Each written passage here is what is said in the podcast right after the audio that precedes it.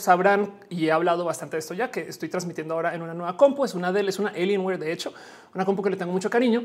Y entonces eh, la gente bonita de Alienware, pues a cambio de apoyar a Roja, yo también, eh, también les doy su apoyo y su cariño, sobre todo porque es gente súper incluyente. Si ustedes se asomaron por la plática que tuve con la gente de Dell, con la gente que trabaja en de las personas trans que están allá y, la gente de la diversidad que está allá, como que sí da bonito de no es que sí está chido que estén por lo menos impulsando a, la gente de la diversidad. Ya les explico bien por qué. Em, porque me pidieron que les hablara acerca de esto.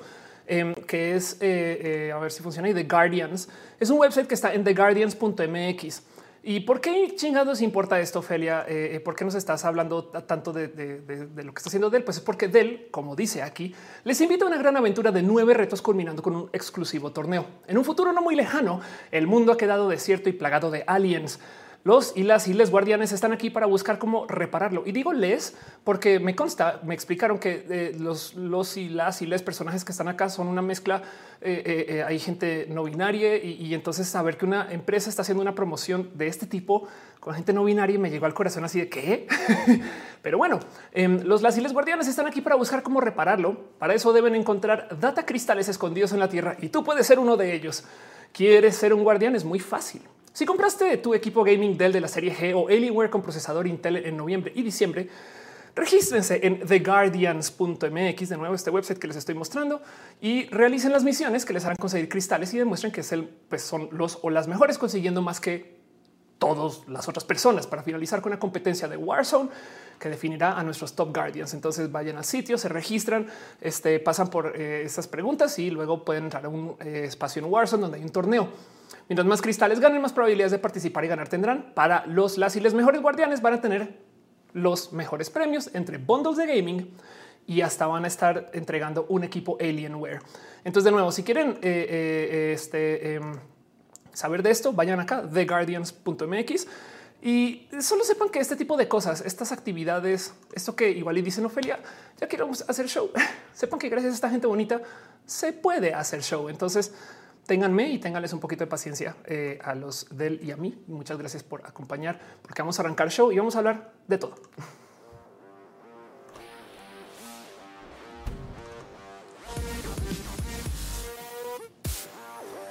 Muy buenos días, tardes, mañanas, donde sea que ustedes estén escuchando esto, porque además como este va a ser el último del año, entonces es posible que escuchen esto todavía en dos semanas y, y ahora más me vale hacer un show muy chido, porque si no, entonces pues no vale la pena.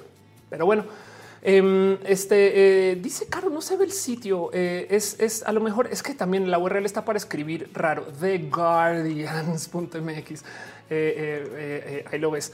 The Guardians.mx. Em, pero bueno, si no, de todos modos, sepan que pueden arrobar a, a, Adel o díganme a mí en Twitter y yo también les paso la información a estas personas chidas. Loren Luna dice: ¿Cómo sabemos que el fondo es real y off es virtual? Eso puede ser también una posibilidad. Sean ustedes bienvenidos a Roja, el show que se hace desde mi casa, que yo produzco, edito, pongo andar y muevo eh, cuando lo hago yo, porque a veces eh, lo edita Elisa Sonrisas. Gracias Eli por ser parte de esto que eh, sucede en línea porque hay gente chida que está moderando el chat y la neta, neta, gracias también por apoyar y, traer esto a la vida real. Ustedes quienes saben, ustedes quiénes son, pero que en últimas, literal, yo estoy haciendo todo lo demás. Entonces, si ustedes ven que de puro chance no se escucha bien, no se ve bien o algo así, déjenmelo saber y yo entraré en pánico en vivo enfrente de ustedes y, no más solamente sean amables con mi corazón, por favor. Eso es lo que tengo que decir. Hoy es lunes y entonces este va a ser el último roja del año. Eh, ¿Por qué? Dos motivos. Primero que todo, si no vacaciono, la roja que les va a llegar en enero va a ser como rosa deslavado y hecha desorden mental. Eh, eso por un lado. Y ustedes también. Imagínense, el próximo roja sería pre-Navidad. Quizás me aviento a hacer streams chacoteados, platicados, pero es que hacer roja es un chingo de chamba y entonces vale la pena el descanso. Y también del otro lado, ahí donde lo ven, en diciembre es el mes de no ser youtuber por eso todos los youtubers paran en diciembre, porque literal el algoritmo deja de funcionar, em, los contenidos dejan de andar, todo el mundo se retira, o sea, nadie está viendo videos, o sea, cambia todo, todo vuelve después de Reyes, la neta, estadísticamente hablando, las cifras, entonces como que también todos los esfuerzos de lo que se haga ahorita de contenidos en diciembre, por si ustedes están pensando en que diciembre va a ser su mes aquí para reputar su canal, Les prometo que les va mejor si se dan un descanso y vuelven en enero. Es más, los youtubers grandotes vuelven a veces hasta febrero. Entonces ténganse eso cerquita a su corazón. No quiere decir que me va a desaparecer. Va a seguir haciendo videos. Es más, para mí los diciembre son esos meses donde yo hago cosas muy experimentales y tengo varias ideas bonitas que voy a perseguir. Dice Eduardo, vas a ir a ver a tu familia. Es probable. Mi familia está en Colombia, entonces eh, todavía no sé si puedo ir o no. Literal es un tema entre dinero y entre logística y entre miedo de que en Colombia cierren aeropuertos.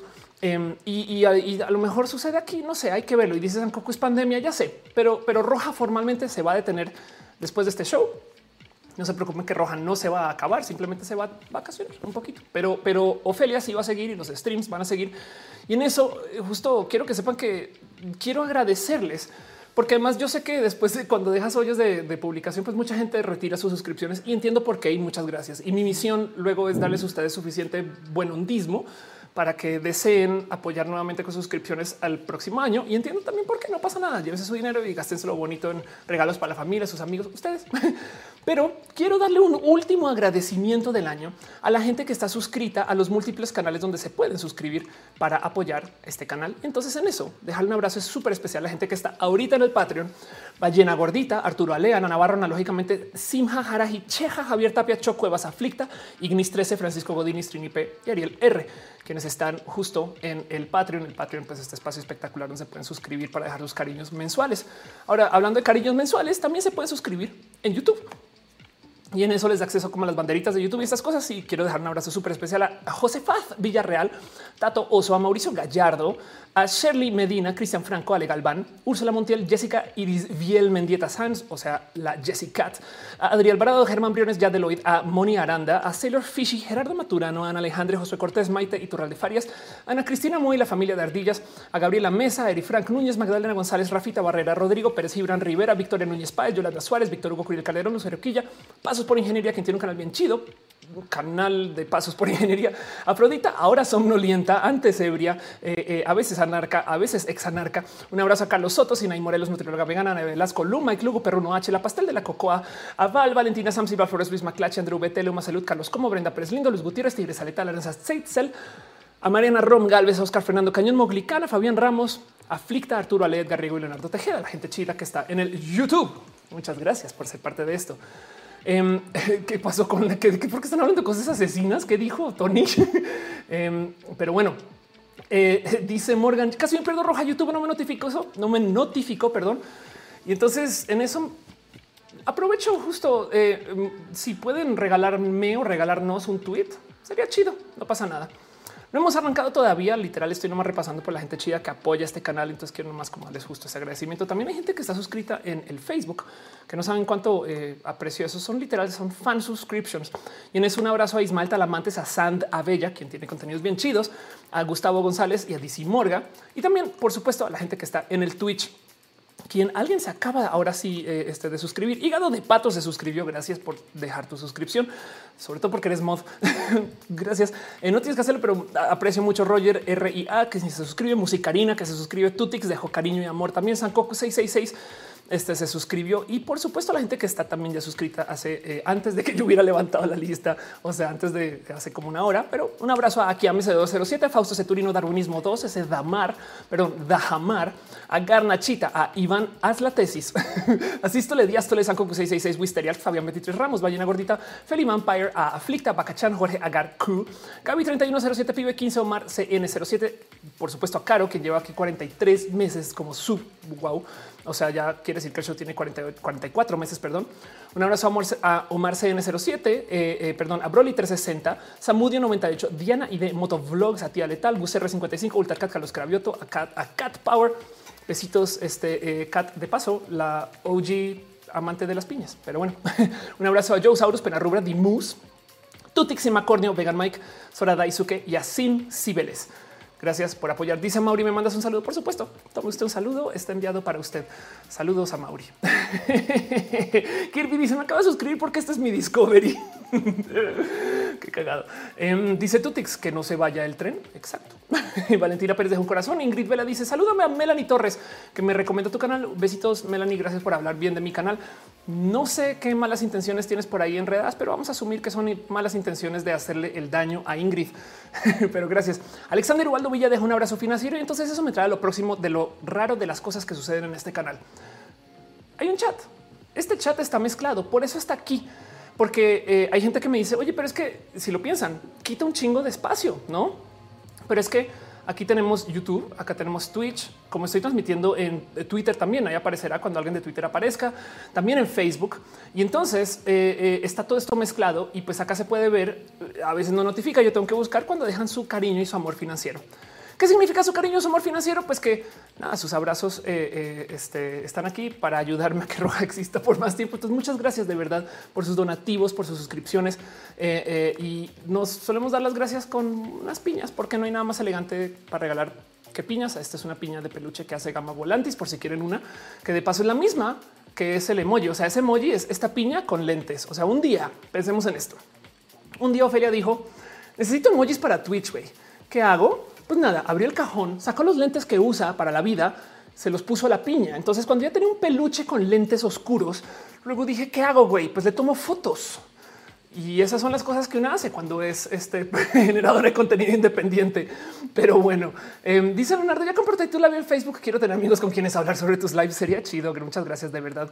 Gracias por apoyar y por su amor. De hecho, en Facebook también puedes dejar stars como este su apoyo y cariño, aunque mero que lo compartan, mero que estén aquí ya me lo llevo muy, muy, muy a corazón. Hoy de nuevo va a ser un show muy raro porque no es que no quisiera hacer show, pero es que hoy no ameritaba hacer los shows normales.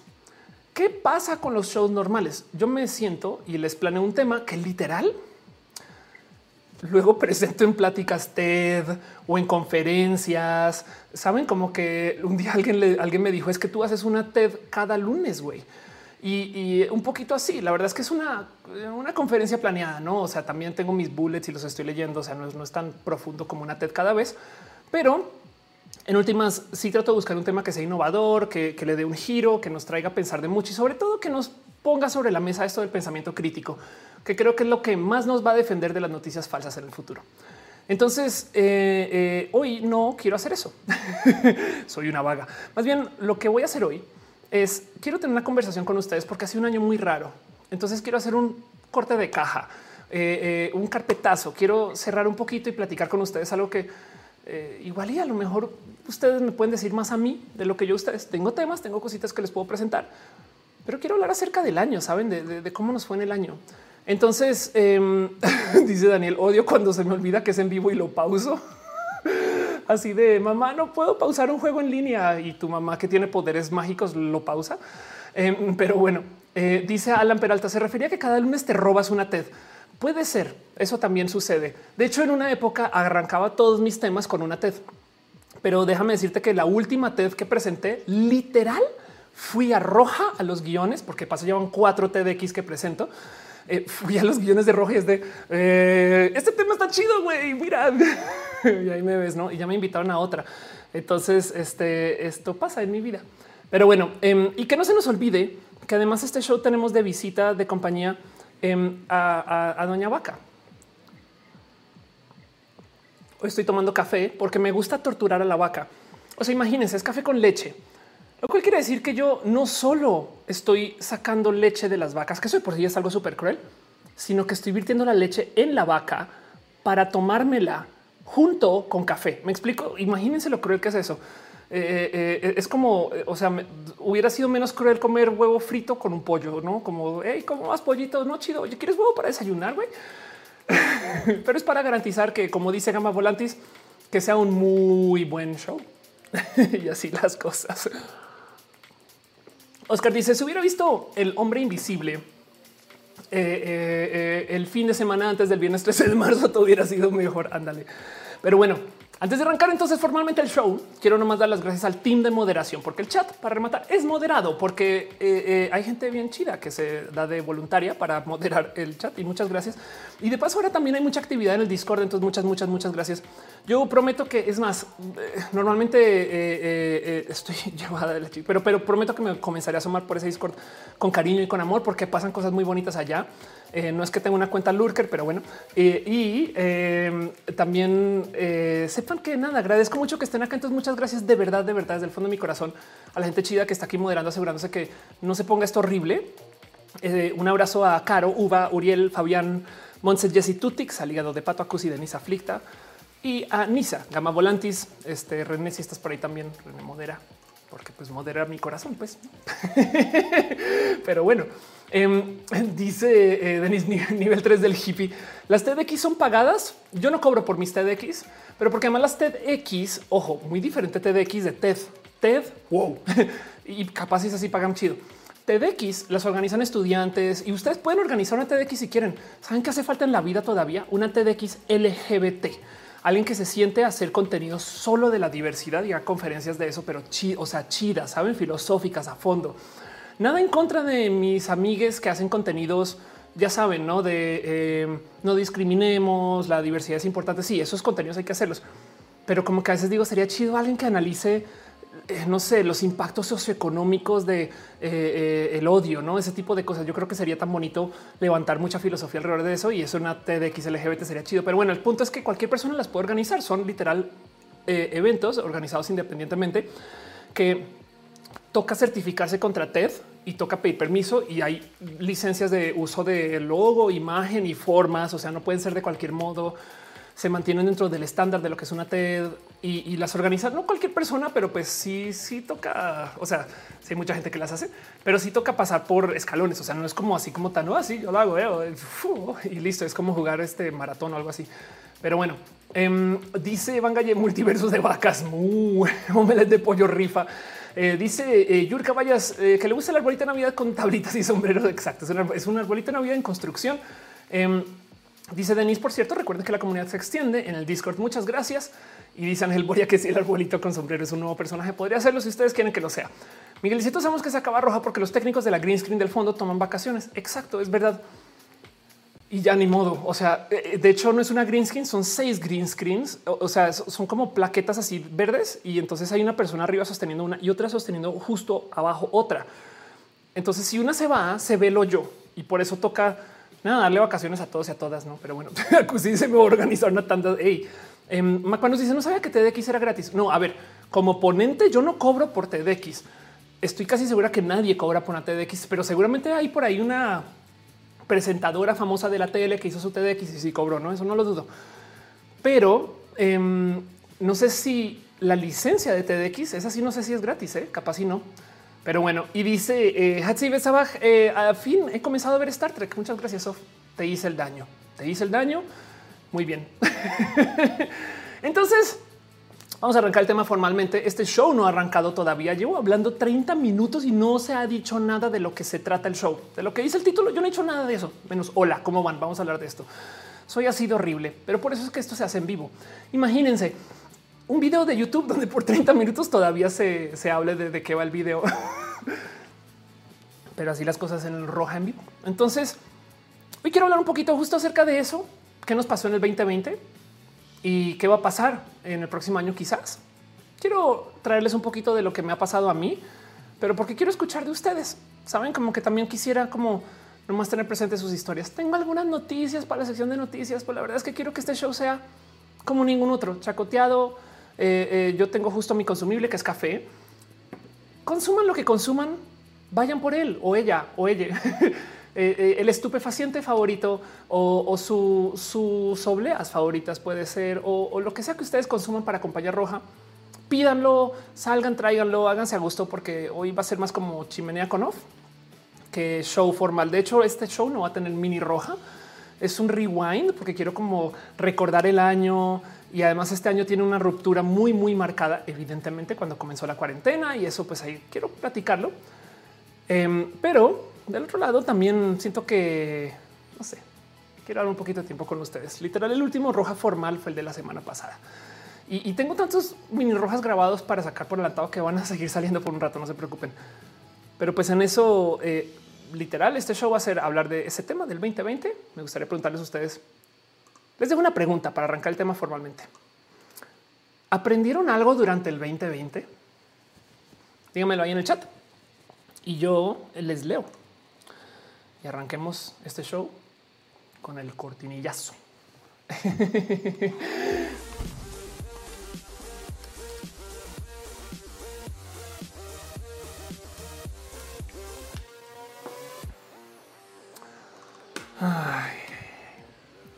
Decía Elisa Sonrisas en un tweet que es tan fuerte todo lo que pasó en el 2020 que capaz y cuando ahora la gente diga uy, te cayó el 20, va a ser con esta connotación súper negativa, porque va a ser como de uy, te cayó el 2020. en vez de te diste cuenta, es como de uy, te cayó lo peor, eh, 2020. Pero eh, vaya año, literal, está pensando qué título le pongo, por dónde voy con esto. han pasado tantas cosas que, o sea, no más justo estaba diciendo Jesse ahorita en el chat, pues arrancando con el tema de los incendios, no? Me topé literal con esta pequeñita lista en el New York Post. Es una lista de noticias, por ejemplo, eventos. Digo que esto es mundial, o sea, no, pero pues arrancamos con esto. Yo, a mí se me había olvidado el total incendios forestales australianos. Em, creo que no está en la lista acá, pero eh, eh, Woman, ah, no, pero Pope Hits Woman. Hice, hice un chiste eh, de esto en, otro roja, donde no sé si recuerdan este incidente que una mujer le agarra la mano al papá y lo jala y el güey no tiene un problema. No, a ver, señora, no, suélteme, señora, suélteme. y entonces, pues, literal, hace como un ya suélteme, no? Y obviamente la noticia es el papá así cala a una mujer. Y yo sé como en un momento, no, o sea, la, sí, o sea, la verdad es que sí fue físico, un poquito de güey.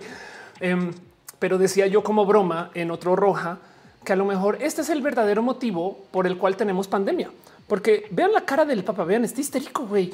O sea, como que de repente sale de eso eh, eh, eh, haciendo güey. Ah, no nos alcanza a ver em, en este clip, pero véanlo ahí. Y, como que sí me da un poquito de, según yo, lo que el papá está pensando aquí en este momento es, ¿saben qué? Les voy a soltar una pinche pandemia para que nadie pueda tocar a nadie, güey. Para que la gente se distancie por lo menos seis pies de cada persona, güey. O sea, ya, llego ya mañana y entonces suelto la pandemia. Eso es todo, güey. Eh, no tengo pruebas, pero tampoco tengo dudas. y dice Juan, este 9 o de 8 es por eso es la pandemia. Exacto. Sí, por supuesto. Digo, es una teoría sin fundamentos, pero solamente quiero dejar que eso pudo haber sucedido. Tony Takachi dice el papá nomás está diciendo no me toques ando chido. Veo que alguien dejó un abrazo financiero, perdón. Eh, eh, nomás, wow, madre mía, no, no tengo mi, lista de abrazos financieros aquí a la mano. Eh, entonces, denme un segundo, nomás este, busco ese finísimo detalle para tener aquí guardado. Pero gracias, gracias por el cariño y el amor de todos modos. Em, eh, aquí estás analíticas, pues. Pero bueno, dice Juanita Tapia, ay, el papá. Sí, la verdad es que sí. ¿eh? Eh, Daniel Cardona dice el papá no quiere que le besen el anillo. No, la verdad es que no. Yo sé que no. Aquí está. Perdón. Fran, Fran dejó un abrazo financiero que dice me da miedo hablar ante, ante mucha gente, pero una conferencia por Zoom no se ve tan imponente. Aún así, no he logrado arreglar mi speech eh, de que quiero que sea como una TEDx. Me inspiré en tus TED Talks. Qué chido. Una de las cosas que voy a estar haciendo ahorita en diciembre es contenidos de justo cómo hablar en público, cómo presentar frente a la cámara y mil cosas. Yo sé que en roja no lo aplico siempre, pero voy a decir algo muy, muy, muy pedante cada que yo voy a llamados, eh, me enorgullezco mucho de pasar por una lectura de prompter y adiós, porque si les dijera cuántas horas de prompter tengo encima y, es un tema como de presentación, estoy sobre preparada para eso, me sé todos los trucos, mañas y demás. Y me gustaría compartírselos. La verdad es que los aplico muy poquito porque pues yo hago todo en casa y, entonces igual y pues nada, ojalá les sirva a alguien, ¿no? Pero bueno, eh, pues allá le dice aprendí tanto este 2020, crecí emocionalmente y como persona mucho, mucho. Comencé mi transición, comencé una carrera de uni, aprendí a quererme más. Curiosamente me es un gran año. Yo creo que para muchas personas eh, eh, es un año ya, cerrando un poquito, es un año de cambios y, los cambios nos van a llevar a crecer. Hay cosas que son imposibles de deshacer. Yo tengo el caso de la muerte de un amigo cercano, pero del otro lado, en este año nos hemos cuestionado muchas cosas, no? y, nos hemos reconstruido desde ahí. Em, dice Juanita Tapi, yo estoy feliz encerrada en mi casita. Chepina dice Oli. Mariana dice aprender a querer y dejarme querer. Mi novio y yo empezamos nuestra relación dos semanas antes del encierro. wow, eh, órales. Qué chido. Eli Marín dice: No olvidemos que empezamos este año con la amenaza de guerra mundial. Ana Cristina dice: Aprendí a hacer pasteles de dos pisos. ¿Cómo es eso, eh, Ana? O sea, son pastel y luego tienes como una estructura y arriba uno de arriba o como tipo pastel y encima otro como como el famoso, ¿cómo es ese? Le llaman el imposible, que nunca he entendido eso mexicanos. ¿Por qué le dicen pastel imposible a un pastel que claramente es muy posible? Pero bueno, em, eso luego me lo explican ahí en el chat. Eh, dice eh, Jessica, la señora, eh, déjelo toco para que se me pegue. Ándale. este Ángel Boria dice: Pensé que la pandemia fuera la reacción de la mujer asiática. Es posible. Sí, yo es todo, lo que les digo.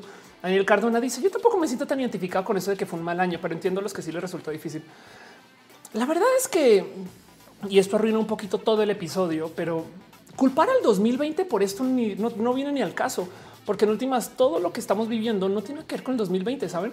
Como que también del es un, es un el 2021 va a seguir este pedo. ¿eh? No sé si se han dado cuenta, no tiene que ver con el año, pero bueno, dice Damayero, este eh, el sabor es imposible de superar. Ana dice uno sobre otro. Supongo que es como hacer dos y, que no se caigan, no? mentiras.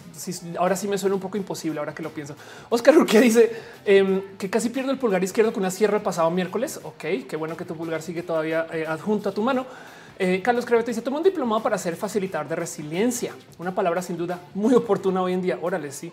Perdón, em, no había mencionado, pero Alexander Ubaldo Villa también dejó un abrazos financieros. Muchas gracias, Alex, de verdad por tu amor y tu cariño de verdad eh, aprecio mucho todo esto y veo que pasamos a como que hype train en Twitch y hasta ahora me doy cuenta que es Ofelia.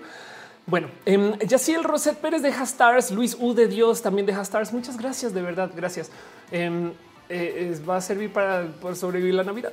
Lica me dice el pastel imposible se llama así para que os diga así ah, aprenda repostería. Eh, sí, suena, suena Suena raro que le digan pastel imposible, pero bueno, eh, dice Daniel Doctor, es imposible porque cuando se prepara el flan y el pastel surgen de la misma mezcla, se separan por la densidad y cocción. Parece imposible que se acomoden solitos. Ah, ya, ok, es un proceso de química. Entonces, pues es como de mira, hay densidades diferentes. ¿Qué está pasando? Bueno, suena divertido igual. Em, Dice eh, Alan, eh, eh, justo arriba el flan la densidad, cuando se hace el flan queda bajado. Loren Luna dice, amo tu contenido, te conocí por las entrevistas de Sailor y Elvira, ahora siento que no me puedo perder tus lives, muchas gracias. Aprendí a hacer, aprendí yoga y a hacer pizza. Espero que no al tiempo, aunque si es al tiempo, qué chido, güey. Pero bueno, hoy estoy bien idiota. Michael DeWitt dice, es un año para aprender el valor de la vida y de nuestra familia, muchas gracias. Eh, dice, solo a mí me fue en Twitch. Eh, es posible porque nadie más dijo nada y hubiera entrado en pánico. Eh, Sofía Fine dice: Yo aprendí que soy lesbiana y asexual. Resulta que no te puedes mentir a ti misma si pasas tanto tiempo contigo misma. Fue increíble, muy difícil el año. Exacto. De hecho, repasemos un poquito más la lista de cosas que pasaron en el año mientras me van contando ustedes un poquito más de su año. Pero vean esto, cosas que ya había olvidado del total. Príncipe Harry y Meghan Markle eh, renunciaron a la familia real. Se me había olvidado este dato, este fino dato. Que esto eh, se imagina que esto hubiera sido la noticia más movida del año. Bueno, entre Trump, no, evidentemente la pandemia. Eh, Kobe Bryant, no, eh, este algo que hablar ahí. esto, acá dice acusación del presidente Donald Trump. Es una traducción. Esto quiere decir impeachment. Trataron de sacar a Donald Trump de la presidencia por la vía este, legal y la verdad es que lo sacaron por la otra vía, básicamente, no? Pero esto también pasó, no? Em, luego está Parasite. No, esto, esto fue todo un tema. Yo vi Parasite comenzando la pandemia, justo. No sé si ustedes recuerdan, pero bueno, Harvey Weinstein fue este año, eh, cayó en mercado de valores, eh, Black Lives Matter, comenzó George Floyd. Se supone que se murió Kim Jong-un eh, a comienzos del año y luego a mediados del año y luego a finales del año. Y pues bueno, Biden, el hack de Twitter, Ghislaine Maxwell, que esto todavía se sigue discutiendo. Y, no sé, no, no, no había pasado que eh, lo de Jeffrey Epstein que se suicidó fue el año pasado. Bueno, que se entre comillas suicidó a bispones asesinos. La explosión de Beirut. Vean esto, vean esta notición. Este eh, güey, qué pedo. Em, Kamala Harris, pues ya exacto. Chadwick Boseman. Esta noticia sucedió este año. Piensen en eso, güey. Cuántas cosas, pero bueno. Em, les digo leyendo qué ha pasado en su año. Dice Yurka Guayas. Muchos amigos tenían pensado que el primer minuto del 2021 todo iba a cambiar como un reset en las circunstancias. Ojalá fuera así. Sí, olvídalo. El cachorro dice eso de la explosión estuvo súper fuerte. Anda. Irina dice que murió, pero también revivió. Exacto, por nuestros pecados. ¿Cómo, ¿Cómo es que funciona eso? Denis dice qué diablos hablaste como mil cosas en un minuto. sí, exacto. Es como de no mames, todo esto, pasó en este año. Güey. Em, dice Jess, eh, Jessica sí se suicidó y este año fue el documental. Sí, la verdad es que eh, más bien fue, es hasta memes de, cómo Jeffrey, o sea, literal es Jeffrey Epstein didn't kill himself. Es que es muy conveniente que se haya suicidado bajo esas condiciones. Pero sí, de acuerdo, se suicidó. Eh, Parasite fue la última peli que vi en el cine. Órale, ya, ya le gusta comer. Muchas gracias. Eh, le gusta que esté de naranja. Gracias. Black White dice este año salió el closet como chica trans. Qué chido, qué cool. Jorge Armando Zavala dice: ¿Conoces la historia de Baba Vanga? Creo que haber leído algunas coincidieron como China como el líder del mundo. No, eh. Em, pero si es una persona, a ver, es una persona, eh, a ver, China como, como el líder del mundo. Les voy a decir algo acerca del orden mundial rapidín. No sé si ustedes saben, pero para los poderes chinos, para la gente como muy eh, en el justo en esto del orden mundial, China siempre ha sido líder del mundo. y el cuento es que la historia de China es tan arcaica que lo que dicen es claro, en el año 100 éramos los más grandes, en el 200, en el 500, o sea, siempre, o sea, las dinastías, todo eso, China era lo más grande que había. Lo que pasa es que nuestros libros de historia hablan de Europa porque acá vivimos. Pero si sumamos a China y todo lo que está pasando con China en los últimos como que seis mil años, una cosa así, China siempre ha sido lo más grande que hay hasta ahorita. Por primera vez China tuvo un hoyo como de que fueron 200, 300 años, una cosa así, donde no fue lo más grande que había. Y, entonces para ellos es como de, ah, sí, pero es que en ese marco de, 500 años, pues nada, pues es un flip y listo, ya volvemos, no pasa nada. Como que eh, eh, para ellos no es como de pronto seremos la próxima nueva economía, no es como de siempre lo hemos sido, güey. De hecho, el gran hoyo chino comenzó con el mierdero del opio, que literal si fueron los europeos diciendo la chingada con ustedes y les arruinó su sociedad. Y es, y es hasta muy irónico de considerar, porque China se rompió mucho con todo esto de la adicción al opio y demás, que básicamente fueron los europeos que inundaron China con acceso al opio, o sea, a drogas, pues, porque ahora China es quien vende todos los productos químicos que hacen todas esas adicciones a los este, antidepresivos, a los opioides y no sé qué es, no? Entonces, como que sea un poquito de güey, eso es justicia poética y no mamadas. Pero bueno, em, eh, dice Michael, tú que fueras pitoniza, ¿qué augurio tendrías para el 2021? El 2021 va a ser el anti 2020 y te voy a decir por qué. A partir de junio del 2021, junio, o sea, falta un chingo, ¿eh? ya va a haber suficiente gente vacunada que la banda ya va a decir a la ver. No me explico. Va a llegar un momento que, que como que después de cierto porcentaje de gente vacunada, ya la gente se va a dejar de preocupar porque el COVID va a ir bajando, no? O sea, sí, es, verdad que nos tenemos que vacunar todos y todas, pero no va a pasar. Es un hecho. Es más, miren, con la influenza, la vacuna de la influenza la reciben como el 40% de las personas que la deberían de recibir y aún así el mundo funciona y simplemente tenemos etapas de influenza que suben y bajan. Va a pasar lo mismo con el COVID. Va a ser a veces sube la influenza, a veces sube el COVID, no? Y entonces quien estará vacunado, sí, y habrá gente que va a decir lo mismo. No, yo me puse la vacuna del COVID.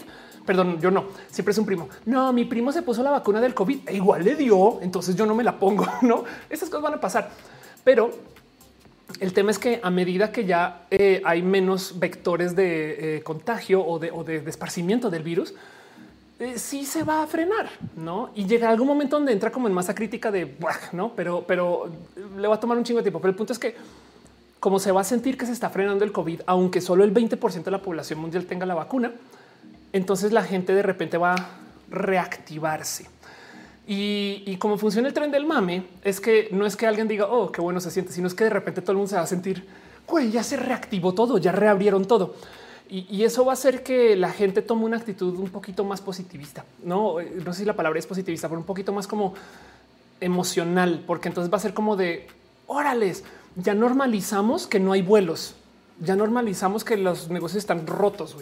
Entonces, si, si tenemos la mitad de la actividad de lo que teníamos el mes pasado, eh, perdón, si tenemos la, el doble de la actividad de lo que teníamos el mes pasado, no mames, ya crecí el doble, güey.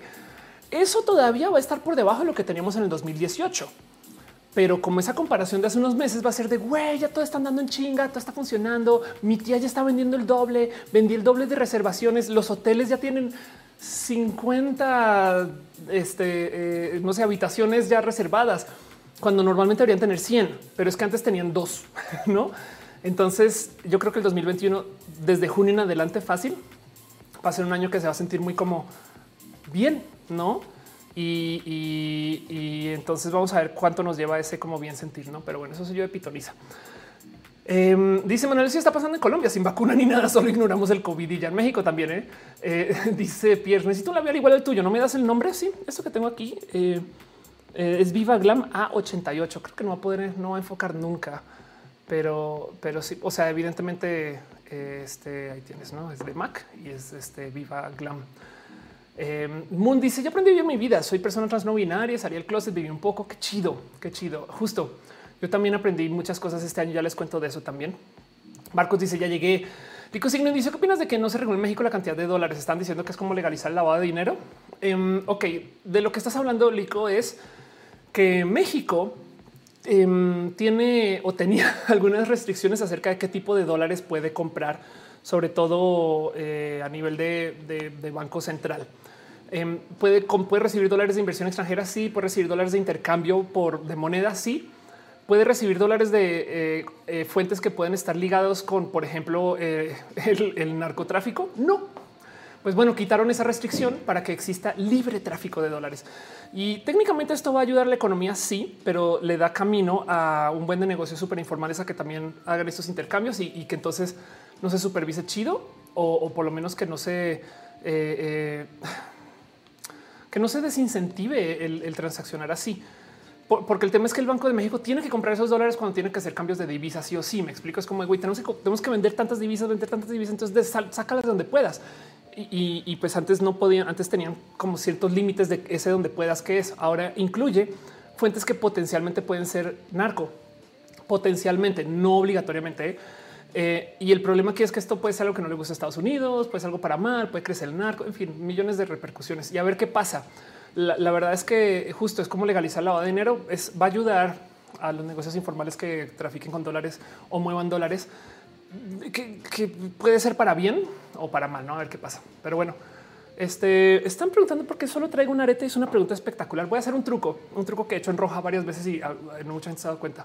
Pero miren, me acabo de quitar el tacón em, y ahora voy a lentamente aquí muy, muy, muy, muy, muy amablemente. Esto lo hago durante la cortinilla. Si se han dado cuenta que la cortinilla es súper larga, no? Em, voy a levantar el arete y lo voy a traer conmigo. Hoy estoy siendo súper honesta con roja. ¿eh? Y ahora me voy a poner el arete. ¿Por qué solo tengo un arete? Porque se cayó durante el show y me acabas de acercar en cuenta.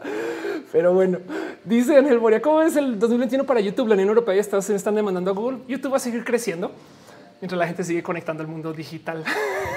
Pero bueno, y ahora aquí casi bajita la mano, me vuelvo a poner mi tacón y me hago la idiota. Eso es lo que yo hago durante roja cuando ustedes no se dan cuenta para que vean que en roja sí hay magia. Pero bueno, volviendo a las cosas que pasaron en el 2020, otras noticias, eh, justo todavía solamente estoy repasando las noticias. Eh, incendios forestales en la costa oeste. Esto, güey, esto fue muy cabrón, porque además justo eh, se veían estas fotos de, no como de pues, ahí sí, de el futuro, em, como de Blade Runner, no? murió Ruth Bader Ginsburg. Esto. Güey, qué año tan movido, güey. Trump da positivo por el exacto. Murió Eddie Van Halen, exacto. Eh, Joe Biden, el presidente, y con eso se acaban las noticias. Y estas son solo las noticias de Estados Unidos. No me encantaría encontrar uno así para México. Si no, si lo topan y me pasan enlace, sería chido. Yo no encontré uno. Em, Juan se dice qué tan cierto va este tema de que el agua se está eh, introduciendo en la bolsa de valores. Es requete correcto. Eh, water Stock Market. Pero el tema es el siguiente. a ver si encuentro la noticia acá rápido. Em, por primera vez se está, eh, aquí está, por primera vez se está llevando a, mercados de intercambios eh, el poder comprar agua. El tema es que no es que estén comprando agua per se, sino es que lo que están comprando estas personas y por qué no está cargando es por no sea mi internet, por qué no están comprando agua estas personas. Eh, o sea, usted no pueden llevar así como su, saben, su tarrito de agua aquí a la bolsa de valores a venderla lo que están vendiendo es más bien la infraestructura para el transporte de agua. Esto en los mercados en California. Curiosamente, quien eh, explicó esto chido en un video cortito fue Chumel, pero dejando eso de lado, el punto, bueno, supongo que Chihuahua, ¿no? Em, el punto es que em, lo que va a suceder es que van a poder conseguir dinero e inversión para poder instalar más infraestructura para transportar agua a California. Suena súper eh, fin del mundo el que se esté vendiendo en la bolsa de valores del agua. Sí, porque además se presta para todo tipo de abusos, no? O sea, en últimas, eh, parte de lo que puede suceder es que la gente, pues si los inversionistas comienzan a comprar agua de modos especulativos, entonces eso va a hacer que el agua se ponga súper cara y güey, yo ya tú que por el agua, güey, no. Pero el tema es que lo que técnicamente se está moviendo, si bien se cotiza sobre el precio del agua, es la infraestructura para transportar el agua. Lo que se cotiza es el costo de adquisición de agua en la utilidad. Y por consecuencia, entonces las únicas personas que pueden ser parte de este mercado de intercambios es la gente que trabaja con esas utilidades, que literal es gente que ya transporta agua o gente que eh, este, tiene tierras y, no, en fin, como que no es como que ustedes se puedan listar así como así. Pero bueno, el punto eh, es que esto se hace con de todo. O sea, hay gente, eso se llaman futuros, no? Em, hay gente que compra y vende contratos, porque el cuento es el siguiente. Eh, es más, va a ver si encuentro futuros mercados. A ver si encuentro una guía así bien, bien rápida. ¿Qué son los mercados de futuros? Aquí hay una guía seguramente muy teta de BBVA. Los mercados de futuros consisten en la realización de contratos de compra o venta de ciertas materias a una fecha futura, pactando en el presente el precio, la cantidad y la fecha del vencimiento. Actualmente estas negociaciones se realizan en mercados bursátiles. ¿Qué quiere decir esto? Ok, imagínense que ustedes son caficultores, si, si son colombianos o colombianas, o cafeticultores, si son mexicanos o mexicanas pero entonces tienen un contrato para vender, no sé, no sé si esta cifra es real, pero digamos que 100 kilos de café. Es, ese contrato vale lo que se firme el día que se firma el contrato. No esos 100 kilos de café se venden en un millón de dólares. Pero de repente llega Juan inversionista y me dice te doy el millón de dólares ya, güey. Y yo, pero es que yo no he sacado el café todavía, no, pero te lo doy ya. Y entonces ese güey va sospecha que el precio del café va a subir. Entonces técnicamente él te compró a ti todo el café que tú ya le habías comprometido a alguien más, no? Pero, pero él tiene que luego entregarle ese, ese café a esa otra persona porque él tiene el contrato, no? Y el pedo es que digamos que el café sube de precio por algún motivo, no? De repente el güey fue y dinamitó tres fincas y, el calentamiento global y no sé qué, el café vale el doble, güey. Eh, y, de cierto modo, él ahora puede tomar eh, este, el café que tú le entregas y venderlo. Y la diferencia, porque ahora lo vendió en dos millones de dólares, ese millón se lo queda a él. Tú, el caficultor, tú ya no es tuyo, güey, pero es un mercado. Entonces el pedo es que el güey que compró ese contrato de un millón de dólares se lo vendió a alguien más y esa otra persona luego se lo vendió a alguien más. Y otra persona se lo vendió a alguien más y se lo vendió a alguien más. Y entonces el precio del café varía y especula porque también depende de cuántos inversionistas eh, eh, eh, quieran entrarle o no.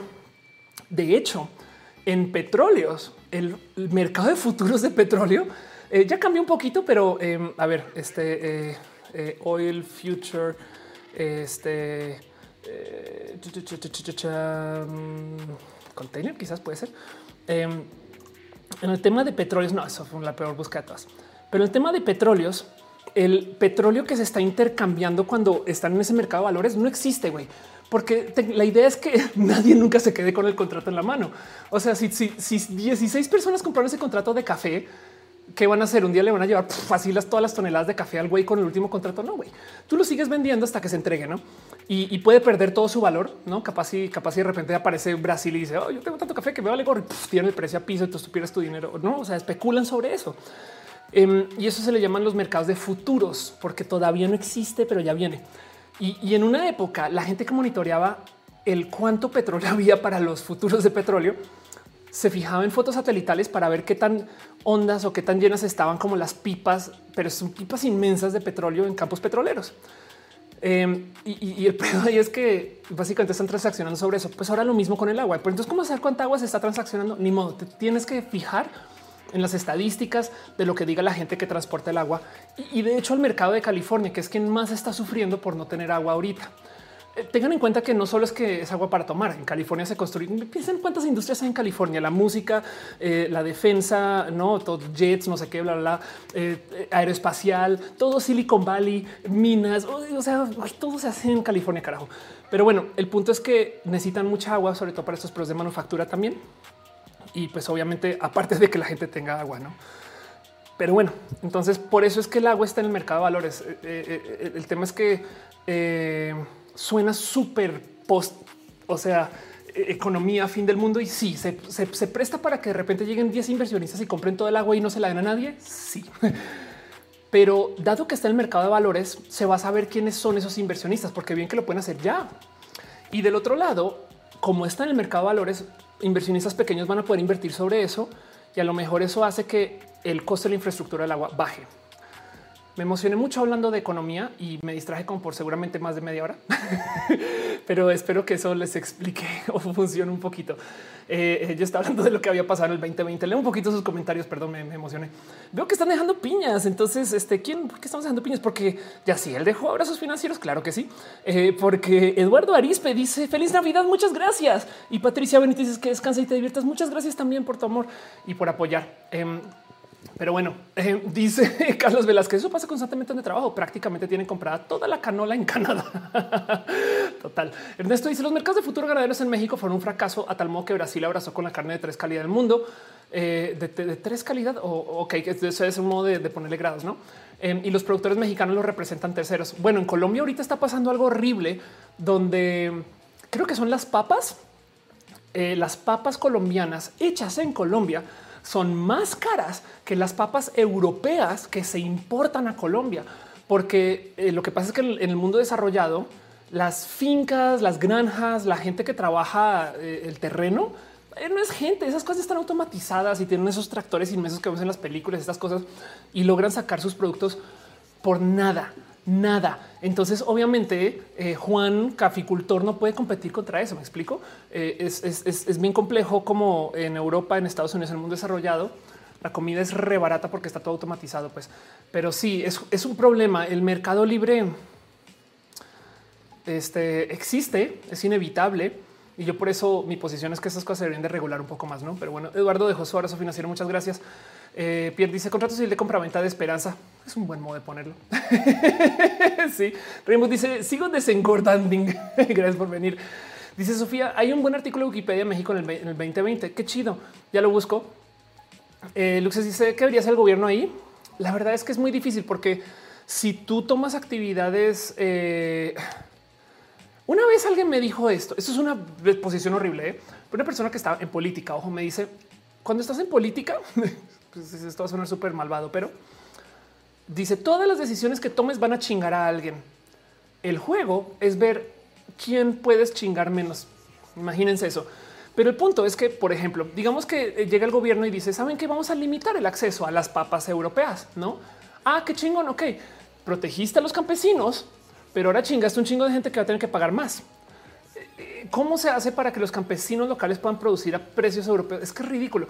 En México, eh, acá tenemos una fuente histórica de plata que es Tasco, Tasco Guerrero, que es una literal, es una ciudad, un pueblo, ciudad dedicado enteramente a la producción de la plata. Y, es absurdo ir a un lugar al lado de una salida de una mina de plata donde hacen joyas de plata y ver joyas chinas hechas en plata más baratas que las que se hacen ahí. ¿Cómo le hacen? Pues economía, ¿no? Entonces eso, todo eso, todo un tema. Pierre dice es como la fruta mexicana, es más cara la importada. Diana dice como alergia la piña te dejo mango. Muchas gracias. Em, dice Diana Rojas, yo no dejo piñas porque me dan alergia. No pasa nada, deja todos los mangos que quieras. Black White dice ya debería estar haciendo tarea, pero está más interesante. Eso gracias por estar acá. Em, Dani dice cada que hablo de estas cosas hay mucho que compartir. Gracias Úrsula. Deja un abrazo financiero. Piñas para ti. Muchas, muchas, muchas, muchas gracias. Em, pero bueno, eh, entonces volviendo a lo que está hablando, porque está hablando del 2020 y de lo que viene con el 2020, solamente que es buena la pregunta de, la venta del agua, porque sí nos hace sentir que estamos viviendo en otra época, ¿no? Cuando se está transaccionando en la bolsa de valores el agua, eh,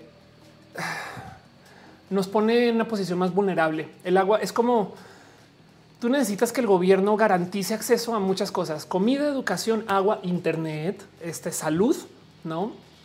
porque si no, las empresas no lo van a hacer. Fue lo que pasó en Chile. Chile tenía este modelo espectacular, pero del otro lado, ahora quien argumenta y con todas razones, güey, ya ves cómo es el SAT y eso es para cobrar, güey. Ahora imagínate eso con el Internet. no es como si tiene un punto, no? El gobierno también es muy inepto por un motivo muy tonto. ¿Por qué son tan ineptos los gobiernos? Porque no tienen presión de dar un buen producto, sino que tienen presión de dar un buen impacto social. Y entonces muchas veces lo que necesitan es que la empresa contrate a muchas personas porque el político prometió que va a generar 10 mil empleos. No es bien complejo eso. La, verdad es que eh, hay millones de filosofías, modos de pensarlos, pero pues eh, está buena el, tema del, agua y demás. Pero bueno, em, vámonos un poquito más a lo que importa. Les sigo leyendo sus comentarios de todo lo que ha pasado en el 2020 y quiero repasar esta lista que me pareció bien entretenida, que esta es la lista que todo el mundo quiere ver que es la lista de los memes más virales del 2020, no más porque los recordamos. Eh, este eh, y acá tenemos el de esto que se me olvidó el total. Ah, caray, soy yo. Ah, caray. Que por si no saben, esto básicamente es un periodista que estaba dando la noticia de un árbol que se había caído en el Estado de México. Y pues como que está contando de no, pues pueden ver que el árbol se cayó encima de un coche, no? Este y no, pues pobrecita persona que es el dueño de ese coche, no sé, y sigue reportando y de repente te dice, ah, no mames, es mi coche. Y suelta la cámara y dice, ah, caray, soy yo el dueño de ese coche, qué pedo, güey, está en vivo. Y pues nada, no, entonces ahora, caray, soy yo. Este meme sucedió, sí, por supuesto. Em, dice darwinismo, odia a la niña del cumpleaños. Ay, eso sí estuvo horrible. Em, esto también lo recuerdo. Esto fue al comienzo de la pandemia, no? ¿Cómo te ves en LinkedIn? ¿Cómo te ves en Facebook? ¿Cómo te ves en Instagram? ¿Cómo te ves en Tinder? El meme del baile del ataúd, que es la cosa más surreal del mundo, pero es que resulta que eh, esto es una tradición en Ghana donde deciden, en vez de eh, tener funerales tristes, tienen un baile sobre el ataúd y entonces esto sucede. Ahora, lo cagado es que se volvió meme porque alguien tomó uno de estos videos y le puso encima una rola, nada que ver con lo que sonaba en el video, y entonces nada, los volvieron meme, güey. Pero pues esto pasó, lo reconocerán meme de Will Smith triste. Meme de las niñas del pastel es el que todo el mundo odió y, los medios lo, manejaron con las patas porque salió el nombre de la niña. Es, como de que no entienden que no pueden, no pueden vulnerar a estas personas. Pero bueno, esto pasó, esto un meme del 2020. Entonces, ni modo, la gente se colgó con eso. Este, eh, mis planes del 2020. Sí, evidentemente saben que este meme de mis planes, eh, yo lo vi muy poquito, pero sí les puedo decir que claro que se volvió meme el quejarse del 2020 y con toda razón, no como pinche 2020 el personaje, no sé qué. Ni enojada, güey, ya, güey, ya fue de este año. Güey, ahí está con Curiel, qué chido, perdón. Em, ándale. Eh, dice Irina, qué bueno que ese meme de la todos murió tiempo. Ya lo están sobreexplotando así un poco. Eh. Ernesto dice el meme de Will me dio tanta vida. Yo lo odio. Dice Diana Rada. Un hombre se murió y ni se enteró. Le cayó una señal de tránsito mientras iba manejando eh, eh moto por fuentes brisas. Ándale. Eh, si ni se enteró, hasta dirías, bueno, pero igual los señores del ataúd, dice Irina. Exacto. Luis Camasca dice: Es cierto, y muchas decisiones políticas responden más a una fan populista sin pensar las consecuencias a mediano o largo plazo. Sí. En últimas, eh, en ese tema, Luis, la verdad es que es un balance. Hay gobiernos que sí le hacen bien, hay otros que no. Es, complejo. Es, es, bien difícil. La verdad es un baile. Eh, Ernesto dice Soro la más. Si estás hablando de Soronasti, sí, Soronasti y la más siempre. Eh, a los memes de fragmentadas por su pollo. Diana dice, creo que la descentralización puede hacer que algunas cosas cambien, que la economía incluso mejore. Puede ser que todos los modelos económicos y políticos suenan bien en papel, pero llevarlos a cabo es hard. Exacto, sí. El tema de la, descentralización, eh, yo, creo mucho en eso también. Eh. La verdad es que eh, es, es, que de nuevo, el ejemplo que siempre me dan es mira cómo opera el SAT, güey. Ahora quieres que así, no, pero hay cosas que sí funcionan, no hay gobiernos que sí operan muy, muy chido, este sí, aún siendo gobierno, no? Pero bueno, em, darwinismo dice odia a la niña del cumpleaños. Ya te había leído, perdón. El meme me sirve. Em, dice Demi Moore. Ya habla el senador este que obligaban a ir al golf los sábados. Este es el, este es el de Puebla, no? Nada, es un, es un junior y no más, pero eso fue un meme muy reciente. Daniel dice que loco que ya sea diciembre, justo ya es diciembre, ya es diciembre. Este es el meme que yo más recuerdo del año. Si a mí me dicen eh, cómo es el 2020 en memes, yo voy a decir esto, no? Eh, este, los, los, los Chivas que está cagado porque dice el perro musculoso. ¿Quién escribió esto? El perro, por lo menos que le ponga el perro mamado. Pero bueno, eh, este, este meme sucedió y claro, por supuesto que esto va a seguir andando por un rato. Dani Mastreta, muy amigo, tiene un Shiva en casa y entonces a veces me hace ese meme con su Shiva, no? Pero bueno, David Ulloa dice México y la polémica del home office del fin de paraíso. Eh, anda. Eh, José Toscano dice fragmentadas de la moda y roja es lo que mantiene este 2020. Fragmentadas de la moda lo máximo. Juan 9 o de 8 dice lo, pero es que parece que apenas hemos aprendido nada del 2020. No más la hija de mi vecina perdió sus dos abuelos y sigue sin tomar medidas de seguridad ni mascarilla y ya no lo van a tomar. Sin el tema del COVID, la verdad es que eh, hay algo que decir ahí. Pero les quiero compartir algo que pasó en el 2020 que me dio mucha, mucha risa de ver, porque pues primero que todo lo vi en un, especial de comedia de el Daily Show, em, que se los recomiendo, se los dejo aquí. Esto está en el canal de Daily Show con Trevor Noah, pero esto lo presenta eh, este no lo presenta Trevor Noah, sino lo presenta eh, este, eh, esta chica que es corresponsal del Daily Show, que es bien cool, le tengo mucho cariño y habla de cómo una de las cosas que pasó en el 2020 es que la gente se puso caliente. y entonces, como que la gente se puso caliente, pues sí, digo, lo presentamos de comedia, pero sí es verdad que como mucha gente estuvo encerrada en casa, Luis McClatchy deja un abrazo financiero. Muchas gracias. Muchas gracias. Besitos.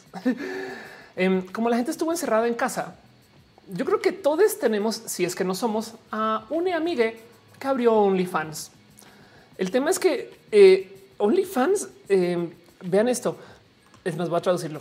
OnlyFans informó de un aumento del 75% en las cuentas nuevas de gente de modelos nuevos a principios de abril justo cuando se disparó el desempleo.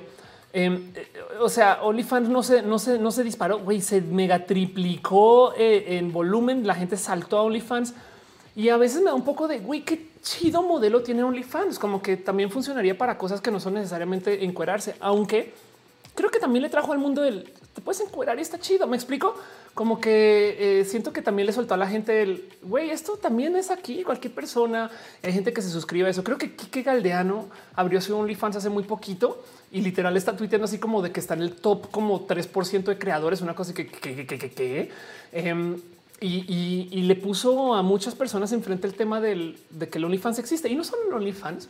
Eh, está esta gente chida que está en el mundo del cosplay, que es una cosa que se llama Miau, que creo que es una herramienta que hicieron entre ellas. Eh, em, pero si mal no recuerdo, alguien si sabe más de, eso me puede decir. Pero luego también está el cómo la neta la gente está vendiendo contenido de esta clase online y me parece chido, como que siento que em, esto es imparable, pues no. Y pues ya, entramos a la era. Miren, espérense cinco años tops a que comiencen a aparecer las nudes de políticos y políticas que se salieron por ahí porque X o Y motivo, porque nuestra generación, la gente de nuestra edad, ya somos la gente que toma nudes porque tenemos teléfonos y entonces ellos le vamos a, no como que ya, ya pasamos esa barrera psicológica, como que hace 10 años hablar de nudes no mames, pero ahorita ya la gente normalizó que si, si nos tomamos esas fotos y si somos esas personas y estas cosas pasan y si no somos nosotros y nosotras es nuestra amiga y si no nuestro amigo es nuestro amigo, em, eh, es más, eh, eh, conocí, creo que no sé, es la única, voy a decir que la única persona, pero seguramente no, pero voy a decir que la única persona solamente para hacer escándalo, pero conocí a la única persona que está en OnlyFans en Cuba. Em, y, vamos a ver si encuentro su último video donde habla del tema justo. Em, porque, porque eh, está acá Pink Unicornio. Aquí está. Este es OnlyFans en Cuba. Literal hizo un video en YouTube para hablar del tema. Eh, por si quieren ver de, cómo es su vida, cómo es su día, cómo es no estando, estando siendo un modelo de OnlyFans cubano. Y, piensen ustedes que, que Cuba, eh, este no, pues tiene, no sé, en fin, le tengo mucho cariño a, a Pinky.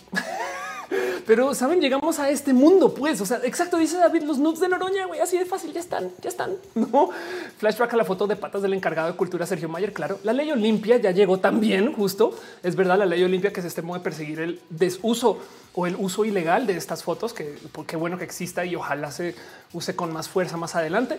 Les Pax, dice Alia, por supuesto. Y Marcos dice algo muy válido. Ahí la lana se va directamente a la estrella modelo talento sin intermediarios. Ahora, otra cosa que pasó este año justo es que eh, eh, eh, Pornhub se disparó también. Órales, que puse yo copié esta URL mal, quizás. a ver, va nomás googlearlo. Pornhub, coronavirus, esto es la peor búsqueda del mundo. Em, vamos a ver si statistics está así de yo no sé si vamos a ver si, si puedo mostrar esto. Aquí está, lo encontré todo muy bonito.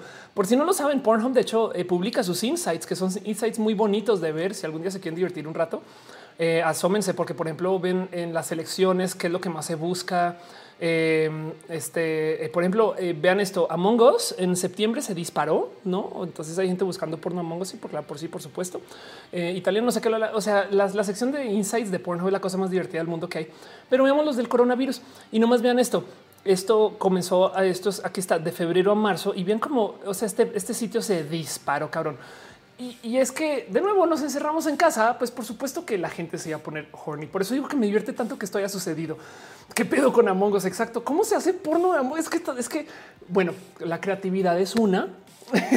Dinero por hacer el delicioso. Si suena muy tentador, ándale. Eh, falso Saturno hizo una locura de la gente comprar papel higiénico. Eso pasó también, verdad? Denis Rojas dice: eh, eh, Yo lo conocía por fotografías, veías toda esa información para poder este, replicarla. Ándale. Eh, Emanuel, este, División de Ariza dice: De hecho, ya pasó como 10 años una política española llamada olvido hormigos. Ándale. Edo dice Office con modelo webcam. Lo importante es que los usuarios gasten sin importar lo que se haga. Un poquito, sí entiendo mucho eso. Y dice Ernesto, una boca de Tatiana para despedir el 2020. Em, dice Abeuch, googlea Gavin Newsom en Harper's Bazaar. No es nu tal cual, pero casi. Sí, yo creo que estamos justo aceptando un poquito más esto, no como que ojalá esto lleve a que la gente se relaje un poquito con esto del trabajo sexual de un modo u otro. O sea, piensen ustedes en cuántos amigos y amigas tienen que hoy en día son trabajadores sexuales. Me explico y no pasa nada. En fin, eh, DM dice: ¿Consideras que también usan bots en Pornhub? Es una buena pregunta. Eh, yo no sé, como que yo no, bueno, a lo mejor para mover el, algoritmo de Pornhub para promocionar a una persona más puede ser como que no, no entiendo bien qué ganarías de esto. Em, o sea, de usar bots, no como que, eh, pero si un día se quieren divertir chido, este eh, les quiero invitar, como siempre, a un subreddit muy divertido que se llama Pornhub Comments, donde eh, hace una colección de los mejores comentarios que deja la gente en Pornhub. Y entonces eh, hay todo tipo de cosas. Em, vamos a ver si, a ver, abrí uno al azar. Este, ok, aquí está. Em, Vean esto. Eh, dice Dios, dice you must not commit adultery. No, no, no vas a cometer adulterio.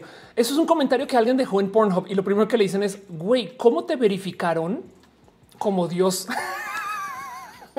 y son las mamarrachadas que se ven en los comentarios en Pornhub. Reddit.com diagonal R diagonal Pornhub comments por si se quieren divertir un rato. Esto lo más, no un poquito de comedia, eh, no más para que se lo gocen. Em, dice Marcos también los juguetes sexuales, también exacto. Eh, mucha gente está hablando de los juguetes sexuales, demás. Entonces yo creo que hay algo ahí que decir em, de esto que está pasando. De paso, yo sé que mucha gente tiene Pornhub entre cejas porque Pornhub ha sido muy responsable con esto de los videos de abuso y demás. Eh, ellos mismos lo saben. Acaban de borrar literal. Esto tiene días. Acaban de borrar 10 millones de videos porque Mastercard les quitó el soporte. Entiendes, si tú quieres pagar por ya no puedes por Mastercard y eso les quita dinero de un modo u otro, porque habrá gente que solo tiene Mastercard, no? Eh, y Y el cuento es que eh, para poder em, eh, apoyar a Pornhub y demás, lo que dicen es a ver, es que tienes contenido que no va con, la empresa. Y esto también podría cadenear y hacer que otras empresas se larguen y entonces por ya no, ya no hay cómo pagar y eso bueno, impacta.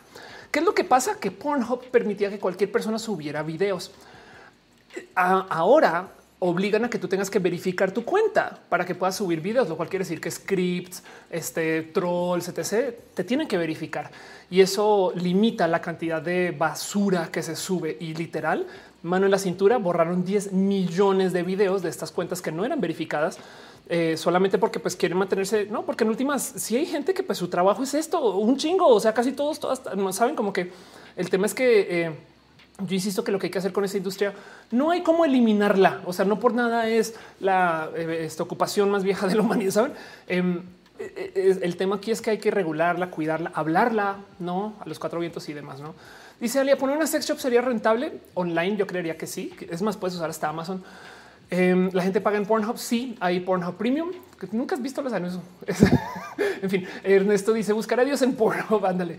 Eh, Carlos Crevete dice voy a estar eh, away from keyboard dos minutos. Qué chido. Yo creo que esto de hablar de Pornhub ahorita me seguro desmonetiza en 3, 2, 1 hablando de cosas. Eh, Ángel Boria dice en par de años el trabajo más antiguo de la humanidad por fin tendrá valor. Pues, ojalá. Diana Ra dice yo en cambio perdí todo el líbido posible. Eso también entiendo un poquito por qué sucede o, ha de suceder. Em, noticias bien entretenidas que también de nuevo las levantaron el Daily Show, pero se las comparto a calidad de noticia. Em, mucha gente salió a decir que comenzó a erotizar Alexa. Eh, eh, y entonces eso está raro, porque resulta que ya se había hablado bastante de cómo la gente está más caliente en el Internet en estas épocas, como que hay muchos medios que han estado comentando esto, de cómo la gente lo busca más, lo habla más, lo dice más, está en casa, está estresada, etc. Eh, pero al parecer en un par de encuestas hay gente que comenzó a decir que tiene cosas raras por Alexa y entonces eh, deja dudas ahí acerca de que estamos así de encerrados y encerradas. pero bueno, eh, Fran dice las chicas cis que atacan a las TERFs por ser burlarse. ¿Qué dijiste, Fran? Pero gracias por tu abrazo. Voy a tomar eso. Las, chicas cis que atacan a las TERFs por ser burlarse. Órales. Eh, eh, ah, es algo que seguro están diciendo ahí en el chat. Claro, ya, ya checo bien. Jesús dice: ¿es bueno invertir en Amazon? Sí. Em, digo, ya no va a ser el boom que se hubieras invertido en Amazon hace 10 años, pero hay gente que todavía está descubriendo Amazon. Me explico. Hay gente que todavía no sabe que Amazon existe. Entonces prepárense para ver cómo Amazon va a seguir creciendo en los próximos 10 años mientras los boomers comienzan a adoptar Amazon. Saben? Pero bueno, em, dice Carlos Cravioto que consta que mi FK no tiene que ver con el tema. ok, eh, no vamos a eh, fiscalizarte eso, pero bueno, Chloe dice ya que acaba el año, pues yo todo feo, estoy teniendo todo, sí, todo mal. Cierto, cierto, buenas noches. Oscar que dice hasta hace un año em, supe que era porno. Ok, pues sí, pues es un sitio de, los millones que hay de paso. ¿eh? Es que además quitas porno, hay 10 mil más. Eh, Fran dice no alcanzó para el dinero. No te preocupes, Fran, lo que quieras dejar. Gracias, de verdad, eh, de verdad aprecio mucho. Mucho. Jessie dice ella que si empiezo a vacunar la reina Isabel II, pues si tuviera una vacuna, así me convirtiera en el Hulk, voy por ella, güey. Bueno, les tengo una última estadística de algo que pasó este año acerca de estar calienturientis. Y es que no solo la gente al parecer comenzó a erotizar a Alexa, porque así estamos de solos y solas, sino que al parecer también muchas personas se comenzaron a acostar con sus roomies, güey. Y ya. o sea, es como de, em, como que esto también fue un tema, fue, una micro, un micro trend que mucha gente comenzó a decir, ah, sí, pues yo comencé a tener sexo con mi roomie y listo. Este pues ya está en el depa, ya nos encerramos, llevamos acá dos meses, güey, pues nos acabamos acostando, güey. Eh, y entonces eso pasó, pero bueno, sépanlo. Eh, a menos que su roomie sea su pareja, en cuyo caso hace sentido, creo. Pero bueno, Ricardo dice el 2020 TikTok, a huevo, TikTok es un chingo, así solito. dice Lux es la fiaca, la fiaca es lo que es. Creo que es importante, dice Frank, ¿qué dices? La chica que se cambió el género hombre para burlarse de las terceras que es trans. Ah, sí, ese tema, sí, total, total. Em, ¿De qué está hablando Fran? Y te lo voy a buscar porque Fran, gracias por tu apoyo. Y, de verdad, aún así es un tema que me divierte mucho.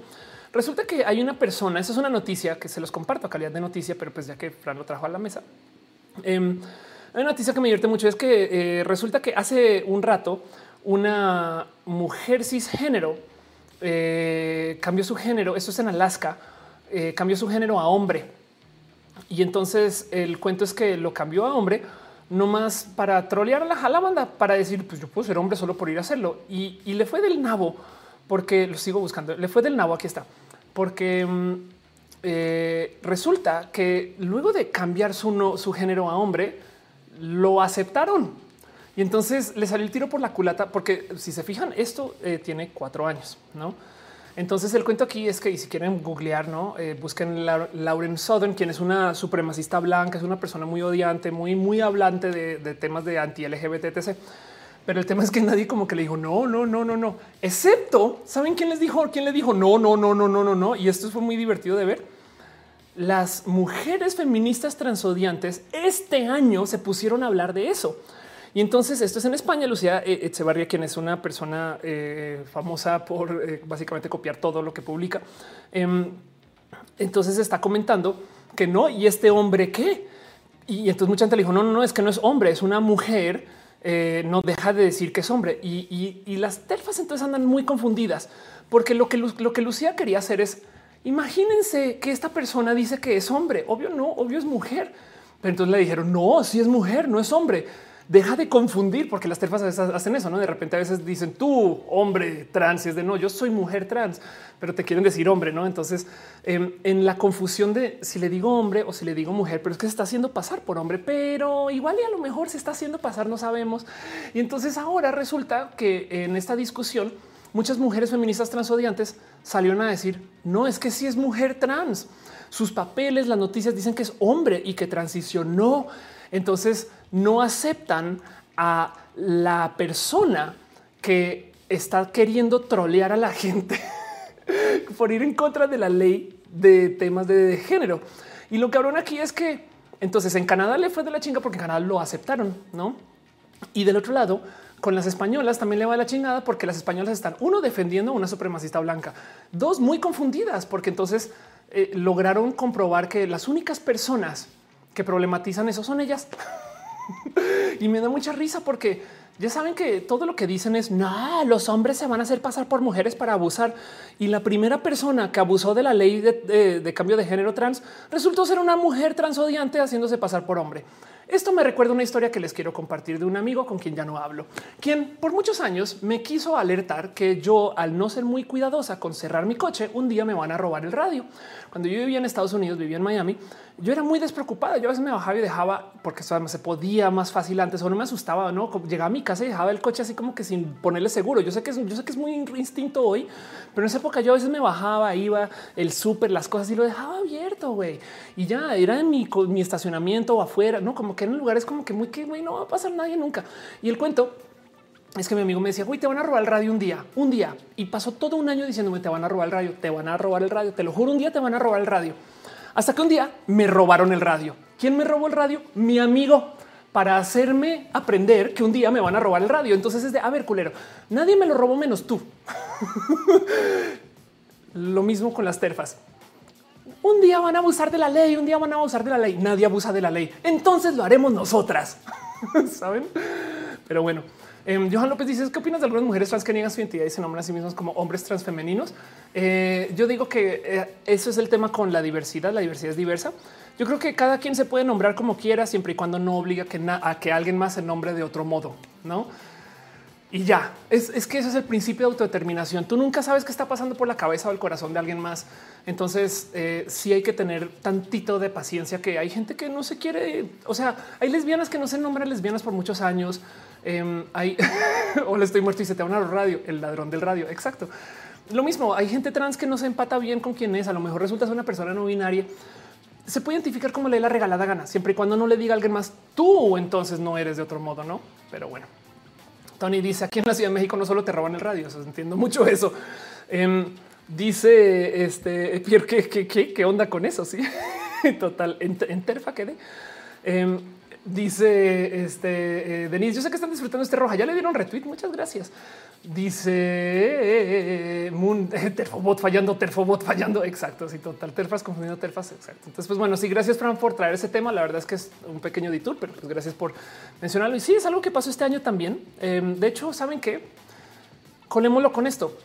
Es algo que pasó este año. Las terfas se encontraron, pusieron patitas y ahora como que en febrero yo no pensaba que había terfas en Internet. Y hoy en día es de no mames, hay un chingo, no? Y eso cambió este año. No, no quiero decir que la pandemia, sino que a lo mejor en estos meses se han aprendido a organizar. Ahora, en estos meses comenzaron a pasar cosas muy importantes que las atrajo, también las unió. Por ejemplo, en el Reino Unido se está dando mucho por motivos políticos. En España, literal, se está discutiendo la ley trans porque no sé si ustedes lo saben, pero si ustedes quieren cambiar sus documentos en España, tienen que tener experiencia de vida y tantos años de hormonas. Y si mi cuerpo ya no procesa hormonas, güey, lo siento, no puede ser trans. Y ojo que esto no es de los países más crueles. En Japón tienes que tener una castración por si quieres que te den documentos trans. Me explico. O sea, cirugía, pues em, no, no, o sea, no, no, no es como aquí en México que literal vas acá y lo cambias. Listo, perfecto. Y sí, yo sé que la, la, las juventudes trans no tienen acceso a eso. O sea, la gente menor de 18 en Jalisco, sí, en, la Ciudad de México, no. Pero eh, eh, vean lo progre que es aquí a comparación de esos lugares. Entonces, lo que quieren en España es que sea como acá y obviamente están en pánico de no se van a destrozar las sociedades. Em, y pues justo al tiempo que comenzó eso y que aparecieron partidos políticos en contra de la gente trans, justo al tiempo aparecieron las terfas. Entonces yo insisto que hay mucho apoyo de la gente antidiversidad para que estas, pero bueno, eso, es, teoría de la conspiración.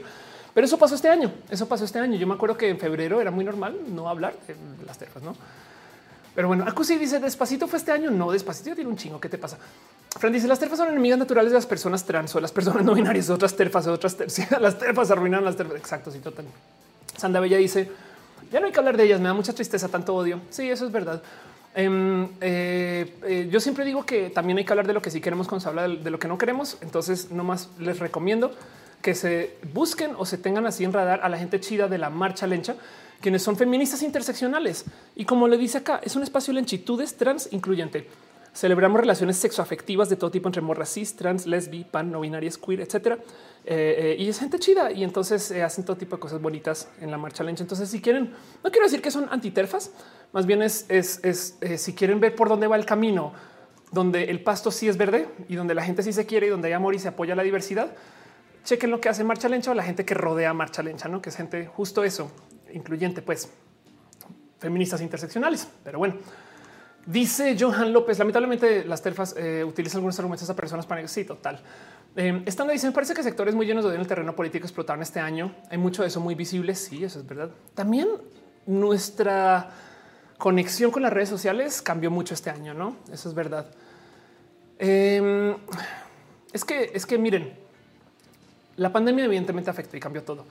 Y entonces este es un famoso video para mí que se llama La crisis hasta ahora arranca se lo transmití el 30 de marzo. Ojo que no fue el primero donde hablamos acerca de, lo que está pasando. De hecho, cuando comenzó todo lo de la pandemia, al comienzo yo quise no hablar de la pandemia.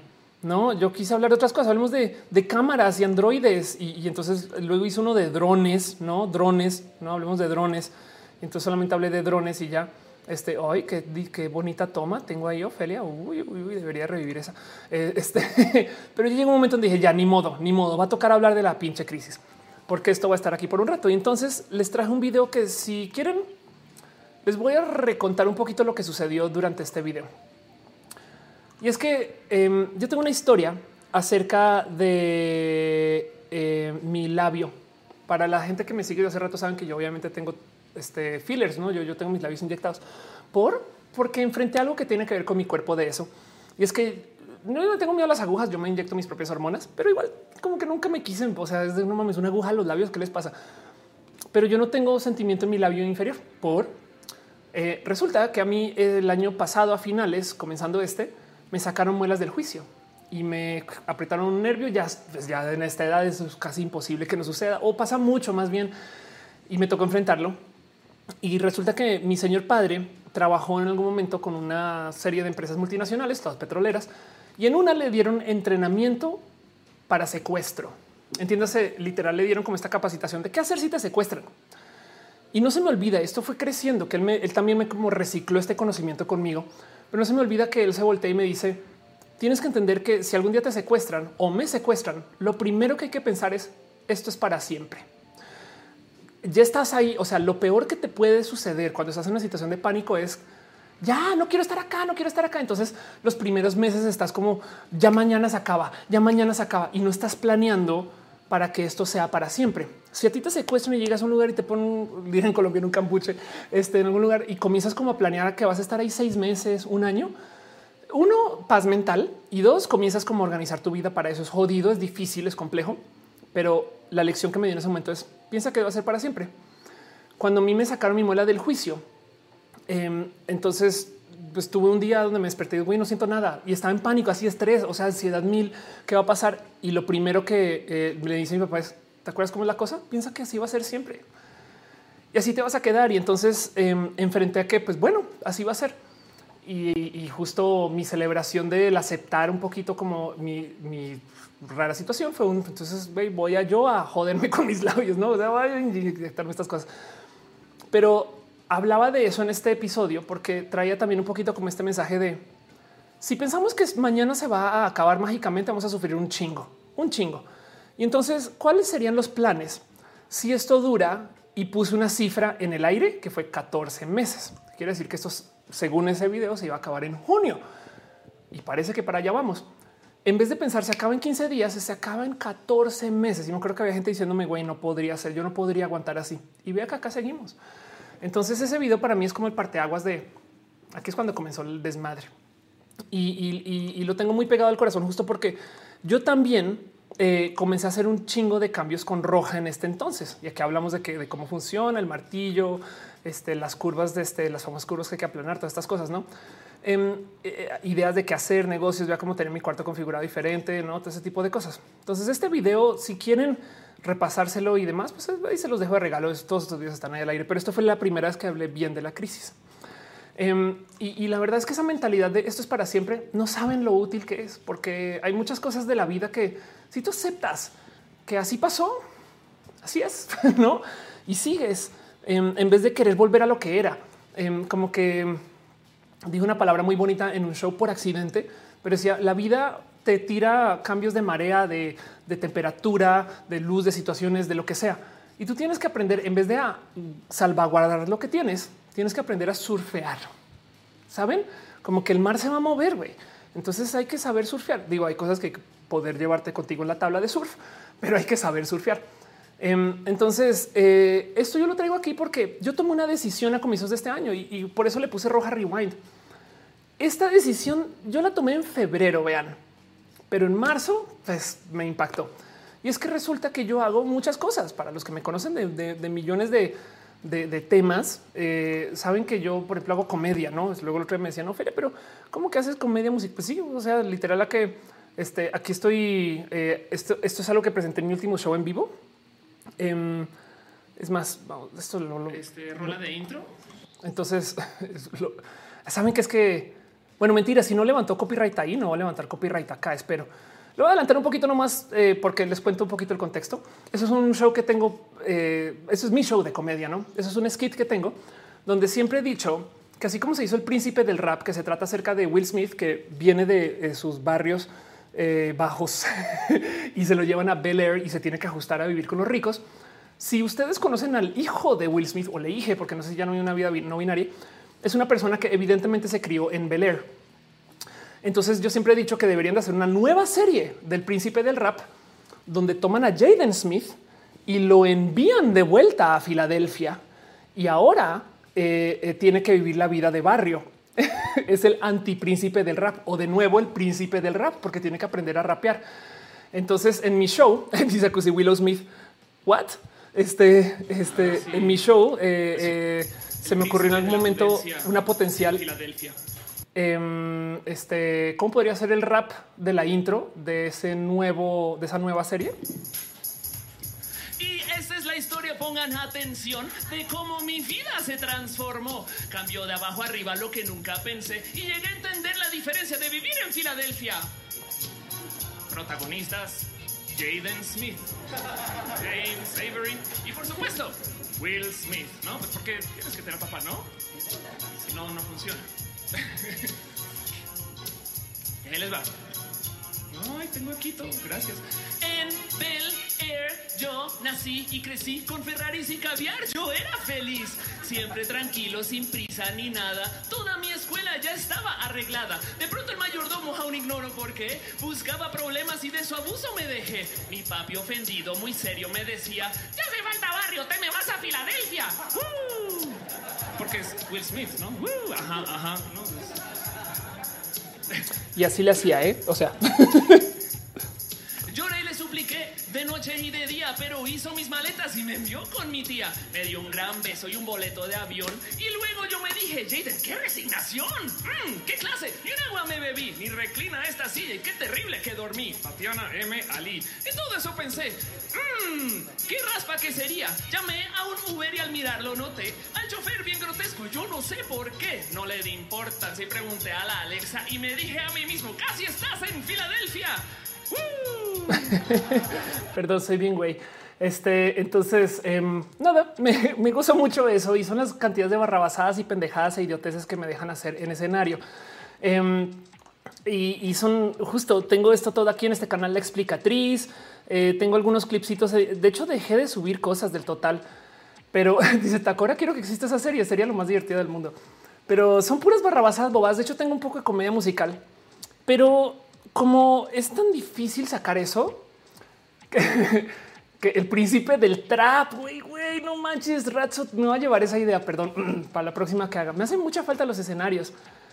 Pero justo en febrero de este año, yo tomé la decisión de ser más youtuber y, hay millones de motivos detrás de eso. La verdad es que eh, he estado muy en escenarios, me hace mucha falta todo eso.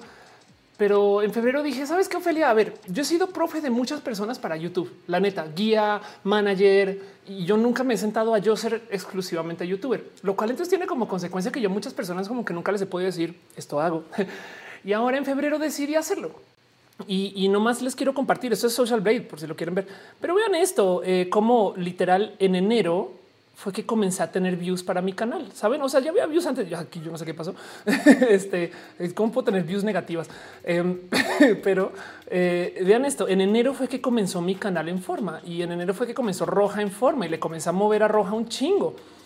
Ahora, curiosamente, pues sí, comenzó febrero, iba re bien. Yo digo, no mames, güey, esto está súper pandemia, ¿no? y la pandemia cambió la dinámica de cómo se, cómo se consume el Internet, etc. Pero pues sí es verdad que tengo más suscritos, ¿no? Hay más gente que está llegando, ustedes están acá. Eh, hoy puedo decir vivo de roja, ¿saben? Es como, wow. Y todo eso pasó en el 2020. Em, la verdad es que, eh, por si me han seguido este show desde hace rato, así se veía roja al inicio del año. Órale. Este, ah, no, perdón, sí. Así se veía roja al inicio del año. Em, y, literal eh, tenía yo aquí, quizás se ve un poquito mejor, tenía yo estas dos cámaras y me arreglaba mucho más para roja que hoy, admito. Pero em, de hecho dejé de plancharme el cabello. ¿eh? Eso es otra que, cambió este año. le hice muchos cambios con mi cabello porque, porque lo tenía ya muy destrozado. Puedo hablar largo de eso. La planta eh, pro aborto que sigue por aquí cerca, no de paso. Em, luego ese foro, que de paso ese foro, es más, les muestro ese, foro, por así decir, está aquí, donde, donde está, está eh, eh, el arbolito de Navidad, ahí estaba grabando, solamente que está grabando hacia acá, ¿no? O sea, la cámara está donde estoy yo mirando hacia allá. Em, y luego, entonces decidí poner el fondo. Y poner ese fondo para mí fue un paso muy de, güey, es que sí pone un fondo, fondo. Em, y entonces hice esto. Este fue el otro foro que, por así decir, tenía. Sigue siendo el mismo cuarto, me explico, ¿no? Em, eh, y grababa contra eso, pero pegada, pegada ahí atrás. El tema es que como yo duermo y de nuevo, como esta cosa negra aquí es mi cama, entonces me tocaba desarmar todo después de cada show y volverlo a armar. Entonces la solución luego fue justo esto que ven hoy, no esto que, perdón, esto que ven ahorita, que em, sigue siendo ese mismo setup, pero estoy más enfrente para que entonces pueda literal bajar la cama y dormir. No es el fondo 100% real. Em, dice, eh, o les estoy muerto, se ha grabado en el lado oscuro del set. Y le he ido moviendo a lo largo del año. Si se fijan, eh, por ejemplo, acá no tengo micro. Sí tengo micro, lo que pasa es que tengo un micro muy bonito que eh, me encantaría tener puesto en modos más permanentes, que es un micro de techo para teatro, que lo amo con todo mi corazón, pero justo cada vez que lo saco, cada vez que lo guardo, lo tengo que recalibrar, no sé qué. Entonces ya me acostumbré mucho a usar este micro, que es este lavalier. Lo bonito del lavalier es que si volteo para allá, todavía se escucha, si volteo para acá, todavía se escucha. El otro lo tengo que tener justo en una zona donde lo vea. El micro, las luces, el setup, el cómo se ve, los 60 FPS, la velocidad de conexión, la computadora, todo eso fue trabajo de este año. Y, yo tenía todo eso desde hace mucho tiempo antes, solo que nunca lo había vuelto mi, por así decir, profesión primaria. Entonces, roja, aunque existe hace tres años y seis meses, eso, tres años y medio, pero en 3.6 años fue lo que el cálculo que me hizo caro. Eh, la verdad es que el Roja Pro, por así decir, el Roja donde yo me dedico solo a hacer Roja exclusivamente y lo demás es como añadido, data de este año y ese fue mi 2020 y por eso estoy como tan feliz de traerles a ustedes este como rewind, por así decir, porque como que tengo muy puesto el es que güey, ha sido un año muy bonito para mí de esto. De las cosas feas no ha sido bonita, pero de esto, como que siento que eh, las cosas que se han hablado en este año, pues no. Dice de mi yo me compré un headset con orejitas de gato rosa para dar clases. Qué chido. Yo quiero que tú, yo quiero clases con alguien que use un headset así. Eh, Marcos dice: Me da miedo que tu cama se guarde sola cuando estés dormida en ella. no es más probable que se abra sola. O sea, que esté como que así de sería muy cagado. Hola, cómo va? No sé qué. No, pues todo bien. no, pero bueno, em, eh, dice este Cristian, baja la cama en vivo. No, no, la puedo bajar en vivo. Tiene como tornillos fijos que tengo que sacar y demás. O sea, tendría que toma tiempo. Pues em, aquí me dice el rato no muevo la barra de la cocina. Sería divertido, pero sí tengo a un amigo que hace streams mientras lava los trastes, güey, y así las cosas, no? Eh, Oscar dice así se me descuida, eh, te ves mejor. A mí me gusta más estar así porque es que piense que la otra cosa que aprendí de roja es yo nunca voy a hacer la tele y en algún momento eso me pesaba mucho. Yo hago roja porque a mí me invitaban a la radio y nunca me dejaban hablar mis temas chidos. No es como Felia, tienes 10 minutos, vas, no? Y entonces, imagínense presentar un tema de roja en 10 minutos, sale, pero no sale. Entonces dije, no, mejor un stream y listo, no? Y, yo quería que fuera pro. Me explico como que yo, eh, es más, eh, eh, a ver, foro, milenio. Si algún día tuviera varo infinito, se los juro que sí lo hago, pero me encantaría. Este no, perdón, vamos a buscar milenio noticias. Me encantaría, o sea, no saben cuánto envidio el foro que tienen en Milenio Noticias, que es esta mesa blanca. Me he tomado millón, como he ido ya varias veces, Eh, me he tomado un chingo de fotos y, la verdad es que el foro no es tan, o sea, está bien puesto para la cámara, pero es un cuartito chiquitito con todo. Pero es esta cosa, es un lugar blanco, blanco, blanco, con todo en rojo. No saben cuánto lo amo. Em, y, pues sí, tienen esta, eh, ¿qué onda con Azuse? Eh, tienen em, esta mesa que es, aquí se alcanza a ver, esta mesa redondita eh, que es bien guapa y si mal no recuerdo se mueve un poquito. En fin, el caso es que eh, como que al momento yo pensaba, eso es lo que yo quiero hacer, ¿no? Y pues se vale tener como aspirar, ¿no? Entonces yo decía, pues vamos a tratar de acercar el show eventualmente para allá. Secundía me percaté, no, güey, Roja en mi casa. Esto es una plática. Esto no es las noticias. Para las noticias la gente va a las noticias. Y entonces en eso me he gozado mucho el ahora estar un poquito más deschongada, pues no. Pero bueno, eh, perdón, veo que están dejando piñas y abrazos y cositas. Entonces no me quiero asomar un poquito porque veo que eh, justo este eh, en Twitch de Siuan se suscribió por dos meses. Muchas gracias. Marilyn Ram también se suscribió. Gracias millones.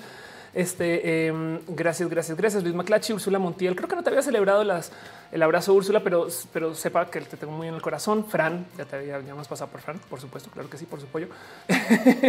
Muchas gracias por su amor y su cariño y por ser parte de esto. Pero bueno, Em, dice Luis Camas que ha visto poco roja hasta el momento, pero me gustan sobre todo eh, por lo mucho que se aprenden ellos. Gracias. Y de paso también este año comenzó Mini Roja. ¿Qué es Mini Roja? Eso es bien divertido de ver porque yo en Roja presento un tema y hablamos de ese tema. Luego lo vuelvo a pinches grabar y se lo doy a Elisa Sonrisas, quien es una persona bien eh, bonita de su corazón y de su alma y de su vida y de cómo se ve muchas cosas. Em, y le tengo mucho cariño. Y Elisa lo edita y lo vuelve un video de YouTube como de youtuber. Em, yo antes lo hacía, pero pues tiempo no. Y el cuento es que eh, eso es porque a veces hay un roja donde hablo de 36 temas, güey. Y literalmente me decían, oye, Ophelia, ¿cuál es el rojo donde pasó esto? Y yo, no, ya, no sé, güey. Y se me ocurrió en un momento hacer una wiki para guardar los temas. Y después dije, no, no mames, más bien hagamos los temas por aparte. Y entonces comenzó mini roja. Pero entonces hay gente que me comenta, me dice, Ophelia, ¿subiste este video otra vez? Y yo así, no, es que viste el roja y ahora estás viendo el mini roja, ¿no? Pero bueno, este directo justo de hoy no es representante de los rojas de paso, pero bueno, pero bueno, pero bueno, ahora tengo muletilla, me acabo de dar cuenta. Eh, Cales dice saludos de tu primo en. Un beso. Gracias por pasar por acá, Cales. saludos a la familia. Hoy está haciendo puro desmadre. Hoy estamos en desmadrito. Hoy estamos en desmadre vaquero para que veas. Raúl Trajo dice descuidado un poquito. Sí, ¿eh? Elena Murilla dice que se puede hacer un boxing de la cama. Sí, se podría hacer un boxing, se podría hacer un bedding. Em, dice Andrés Felipe, ¿cuándo vuelve a ser roja el otro año? Después del 6. Ahora, de aquí al 6 voy a hacer transmisiones, solo no van a ser roja, pero bueno, y, más posible que las haga en Twitch y no en YouTube, pero bueno, voy a estar. El punto es que no me desaparezco, solamente que roja formal como show vuelve después del 6 de enero. Perdón, Marielena Martínez deja un abrazo financiero. Muchas gracias. Este te dice hey you, gracias por apoyar. Y Caos Miguel también deja gracias, de verdad, de verdad, Miguel, por tu amor. Gracias. Dice Oscar Guevara, ¿no fue donde se cayó la chava de cara? No sé. Vamos a decir que sí, creo. la vaca. Eh, la taza de vaca lo máximo. De nuevo dicen Facebook vas a transmitir. Yo creo que sí. O sea, si voy a estar por aquí, voy a estar en redes, nomás no voy a hacer roja el show. Voy a hacer transmisiones, que es diferente, no como hoy. Hoy técnicamente no es roja el show, saben? Este eh, hoy, hoy es otra cosa. Eh, pero, pero pues hoy simplemente quería cerrar el año hablando de eso, hablando de qué sucedió en el año y qué ha pasado. Eh, qué cosas tenemos como presentes de lo que ha cambiado este año y sobre todo qué han aprendido ustedes y cómo se han sentido y, cómo la han llevado. Ahora, justo cuando me puse a buscar cosas que pasaron en el año, porque hay millones de resúmenes, em, me topé con este video muy divertido. Primero que todo, porque es muy reciente para la calidad de este, predicciones que está haciendo. Pero eso es un random video que me topé en un canal que habla del futurismo, que dice cómo va a ser el mundo en el 2020. Y entonces hace una serie de predicciones que decidí hacerles un poquito de fact check. Porque, por ejemplo, la primera que dice es que el 20% de la energía global va a venir de fuentes renovables, ¿no? Es decir, cuando llegue el 2020, eh, entonces el 20% eh, va a venir de energías renovables y nos fue de la chingada porque la cifra es así energías renovables 4%. Ahora si le sumamos nuclear 4%, hidro este 7%, medio, saben como que suman 7, 4, 4, no está, eh, puede que no saben que quizás. Em, de hecho, por acá tengo la cifra para Estados Unidos. Eh, Y para Estados Unidos, pues la verdad es que tampoco es como que digas, no, bueno, no, pero pues aquí está energía renovable 12.7%. Y, y si le sumamos este nuclear, que pues técnicamente no, no cae, pues ahí, se cumple el 20, ¿no? Pero el punto es que sí es verdad que ha pasado algo en el 2020 donde el costo de la energía solar se fue a piso, piso, piso. Eh, de hecho, creo que hoy en día es la energía más barata de generar. A ver, Solar Energy Price, este eh, drop. Vamos a ver si lo encuentro así nomásito.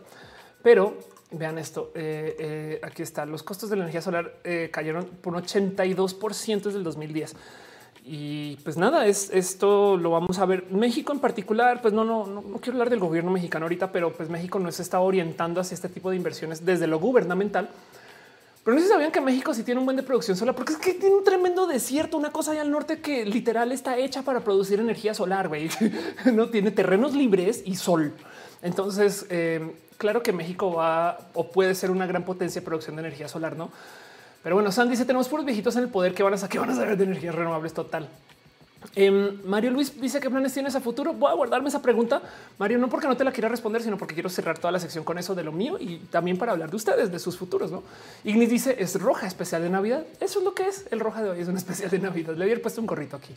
Eh, Lili dice aquí estamos viendo que no sea formal, va a ser divertido igual, va a ser divertido vernos. Andrés eh, Felipe Hurtado Murillo dice la verdad entre las mejores cosas que descubrí en, mi vida, eh, que es que aquí estoy. Gracias por pasar y por decirlo. Em, Ana Mora dice México comiendo resistol un poquito. la verdad es que si México ahorita no invierte en esto, otros países están invirtiendo en esto, lo cual quiere decir que igual México tiene de esto para ofrecer. Entonces capaz si llega no desde el gobierno, sino llega desde inversión privada capaz si llega desde que se desarrolla en otros países y cuando México lo adopte va a ser tan barato y tan fácil que va a ser un boom. Me explico. Entonces esas cosas son inevitables y solamente que pues, va a ser un no por ahora y ya. Eh, el día dice no tiene que ver con la edad. Vean a Bernie Sanders. Es verdad que Bernie tiene 856 años. Em, este otra cosa que el video revaliente dice es un video muy valiente. La verdad eh, dice que en el 2020 los coches eléctricos van a poder andar 746 millas sobre una sola carga y está cagado que usan justo a un Tesla como un ejemplo. 746 millas es un chingo de distancia. Eh, a ver, 740, eh, además que está bien raro ese número 740, no es como 750, no. este miles son 1200 kilómetros. Ah, pues es que ahí está. Dijeron 1200 kilómetros, graban el video para los gringos y dijeron si decimos kilómetros, los gringos van a pensar que estamos hablando de cifras de Marte. Entonces tú cambia las millas básicamente. Em, pero bueno, 1200 kilómetros, 1200 eh, kilómetros sería la distancia de la Ciudad de México a qué hay a 1200 kilómetros de México. Sonora. no sé. Em, dice Marcos las predicciones de Greta Thunberg un poquito. Y pues el problema es que eh, ahí se hay un poquito de fail. La verdad es que no, no se cumplen los 1200 kilómetros, pero em, eh, Tesla está hablando de 400 millas por carga. 400 millas por carga, eh, de nuevo, a ver, 400 miles en kilómetros son, perdón, en kilómetros son 643 kilómetros por carga, lo cual quiere decir que, pues, o sea, esto, esto es lo que cualquier coche de gasolina, bueno, no cualquiera, pero saben, o sea, no es una cifra que sea nueva y rara para los coches de gasolina. 600 kilómetros por carga es un chingo, es un chingo. Entonces, este, eso pues, ya está aquí, aunque no son 1200, sigue siendo un chingo, no? Um, Marlene dice, How dare you? De México a Torreón, casi exactamente. Ándale. Eh, María Fernanda Mesa dice: Acabo casi una semana de conocerte, me dio esta cambiar mi perspectiva. Qué chido. Gracias por pasarte por acá. Dice Oscar: No hay destino, solo existe lo que hacemos. Y yo todo lo que tengo que decir, Oscar, es calma tu Terminator. Pero sí, eso, eso es lo que de hecho, eso justo es el final de Terminator 2. No hay destino. Eh, la vía es el futuro, pero bueno. Gay, perdón, claro, eh, dice Aisha, la regulación de la cannabis en México, eso es inmenso. Sí, se me fue del total, total, total, total. Alan Shira dice, siento que muchas veces México llega tarde es verdad, em, pero te voy a decir algo, no más para no desmoralizar. Primero que todo, México va a seguir siendo parte inmensa, o sea, es la economía que 12 del mundo, no nos vamos a desaparecer. Y si es verdad, sería chido, sería muy bonito que México sea parte de los equipos que están reinstalando las nuevas tecnologías. Cuando llegué a vivir a México, yo me topé que el cine en México cicla muy lento. Esto ahorita en la pandemia vale gorro, ¿no? ¿Qué quiere decir que cicla muy lento? Que cada que sale una película tarda un chingo que pongan la nueva. Porque cuando vivía en Colombia y en Estados Unidos también había una película cada nueva cada fin de semana, no como que era, era, era bien raro eh, el, como que, o sea, como que era de, de verlo ya porque se va la peli, güey. Me acuerdo de tener ese estrés. Yo sé que es un decir, o sea, no, no sé si clava tan rápido, pero, pero era así. Como que yo ve que en México pasaban a veces meses y seguían presentando la película en algún lugar y de que, ¿qué pedo? Y primero me metí en este trip de es que en México son como así, más lentitos para esas cosas, ¿no? Pero luego alguien me dijo, no, pendeja, estás pendeja. es que sigue vendiendo, sigue funcionando lo que está así antecitos. En México, cuando yo llegué a vivir a México, no había fibra óptica en casi ningún lugar. Había cableos de fibra óptica, la famosa fibra negra que le tenía la CFE, pero era muy difícil conseguir fibra óptica para, para una instalación de Internet ultra rápido hasta en tu oficina. Era caro y eso que yo vi en una zona que está muy cableada. Y de la noche a la mañana pasaron de cero líneas a como cuatro en el sector donde vivía. Y de repente, pum, todo el mundo se conectó. Esta historia capaz si la conocen con High Five y Facebook, no? O, al red social la que sea y como todo el mundo de repente saltó a Facebook. Entonces el tema es que yo creo que México también a la par es muy masivo y el cómo adopta tecnologías nuevas. Em, México no es early adopter, justo. México no adopta tecnologías tan nuevas, pero cuando ya están instaladas, güey, es tan grande México que es inevitable que vaya por ellas. Entonces, de modos muy eh, egoístas, lo que logra eso es que otros países paguen los costos de desarrollo. Del otro lado, pierdes autonomía. Pero, por ejemplo, de México está la empresa de telecomunicaciones más grande de América, que se llama Teléfonos de México. ¿Qué tan grande es Telmex?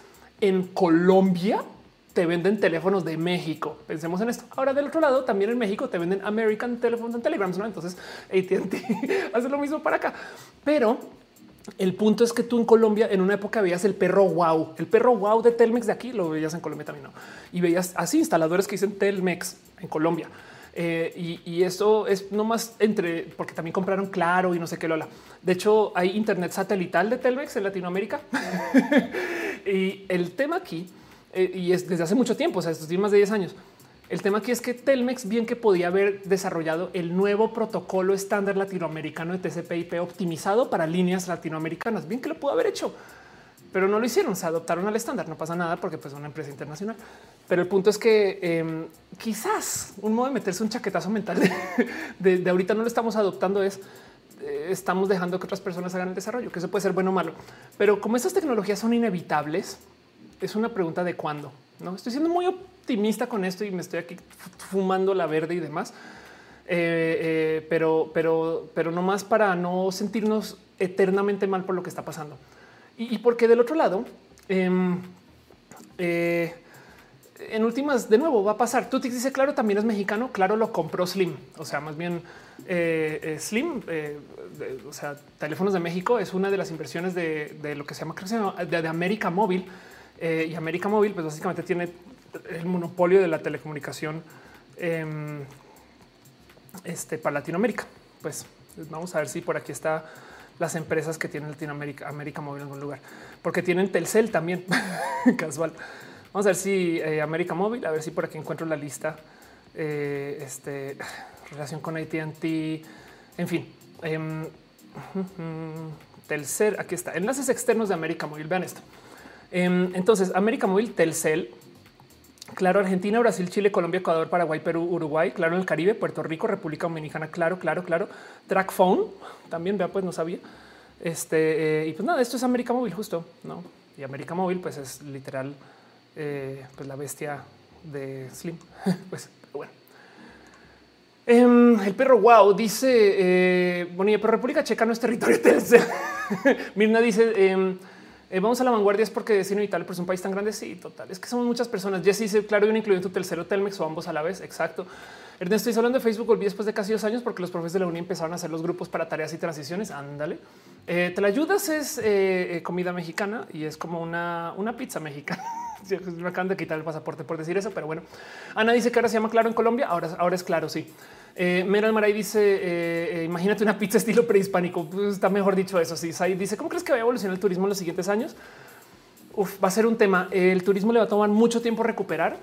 Algo va a pasar con los viajes, porque las aerolíneas, si las dejan quebrar, entonces se vuelve infraestructura muy barata que inversionistas van a poder comprar y los vuelos se van a volver más baratos aún.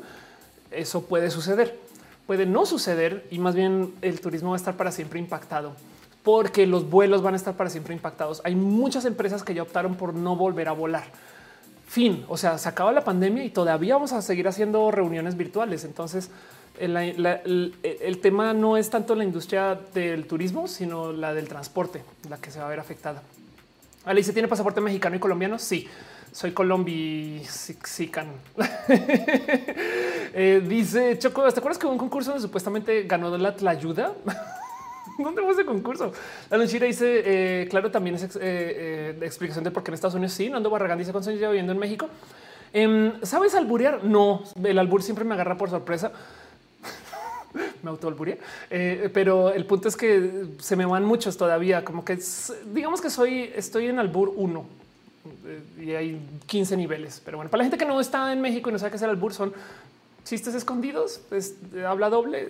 En fin, es una especialidad mexicana de decirte lo que quieras sin que tú te des cuenta. Es un juego. Es más, la reina del albur, que desafortunadamente ya no vive, que es una mujer eh, muy famosa. Buscan así la reina del albur por si se quieren divertir un rato. Eh, decía que el albur es un juego de ajedrez. Entonces, eh, por ahí va la cosa. Fausto dice es de doble sentido. Exacto. Bueno, sigamos con nuestro video valiente porque la verdad es que está muy valiente este video y me da mucha risa. Ya les explico por qué. La otra predicción que dice es los coches autónomos van a estar en las, todas las ciudades grandes en el globo en el 2020. Eso es lo que dice. Y luego entonces me dio por ir a buscar y dice no mames, güey, qué pinche fail. Ahora este fail entiendo exactamente por qué failió. Eh, hay algunas ciudades donde hay coches autónomos, ya es un hecho. Las Vegas, Boston, Pittsburgh, Singapur, eh, San Francisco, eh, de nuevo Pittsburgh, Arizona, Michigan, o sea, ahora Michigan, Arlington, Texas, no como que hay pruebas en todo tipo de lugares. Miami, o sea, sí hay muchos coches autónomos en Estados Unidos, en China también. Eh, y pronto, miren, Canadá también, Toronto en modo manual, no sé qué. O sea, los coches autónomos son un hecho, ya vienen. O sea, eso sí, 3, 2, 1 y, también llegan a Latinoamérica. Así están. Wow, source no es lo que quería. Quería traducir al español. Em, pero, o sea, si llegan a China, llegan a México. Piensen en eso. Saben como que si, pueden manejar en China, pueden manejar en México. Y el tema es que eh, van a estar en muchos lugares. Ahora no van a estar en todas las grandes ciudades de no del globo, pero lo que pasó es que cuando se comenzó a desarrollar esta tecnología, eh, hubo para accidentes y la gente dijo, ¡Ah!". y entonces eso demoró el desarrollo de los coches autónomos unos buenos cuatro años más o tres o algo así. Dice Chávez, la reina del albur ya falleció, ya falleció. Es muy triste, pero igual busquen en YouTube porque tiene videos muy bonitos. Es una genia, genia de la comedia. Eh, dice que es como volver al futuro un poquito. Eh, Cuevas dice: Me pone muy triste que los intereses por el petróleo sean tan grandes como para frenar el desarrollo de energías sustentables. Sí, y sabes qué choque es que el tema es que ahorita que se sobreprodujo tanto petróleo, que hay tanto petróleo que se extrajo, entonces el petróleo está en su punto más barato y, sobra. O sea, hay tanqueros llenos de petróleo por ahí. Hay, tanto petróleo que lo están tirando, lo están quemando, se está perdiendo casualmente todo eso, no? Entonces el petróleo va a estar aquí por mucho tiempo, no? Pero sí, de nuevo es inevitable porque, porque la gente no quiere petróleo. Me explico. O sea, la tecnología Está bien pendejo. Em, la propuesta que se hizo hace muchos ayeres eh, en el gobierno de Obama es de hacer esta cosa que ahora llaman el Green New Deal, que es un set de impulsos de gobierno para irnos a la nueva industria. Entonces, así como, como existió el vamos a la luna y todo el mundo se enfocó en hacer la ciencia de ir a la luna, lo que decían es deberíamos hacer algo así para irnos a energías renovables, no? O sea, ya, ya nos sentamos y nos ponemos a hacer eso. Y eso va a generar 100 industrias nuevas y va a generar una cantidad de nuevas tecnologías y nuevos científicos y nos va a enfocar y nos va a sacar de trabajar en cosas que ahorita no sabemos si funciona versus esto que sí va a funcionar.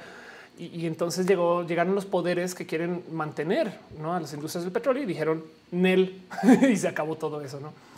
Pero bueno, eh, María Fernanda dice cuándo crees que se acabe todo esto de la cuarentena? Entre entrando a junio del próximo año vamos a sentirnos saliendo porque ya va a haber gente vacunada, eh, porque ya, ya, ya, o sea, ya la gente se va a sentir que ya se, o sea, ya, ya ahorita ya sienten que se acabó, pero prepárense porque ahorita sienten que se acabó, pero en dos semanas vienen las noticias más feas que han visto en mucho tiempo, sobre todo porque la segunda ola siempre ha sido más fuerte que la primera. Pasó en la pandemia hace 100 años, va a pasar ahorita.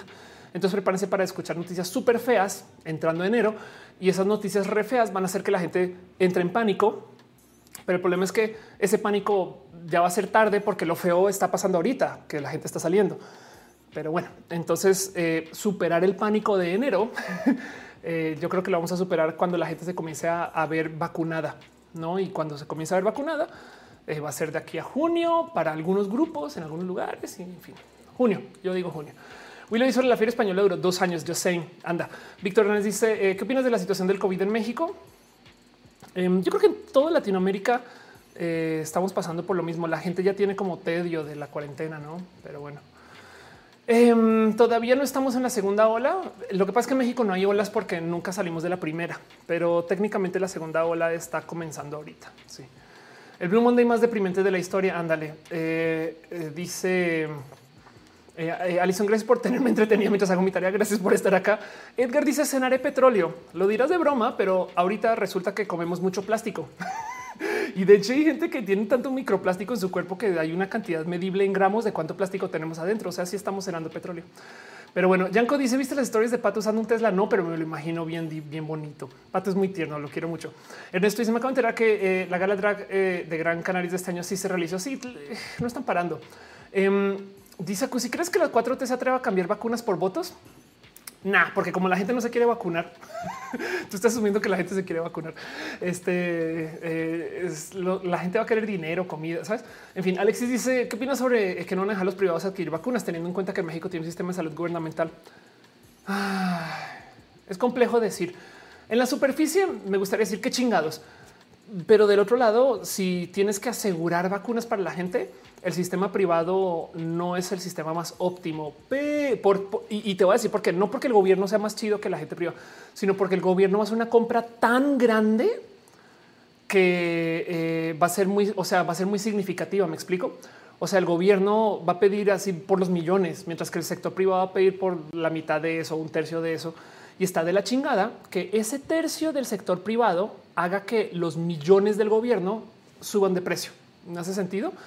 Entonces, si de plano tú dices no, no, no hay privados, entonces quitas un chingo de especulación, porque hay gente que los va a comprar para revender el mercado libre. Me explico.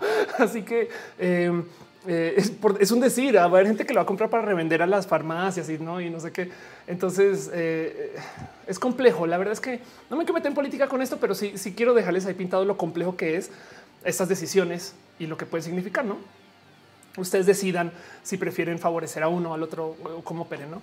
Dice Alejandro, mi doctor me eh, dijo hacerme chequeos en febrero antes de entrar el rebrote que pase en marzo en Argentina. Anda. Eh, hay mucha gente que se está haciendo pruebas igual y no les deja, no les dicen que tienen COVID. Está la chingada. Sandra dice: hambre, vacunas que la 4 ya está cambiando becas y demás por votos.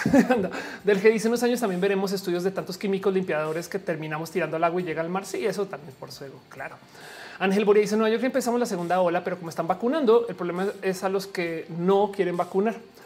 Sí, eso de nuevo yo tengo este fiel creer que hay más gente que se quiere vacunar que la gente que no se quiere vacunar.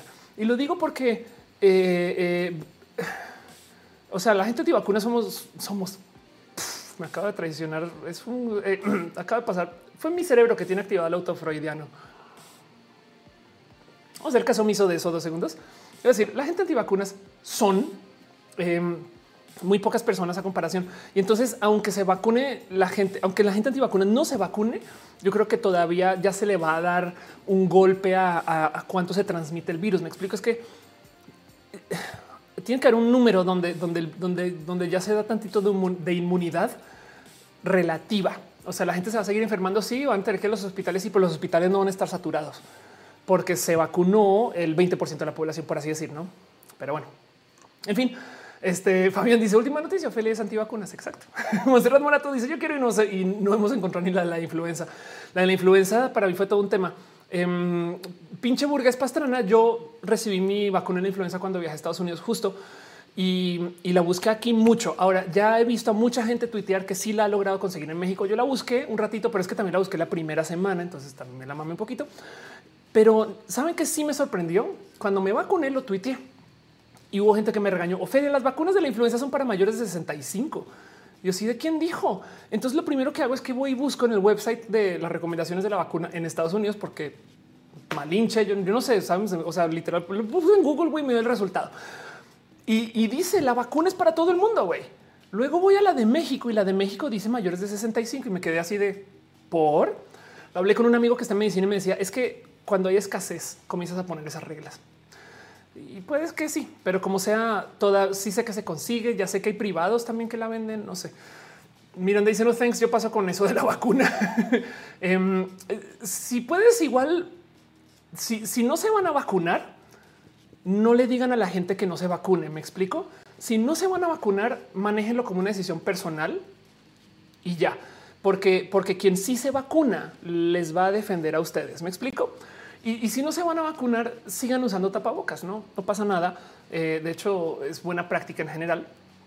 Pero el tema es que eh, una cosa es no vacunar. Es como la gente anti gay que es ex gay, no eh, Mauricio Clark. Una cosa es fui gay y me arrepentí porque lo que sea, porque tú te puedes identificar como te la regalada gana. Otra cosa es fui gay, me arrepentí y ahora voy a un noticiero a decirle a la gente no sean gay pendejos, porque eso es de drogadictos y es de hey, deja que la gente sea como quiera hacer lo mismo. Una cosa es no me quiero vacunar, otra cosa es decirle a la gente no se vacunen porque no. Y entonces eh, hacer como vaccine shaming. pero bueno, em, Bonina, eh, Elena Bonilla dice: Yo sí quiero vacuna, pero no chino rusa porque soy epiléptica. Anda. Eh, Fabián Ramos dice: Lo más probable es que el plan de vacunación que tiene México para el COVID es justo porque hay escasez. Nada es posible. María de Seis nos ponía la vacuna influenza a todos. Sí, yo tenía entendido que es algo para todos. Sí. Monse Morato dice: Lo encontró toda mi familia, pero el flaco y yo no en la zona. Anda, el flu shot es para todos. Y me la pongo porque si me contagio, comprometo mi cuerpo. Claro. Eh, Uva dice literal, yo fui al hospital el miércoles, me acerqué a la mesa de vacunación y me dijeron que tenían la vacuna de influenza y listo, me la pusieron. Qué chido, qué bonito. Exacto. Eh, también eh, es que de nuevo ese es el tema, ¿no? Que yo fui a buscar cuando era la primera semana, ¿no? Pero bueno. Eh, Daniel dice en Monterrey batallé mucho para vacunarme. No me dejaron vacunarme primero por no ser adulto mayor, luego por no ser diabético. Anda. Eh, y dice, están preguntando de Pati Navidad, el niño en vestido. Sí, total. Los virus de influenza son, eh, eh, perdón, esto lo dijo quién? Abe. sí, y me divierte Pati Navidad. Saben que si, el día de mañana resulta que Pati Navidad tiene un problema, es neurodivergente o algo así, me va a sentir muy mal por burlarme de Pati. Chocuevas dice acá en casa tenemos tres dispositivos diferentes. Muchas gracias. Acusi dice Pati Navidad ya no da risa un poco. Luxes dice: ¿Crees que es algo para preocuparse por todas las personas con secuelas por el COVID? Eso va a pasar. Hay mucha gente que va a tener secuelas de por vida, eh, que soplo del corazón, que pulmones, que no sé qué. Y todavía eso lo vamos a ver de aquí a 10 años, no? Pero bueno, Oscar dice que se va a dormir. Llevamos al aire dos horas. Eh, entonces, gracias por pasar por acá. Eh, Eugenia, o sea, hiciste un chico. Gracias. Em, dice que como comercial, les que tenemos seguro médico con AXA nos ofrecieron una vacuna para influenza. Qué chido, ok, qué bien. Si pueden vacúnense. Sandra Bella dice que me trajeron una vacuna para trabajar en la escuela. Me piden casi, casi comprobarles que no tengo rabia. Y nomás voy a hacer la pregunta. ¿Tienes rabia? Pero bueno. Eh, y dice muchas, la vacuna no tendrá efectos secundarios, pues por eso se hacen pruebas. La vacuna no salió de la nada. Ya miles de personas han recibido esas vacunas y, las pruebas son controladas. De hecho, lo impresionante es que saliera la vacuna tan rápido con estas pruebas encima, no? O sea, cumple con estándares, excepto la vacuna rusa. La vacuna rusa se está haciendo pruebas en vivo con, o sea, como que la última etapa la volvieron abierta para todos y, eso ahí sí dices tú, güey, rusos. Pero bueno, estándar dice se habla de la poca disponibilidad de vacunas con los países ricos asegurándose la provisión para ellos. Sí, total. Ahora del otro lado te voy a decir algo. Me costó decirlo. Con la mano en la cintura bien podrían decir acá la, acá la no la inventamos. Está la chingada. El capitalismo en medicina está la chingada.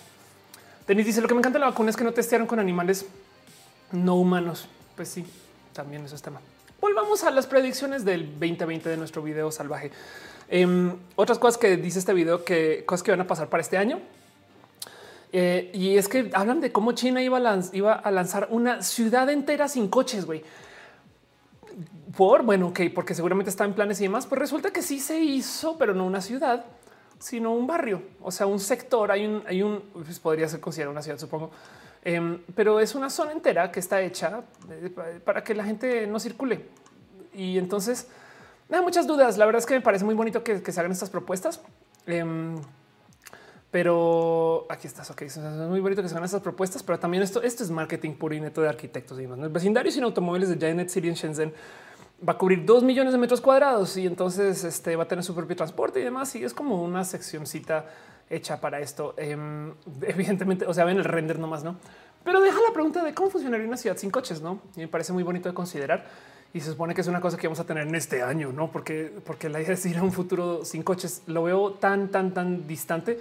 Yo creo que los coches eh, son, o sea, las ciudades están tan hechas alrededor del coche em, que hasta nos sirve tener las vías. Me explico. O sea, si diseñar ciudades sin vías, porque es para que no tengan coches, también yo creo que le quita, le quita espacio a ciclistas, le quita, en fin. Aquí me dice en Venecia, exacto.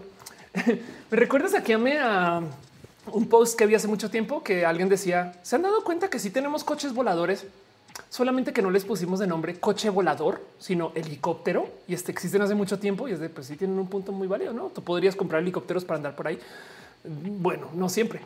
Eh, y supongo que entonces en Venecia tenemos un coche flotador, pero pues no le pusimos otro nombre, bote, barco.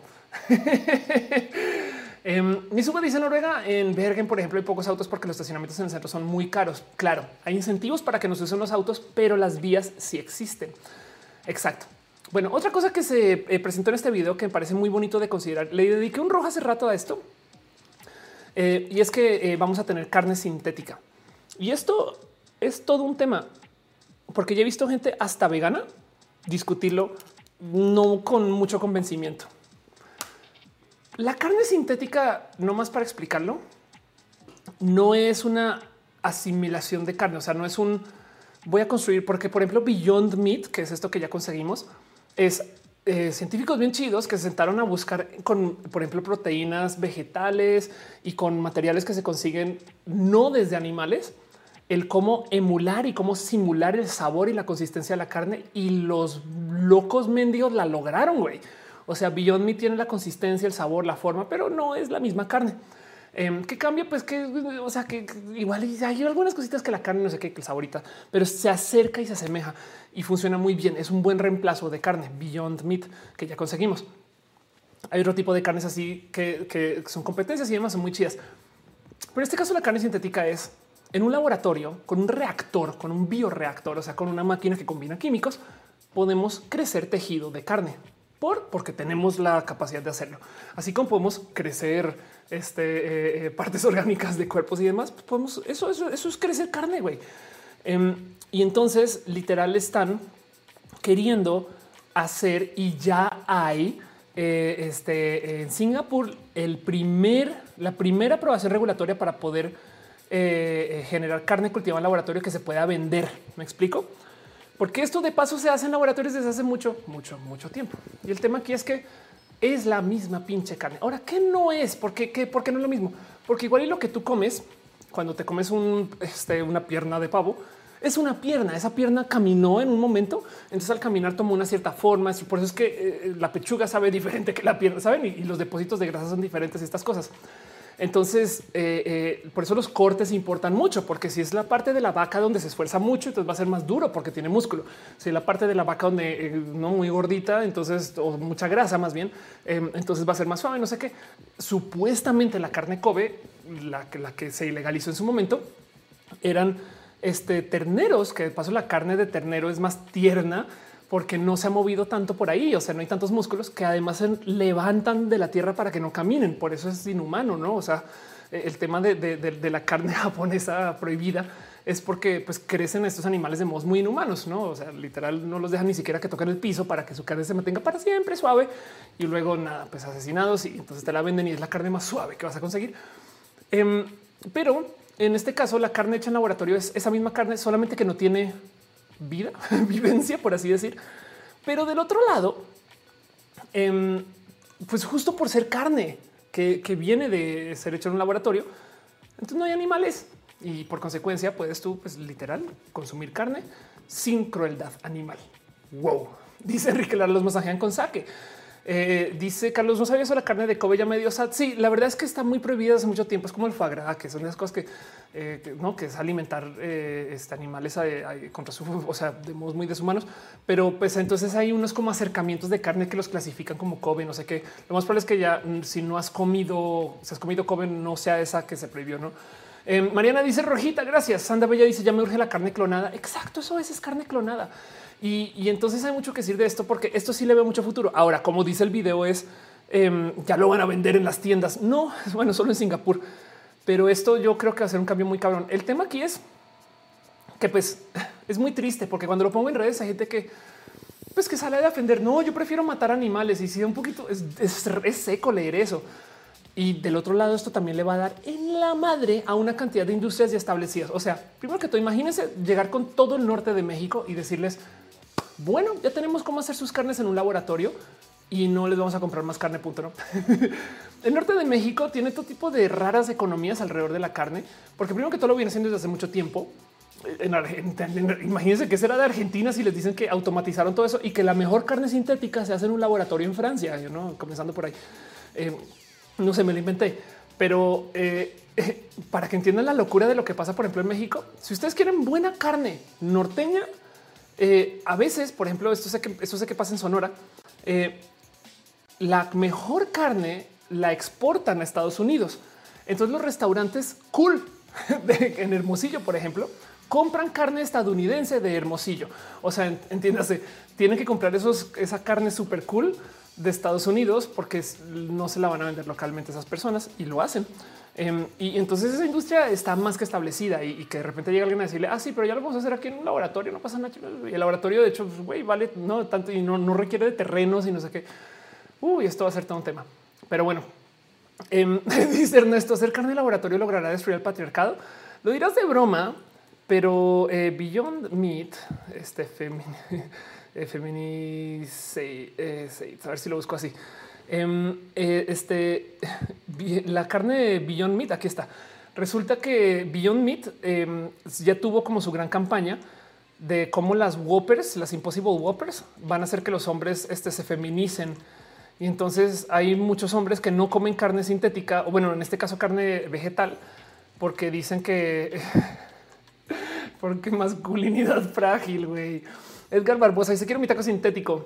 Em, dice eh, Cat Jessy, lo que va a pasar es que la carne de verdad va a estar más cara y va a ser un super lujo. Exacto. Yo creo que va a ser exactamente igual así.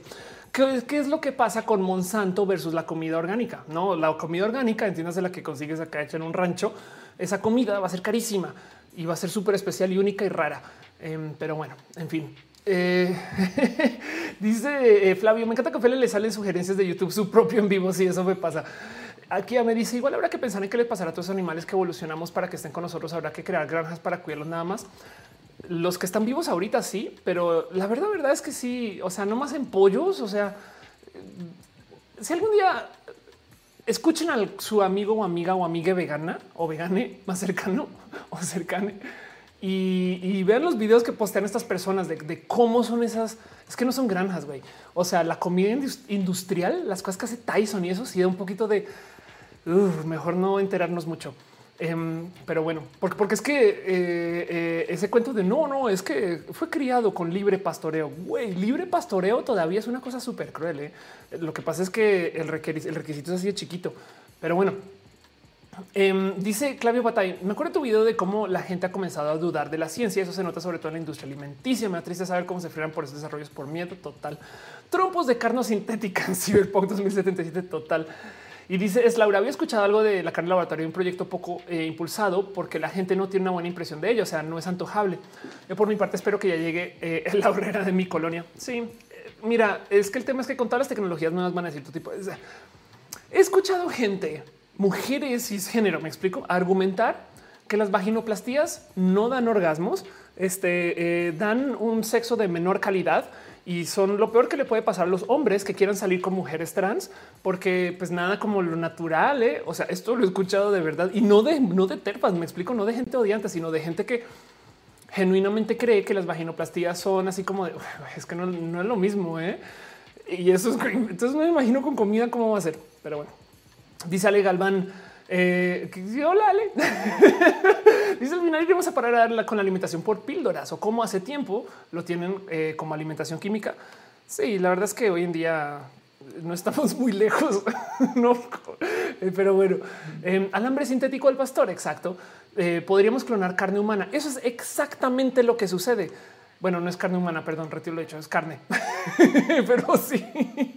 you. Ok, retiro lo dicho. Saben que hoy ya dije que era antivacunas, que como que soy este eh, eh, eh En fin, jalas una carnita asada clonada, podría ser mil pollos, un solo corral en Estados Unidos.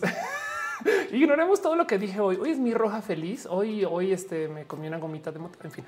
Bueno, em, otras cosas que dice nuestro video súper eh, valiente de lo que van a pasar en 2020. Eh, y es que dice que este en el 2020 supuestamente vamos a tener reemplazos de órganos crecidos en laboratorios. Esto sí, ni hay. O sea, nada, nada, nada, nada chido ahí con esto, desafortunadamente. Em, pero hay pruebas, hay, este, hay algunas cosas que se han intentado de, hacer y, la verdad es que, órale, este, ¿dónde estás? No, no, no, no. Em, le di el enlace que no era, pero bueno, eh, aquí estás. Em, y el punto es que eh, esto, ¿qué tan lejos estamos? de eh, los laboratorios que se pueden crecer, perdón, los órganos que se pueden crecer en laboratorios, órganos cultivados Em, no estamos lejos. O sea, sí existe la ciencia, sí se puede hacer, sí, sí hay cosas hechas que se han crecido, etc. Pero, pero la verdad es que esto sí está lejos. Ahora, lo que sí se ha hecho es, por ejemplo, em, crecer en un animal algún órgano que luego se puede usar en un humano, no tipo ya reemplazos de válvulas de corazón con cosas que salen de marranos. Hay gente por ahí que literal tiene corazón que es parte marrano, me explico eh, y funciona.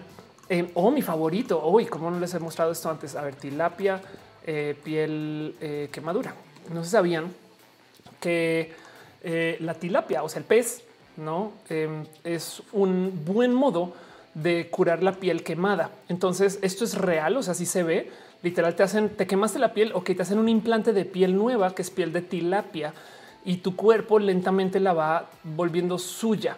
Em, y entonces son las cosas, son las cosas impresionantes, eh, porque esto se usa justo para. Oh, no quiero ver eso eso es justo para tratar quemaduras. Ahora les voy a decir algo. No solo quemaduras. En Colombia hay una cirugía muy famosa, tilapia eh, vaginoplastía, em, porque también en el caso de mujeres trans están, por ejemplo, construyendo vaginas eh, con piel de tilapia. Y es exactamente lo mismo. Eh, básicamente la puedes modelar sobre la piel de la tilapia y luego la implantas, lo cual deja todo tipo de dudas raras Em, porque ya saben el cuento. Hay muchos chistes aquí para la comedia que me los voy a ahorrar porque son un poco misóginos, pero pues ya saben que se dice mucho que tu JJ es fishy y en este caso literal sería fishy y lo voy a dejar ahí. No voy a decir nada más del tema, pero, pero sepan que esto se está haciendo. Filete de Trex te convierten en sirena, dice Amar. Exacto. Eh, las células madres en 2021 saldrán con chancla. Eh, Darwinismo dice hay que avisar a otra clona de Ofelia que se está portando un poquito loca. Estoy un poquito loca hoy. Estoy muy feliz en lo que pasa. Vinicio del Toro dice: Viste que ponías el meme de eh, que lo hemos público acerca de los pronombres de género. Chale. Eh, eh, en fin, sí. Dice Jesse, nos creció en laboratorios. Repoman. Norma Olvera dice: Ahora eso sí lo vi en Grey's Anatomy. lo de la tilapia es medicina ancestral. Exacto. Son sirenas de verdad. Sí, la verdad es que sí. O sea, que existe esta ciencia para mí es mind blowing, no? Pero bueno, em, otra cosa que dice nuestro video súper violento del futuro es que se va a hacer una prueba de una cura para la, la malaria. Acá sí no encontré absolutamente nada. Yo pensé que esto ya existía. Lo que no sabía es que lo que existe para la malaria son em, más bien tratamientos, no? Porque es que hay una vacuna famosa colombiana. Este hablemos de Manuel Elquín Patarroyo, con quien te crían en Colombia hablando de esto, pero en fin, alguien sepa, alguien cuénteme más de esto. Lo que sí es una predicción que sí eh, me parece muy eh, bonita de observar es que dice los, los soldados van a tener lentes inteligentes. Y es de yo, ¿cuáles soldados, güey? O sea, ya esto ya es una industria. Esto sí va a ser el tren del mame de la tecnología del 2021. Prepárense. Así como cuando llegó el iPod o cuando llegó el iPhone o el Watch, que de repente todo el mundo dice, bueno, mames, es la tecnología. El próximo año, prepárense para el tren del mame de los lentes inteligentes, porque estas cosas van a cambiar un chingo del cómo interactúa la banda. Vamos a conocer ¿Se acuerdan cuando comenzamos a lidiar que había gente que tenía eh, auriculares Bluetooth y era como te ves muy pendejo? Y sí estaba muy pendejo. Eh, bueno, eso va a pasar igual con los lentes. Va a haber gente que los va a tener y van a ser el tío ñoño que no manches, está muy buena y va a ser el güey, el eh, eh, no, o la artista, mi, mi tía o mi amiga, la artista en la oficina, lo que sea. Como que van a haber millones de usos para estos lentes. Em, van a haber muchos chamacos que se van a encargar de hacer todo tipo de tecnologías para hacer cosas poco éticas. Lo digo porque, por ejemplo, técnicamente tienen cámaras, podrían hacer reconocimiento facial. No está en ninguno de estos lentes nada relacionado con reconocimiento facial, pero 3, 2, 1 y alguien lo va a tener puesta. A mí me gustaría, como que a veces yo digo, güey, qué chido sería llegar a una reunión social y que con los lentes puedas identificar quién es quién. Imagínense eso, no? O sea, Ah, no mames, esa es esa persona, perfil de Facebook, estas cosas. Del otro lado es, güey, la intrusión, que una cámara esté reconociendo a toda la gente acá alrededor y luego esté buscando sus perfiles en redes sociales. ¿Quién es chingado? O sea, así que así que le gusta. O sea, no mames. No, pero se los prometo que alguien lo va a hacer. Dejando eso de lado, van a ser muy útiles para millones de otras cosas porque nos van a traer al mundo de la realidad aumentada. Entonces, eh, hasta TikTokers van a hacer uso de estas cosas, ¿no? Em, dice Agus, ¿cómo será con los robos de los lentes de esos? Anda. Entonces esto viene quizás no en este año, la pandemia a lo mejor los demora un poquito, pero, pero ya se habla de los mejores que hay, hay varias marcas, hay varios modelos, formas. El más funcional ahorita eh, lo lanzó eh, Amazon y, y sí da un poquito de raro, porque en el peor de los casos, este va a ser el uso que no vamos a ver, pero que todo el mundo va a adoptar, laboral. Me explico, o sea, sí, Google Glass es nada más, ¿quién va a usar eso? Pero en tu trabajo va a ser una güey, va a ser una herramienta más, no?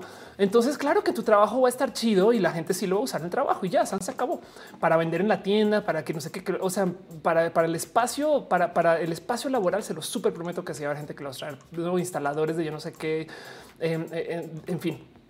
Y los, los lentes inteligentes de Amazon son la cosa más rara que hay porque no son lentes. O sea, son lentes, pero tienen un micrófono y tú le hablas y entonces está escuchando todo a todas horas y técnicamente tú puedes hablar con Alexa mientras vas andando por ahí y eso vamos a ver por dónde nos lleva. Pero eso va a pasar. O sea, los lentes inteligentes del próximo tren del mame de la tecnología de los próximos meses, si es que no años. Y en eso él sí puede decir video del 2020. Si le atinaste.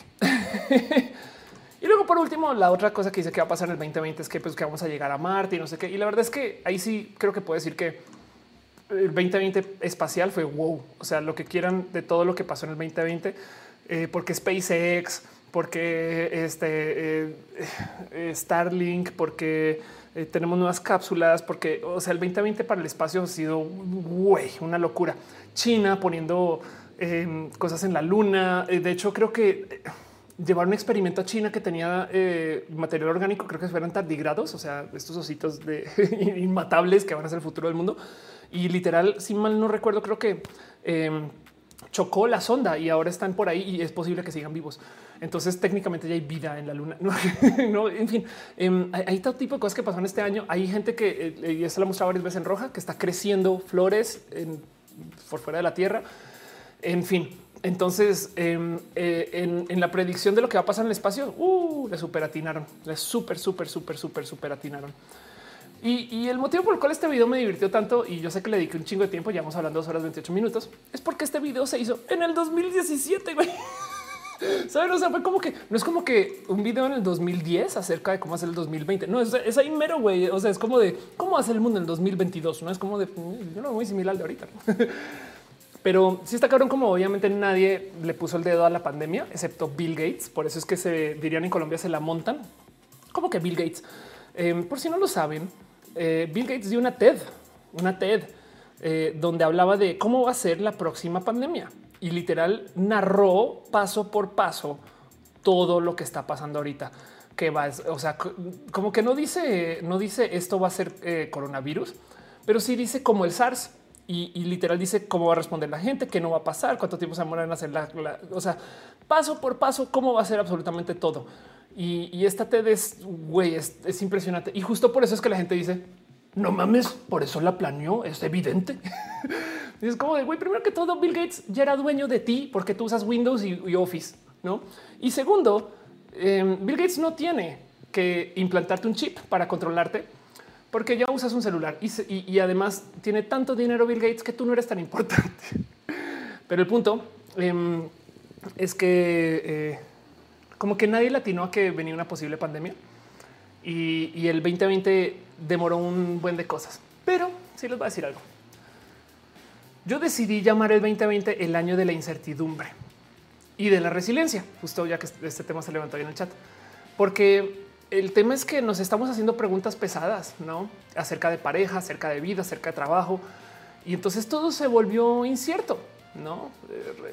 Relaciones eh, que eran muy cercanas se pusieron a la prueba, relaciones que eran muy lejanas se pusieron a la prueba, trabajos que eran muy establecidos se pusieron a la prueba, industrias muy marcadas se pusieron a la prueba.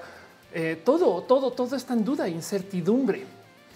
Y entonces el responder esas dudas de la incertidumbre para la gente que la sobrepasa porque todavía yo sé que hay muchas personas que están enfrentándose con la complejidad y, no, no, quiero ah, hacer eso más pequeño, no quiero, no quiero ignorar eso, pero el enfrentar esa incertidumbre nos ha hecho formarnos. Y entonces yo tengo 10 mil millones de aprendizajes acerca de el cómo lidiar con la incertidumbre, cómo vivir conmigo, em, e, el cómo tener autodisciplina. Por ejemplo, yo tenía autodisciplina antes de la pandemia, pero ahorita sí puedo decir, güey, le has trabajado un chingo a ser tu propia policía.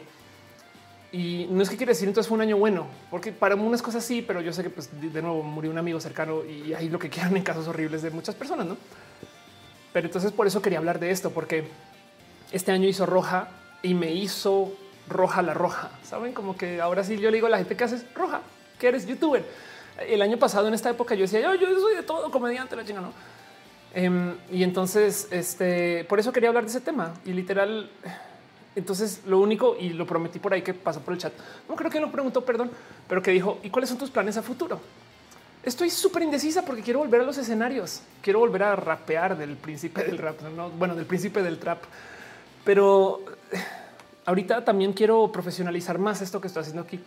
Entonces, le va a tener que verme mucho al espejo y decidir y, quiero hacer todo, pero no puedo. Saben como que en últimas a lo mejor Roja se puede crecer a tal nivel que se produzca con apoyo de otras personas y entonces ahora me libera para hacer shows. No Chume lo hace, no hace sus shows y luego presenta estando, pero tiene un equipo inmenso y una cantidad de dinero infinito porque su canal está muy establecido y hace contenidos este, mucho más trabajados, no? Pero pues que es equipo.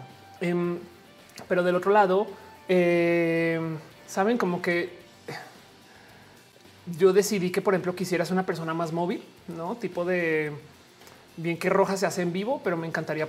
Justo ahorita estuve por fuera una semana. ¿Qué tal que fueran dos o tres y hago roja desde allá? Entonces a lo mejor profesionalizo más los videos pregrabados y los rojas son más chacoteados. No igual y roja no tiene por qué ser un show en vivo. Y se supone que roja iba a ser mi prueba para probar impro, pero se volvió lo que roja es. Entonces tengo muchas cosas que decidir y eso es todo lo que voy a estar haciendo ahorita en diciembre. Y me gustaría preguntarles a ustedes un qué quisieran hacer. Dejemos de hablar mal del 2020 por 10 minutos. Yo sé que podemos hablar mucho de todo lo horrible que pasó, pero les pregunto a ustedes en el chat que me digan un, qué quisieran hacer. Em, vi que alguien está preguntando que si va a haber mini roja de este. En este caso en particular, no lo puedo grabar. Si de verdad quieren que yo grabe estos temas para mini roja, va solamente que va a salir por ahí en febrero o bueno, en enero, quizás igual y lo edito pronto, no? Eh, ya que va a tener tiempo. Pero el punto es que eh, em, esto de roja de hoy era un roja más suelto de, platicar con ustedes, de escuchar. Dice Omar, no seas como Chumel, eh, pensemos nomás en, cómo opera, ¿no? En la, operación de no de los contenidos, sino de lo que hace. Dice el cocino, yo quisiera aprender a ser barista. Qué chido, no debe ser fácil, la neta. Em, y me dice, necesitamos Roja TV siete días a la semana. tocaría tener más personas para eso. Sería, se imaginan eso. Elizabeth dice: Estoy preguntándome eso hace un mes. Em, y algo así, eh, eh, Eli, que sea una idea loquísima, algo que dirías yo, yo nunca podría hacer eso. No sé. Eh, Eli casi me dice: Em, Simón Guardo dice: Vas a volver a Colombia y vas a ser nuestra Miss Colombia, ¿verdad? Sería divertido. Ana Cristina dice: Mi profesión en la música y precisamente he pasado por varias etapas emocionales, pero sobre todo acostumbrarme al presente. Ay, mi respeto. Sabes que yo veo como René enfrenta eh, la pandemia y digo, güey, es que para tú que vives del escenario y además en tu caso en particular, Ana, que digo nada en contra del bajo, pero eh, que además por lo general suele ser que no hay como solo artistas bajistas o sí hay, me estoy perdiendo de algo muy interesante de la vida, pero a lo que voy es a que normalmente em, requieres además como de más personas. Em, entonces me imagino que ha de ser aún más complejo, pero no sé si tú manejas otro instrumento, pues como sea mis respetos. El tema de la música es em, los streams yo creo que hay más tela para cortar. He, visto mucha gente que solamente hace streams. Es más, te dejo un tip. He visto mucha gente que sabe hacer show en físico, en presencial, y cuando hace streams los hace sin pelar el chat. Lo importante del chat es que tú conversas como aquí. Entonces, igual y igual hay algo que puedas con lo que puedas jugar, pero, pero no, no sé qué has hecho. La verdad, no, no, no sé cómo te lo has llevado. He visto a René lidiar con de todo y la verdad es que mis respetos. O sea, música y la gente que hace stand up también digo, güey, es que sí, ojalá, ojalá sí vuelva. O sea, sí rudo que te quiten tu oficina, literal. Pero bueno, en muchos otros lugares sucedieron, no? Em, David dice: No importa si se roja en tu casa, en Nueva York, en China. Gracias. Em, eh, yo creo que eso es un poquito lo que le, aventaría. No quisiera tener eso. María Fernández dice: Quiero ser más disciplinada para estudiar, encontrar un trabajo en tech. Chido. Em, hay que aprender cómo hacer nuestra disciplina. Puede ser. Eh, Aurea Cedeño dice: Quiero retomar mis clases de guitarra y mejorar en el foot. Wow, más fácil las de las de la guitarra que el del foot ahorita. Pero yo, por ejemplo, he hecho milagros con esto del espacio digital para Felipe Grisales está preguntando mucho de las batallas de los gallos Red Bull. en los FX. No, yo antes veía mucho los gallos de Red Bull y, eh, me desconecté un poquito cuando vi que Asesino no dejaba de ganar. Pero soy muy fan. Para la gente que no sabe qué son los gallos de Red Bull, son raperos que improvisan en tiempo real de modo competitivo. Es muy chido. Es Eminem, 8 Mile, pero llevado por Red Bull. Y hay unas cosas que dices esta gente sabe rimar. Son chidos. ¿eh? Lo que no sé es qué está pasando ahorita. Pero bueno, em, eh, el cachorro dice quiero aprender animación y poder aprender a tocar el piano o el teclado. Wow. Em, mucho de eso se puede hacer por internet, por lo menos a modo, a modo patitas en el agua, ¿no?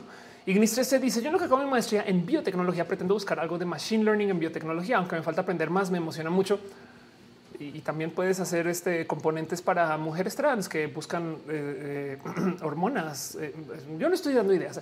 Ya le dice yo para el próximo año va a salir del closet con familiares lejanos y concretar mi transición. Mis respetos. Así que espero un montón de cambio en mi vida. Sí, aquí te mantenemos la silla puesta con abracitos para eso.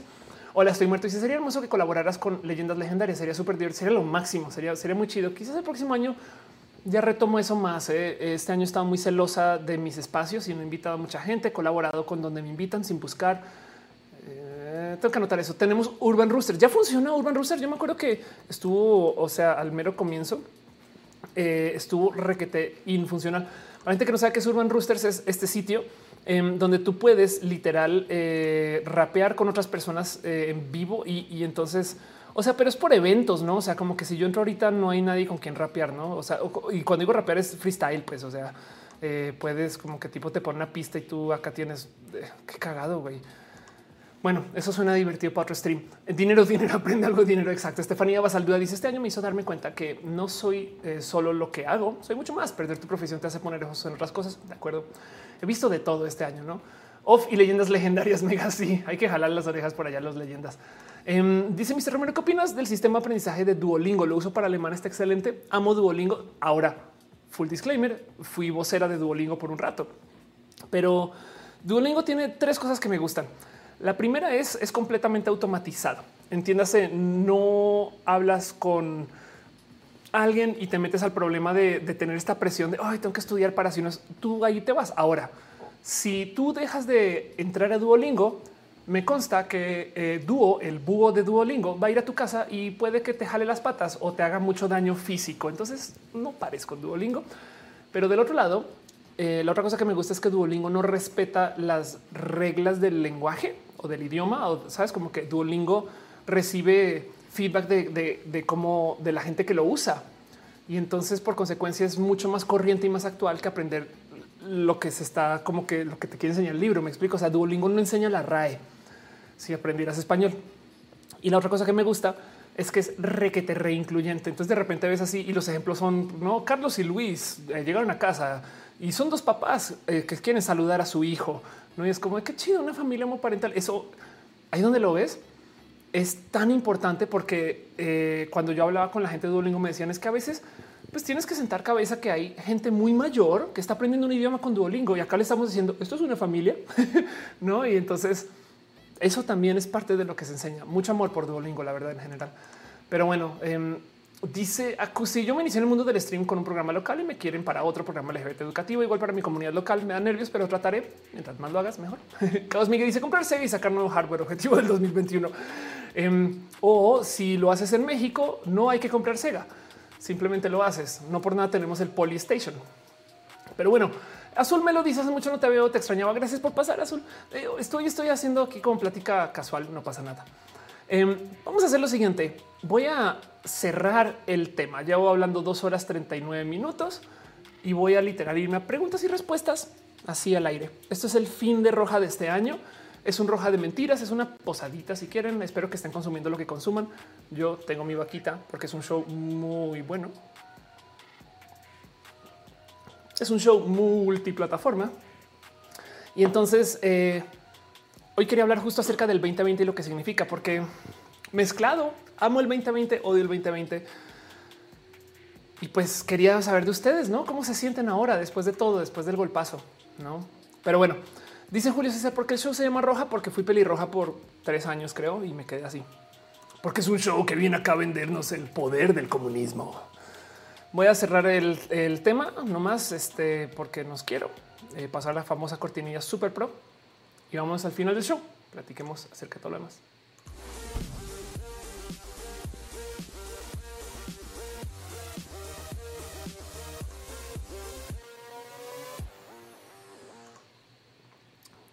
Dice Ryan Peridot, maldito año.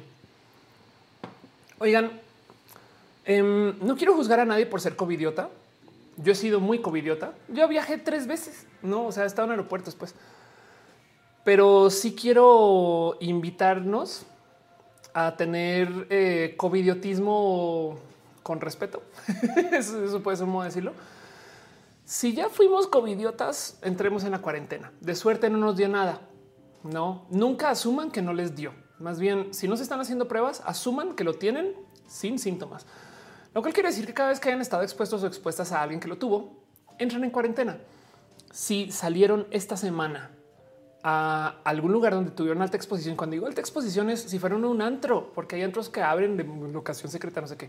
Si fueron a algún lugar donde hayan, o sea, dicen, güey, acá hubo COVID. ¿Me explico? No se lo lleven a la abuela Saben como que eh, no vayan a la Navidad. Suena culero de decir, pero, pero la verdad es que si les dijera las historias que he escuchado, les puedo contar de una historia de una amiga que, eh, o sea, una amiga de una amiga, no para que eso lejano, que llevó a su novio a casa. Su novio traía COVID, se lo pasó a la, a la suegra, no? La suegra muere. Imagínense el mierdero de es que yo invité a mi novio, mi novio me dijo que no había salido, resulta que sí salió y el güey le trajo COVID a mi mamá y la mató, ¿saben? Entonces eso es un drama de telenovela de Televisa del 2022, cuando ya superemos el COVID y ya la gente aceptó que eh, esto es un tema al cual se va a poder hacer chistes, pero piensen que es culero, me explico, es como tenemos mejores herramientas y lo digo porque em, eh, les quiero mostrar esto que he mostrado mucho en redes sociales pero esto es, primero que todo, este es el subreddit de COVID, ¿no? Que de entrada ya saben cómo soy yo con Reddit, ¿no? Pero todos los, no sé todos los días, ¿eh? pero como que sí, como que todos los días publican los casos confirmados, las defunciones y demás. Es una labor hecha a mano por este, la gente, o sea, también la neta, que es un güey, de hecho. Eh, aquí está eh, eh Watchibot. Em, pero el punto es que llena la información eh, todos los días y nada, le podemos dar rastreo. Entonces aquí tenemos un chingo de información. Por ejemplo, aquí están crecimiento de funciones. Vean cómo esto aquí, por eso es que aquí sabemos que no tenemos, eh, perdón, voy a quitar acá la cámara, pero es que sabemos que no tenemos este eh, eh, aquí no, nunca ha parado de subir. Me explico. Por eso no tenemos olas. De hecho, acá pueden ver cómo de repente repuntó en estos meses después cuando la gente volvió a salir a TC. Pero cuando yo muestro esto, quiero que veamos esta gráfica de aquí a la izquierda, estas dos. Ok, esto que les estoy señalando aquí y quiero que chequen como el pedo de nuestra vida en general es que la gente que se contagia, arriba contagios y abajo defunciones. La gente que se contagia tiene entre 20 y 60, ¿no? Y comparemos esta con la de que está aquí justo acá abajito. La gente que se muere tiene entre 50 y 90. Entonces, lo que está pasando es que literal la gente joven le está llevando el COVID a sus papás, sus tíos, sus abuelos y los está matando. Me explico. O sea, estoy siendo muy culera con eso, pero con, ese, con cómo lo pongo. Pero piensen en eso. Es ok, salieron y, estuvieron expuestos y expuestas. No se lo lleven a la familia, saben? Entonces es culero porque es como de me estás diciendo que nos vamos a ver Navidad y además la familia va a insistir. No ven, no pasa nada, no sé qué. Güey, no se lo lleven a la familia. Saben como que em, no quiero juzgar a nadie por ser covidiota, pero, pero sí, sí, sí vamos a ser cobiotas con responsabilidad. Dice Mittens, dejo al menos una hora sin mencionar Star Trek. Es verdad, no hablo de Star Trek. Star Trek es una serie muy chida. Aquí me dice, puedes poner el link en Twitter. sí, bueno, yo creo que lo mejor que, eh, ok, de, tú quieres este enlace, pues Eh, lo mejor que puedes hacer es ir a Reddit y pon COVID MX, sabes, como que en la búsqueda y encuentras el subreddit en general. Em, pero si no es reddit.com diagonal R, que esto es para todos los subreddits COVID MX, ¿no? Y ahí lo encuentras. De hecho, acá tienes un chingo de cosas. Es, muy activo este subreddit, es bien bonito cómo se lleva. Em, pero pues aquí está, ¿no? En fin, es muy fácil quejarse, ¿no? Que sale la gente que no sé qué. Sí, la verdad es que vas y miras y, nos podemos, nos podemos, o sea, la verdad es que la gente nos está cuidando, es un hecho. Pero, pero eh, piensen ustedes que si ustedes nos están cuidando, nos a la familia, esto es lo que quería decir. De mí dice este pasado CT en la escuela, logré convencer a mi escuela que vamos a hacer cubrebocas, así solo nos vamos una vez a la semana. Qué chido. Em, dice Luis Miguel, si haces chistes del COVID, la gente ya lo toma en serio. Em, cuando ya le pasa un familiar cercano, entonces esto es broma y risa. Lamentablemente sí. Y, les prometo que de aquí a enero van a aparecer noticias muy feas. Ahorita ya se están llenando las camas otra vez, ya no, ya no hay este cupo, estas cosas. Entonces eh, lo feo se va a poner comenzando después de Navidad, se los prometo. Pero bueno, eh, dice Ryan Pérez, vaya historia, sí, total. O, fe, leyendas, leyendas, legendarias, sí, total.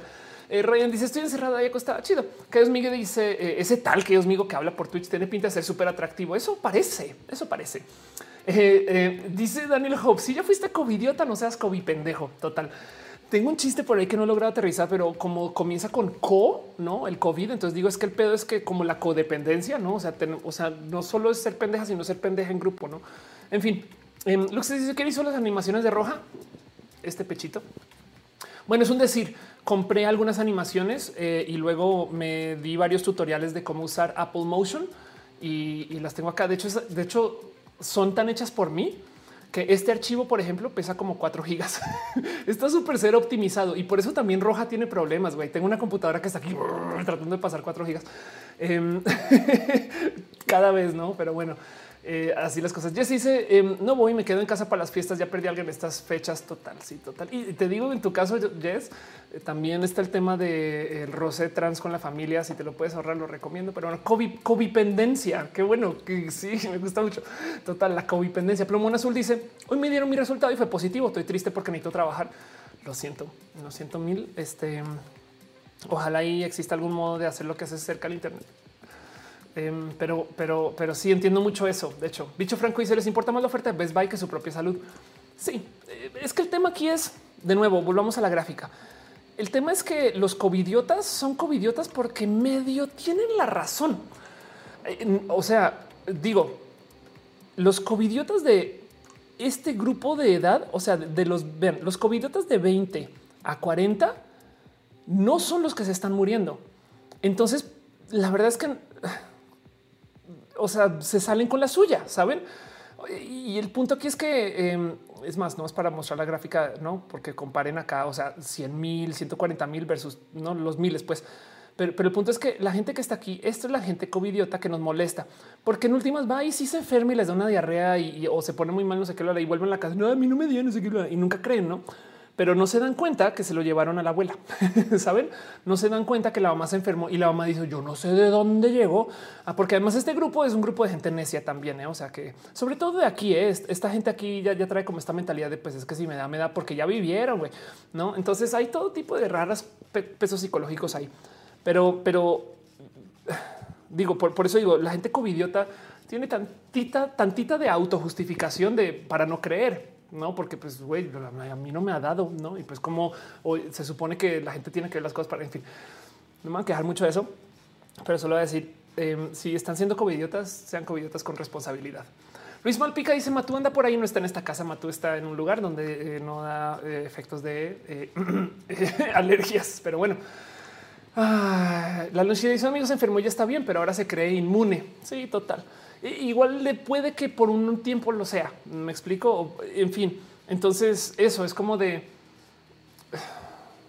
el pedo es que, en fin, que, hay que yo, creo que hay que cambiar un poquito el mensaje, porque si la gente no y compórtate bien, estas cosas no han funcionado muy chido hasta ahora.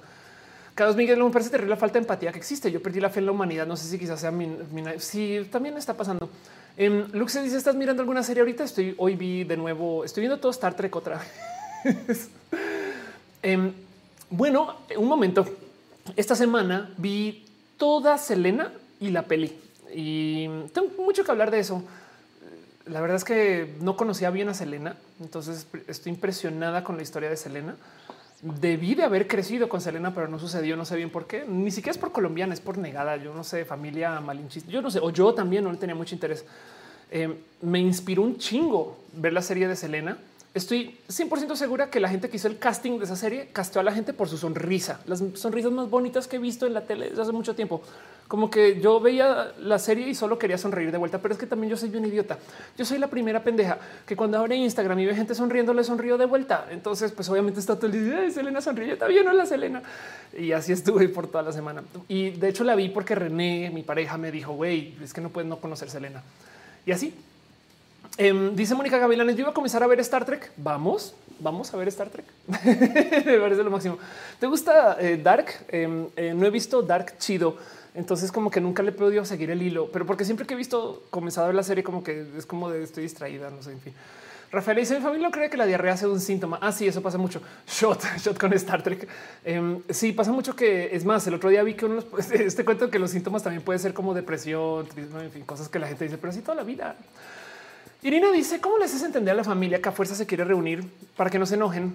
Si tú no quieres ir a la cena navideña para no exponerte ni exponerlos, te voy a dar el truco secreto, Irina. Tú diles, di positivo. O mi roomie dio positivo. ¿Sabes? O sea, tú diles, ya lo tengo, güey. ¿Sabes? Como que... Eh, y ya. Em, espero que mi familia no esté viendo, pero funciona. En fin, eh, dice Eduardo Fermat, muy bien por René, he decidido regalar cinco, chido. ¿Cuál es tu plan para Navidad? Mi familia va a estar acá y no estoy segura que vaya a pasar. Eh, Adelita está hablando con Yuri. Eh, Jessica también está hablando con Yuri. Que preguntó Yuri, caray. Denise dice Star Trek debe ser un loop en nuestras vidas. Un poquito sí. Lux dice las piñas, las piñas, las piñas. exacto. Alex dice yo hice Star Trek durante la pandemia. Sí, véanlo y si quieren vayan directo a TNG. Exacto. Si van a comenzar a ver Star Trek y le van a tener paciencia, vean The Next Generation. Pero bueno, eh, dice eh, Imerod Pansper, ¿qué opinas de Bjork y toda la innovación tecnológica que invierte en sus procesos creativos?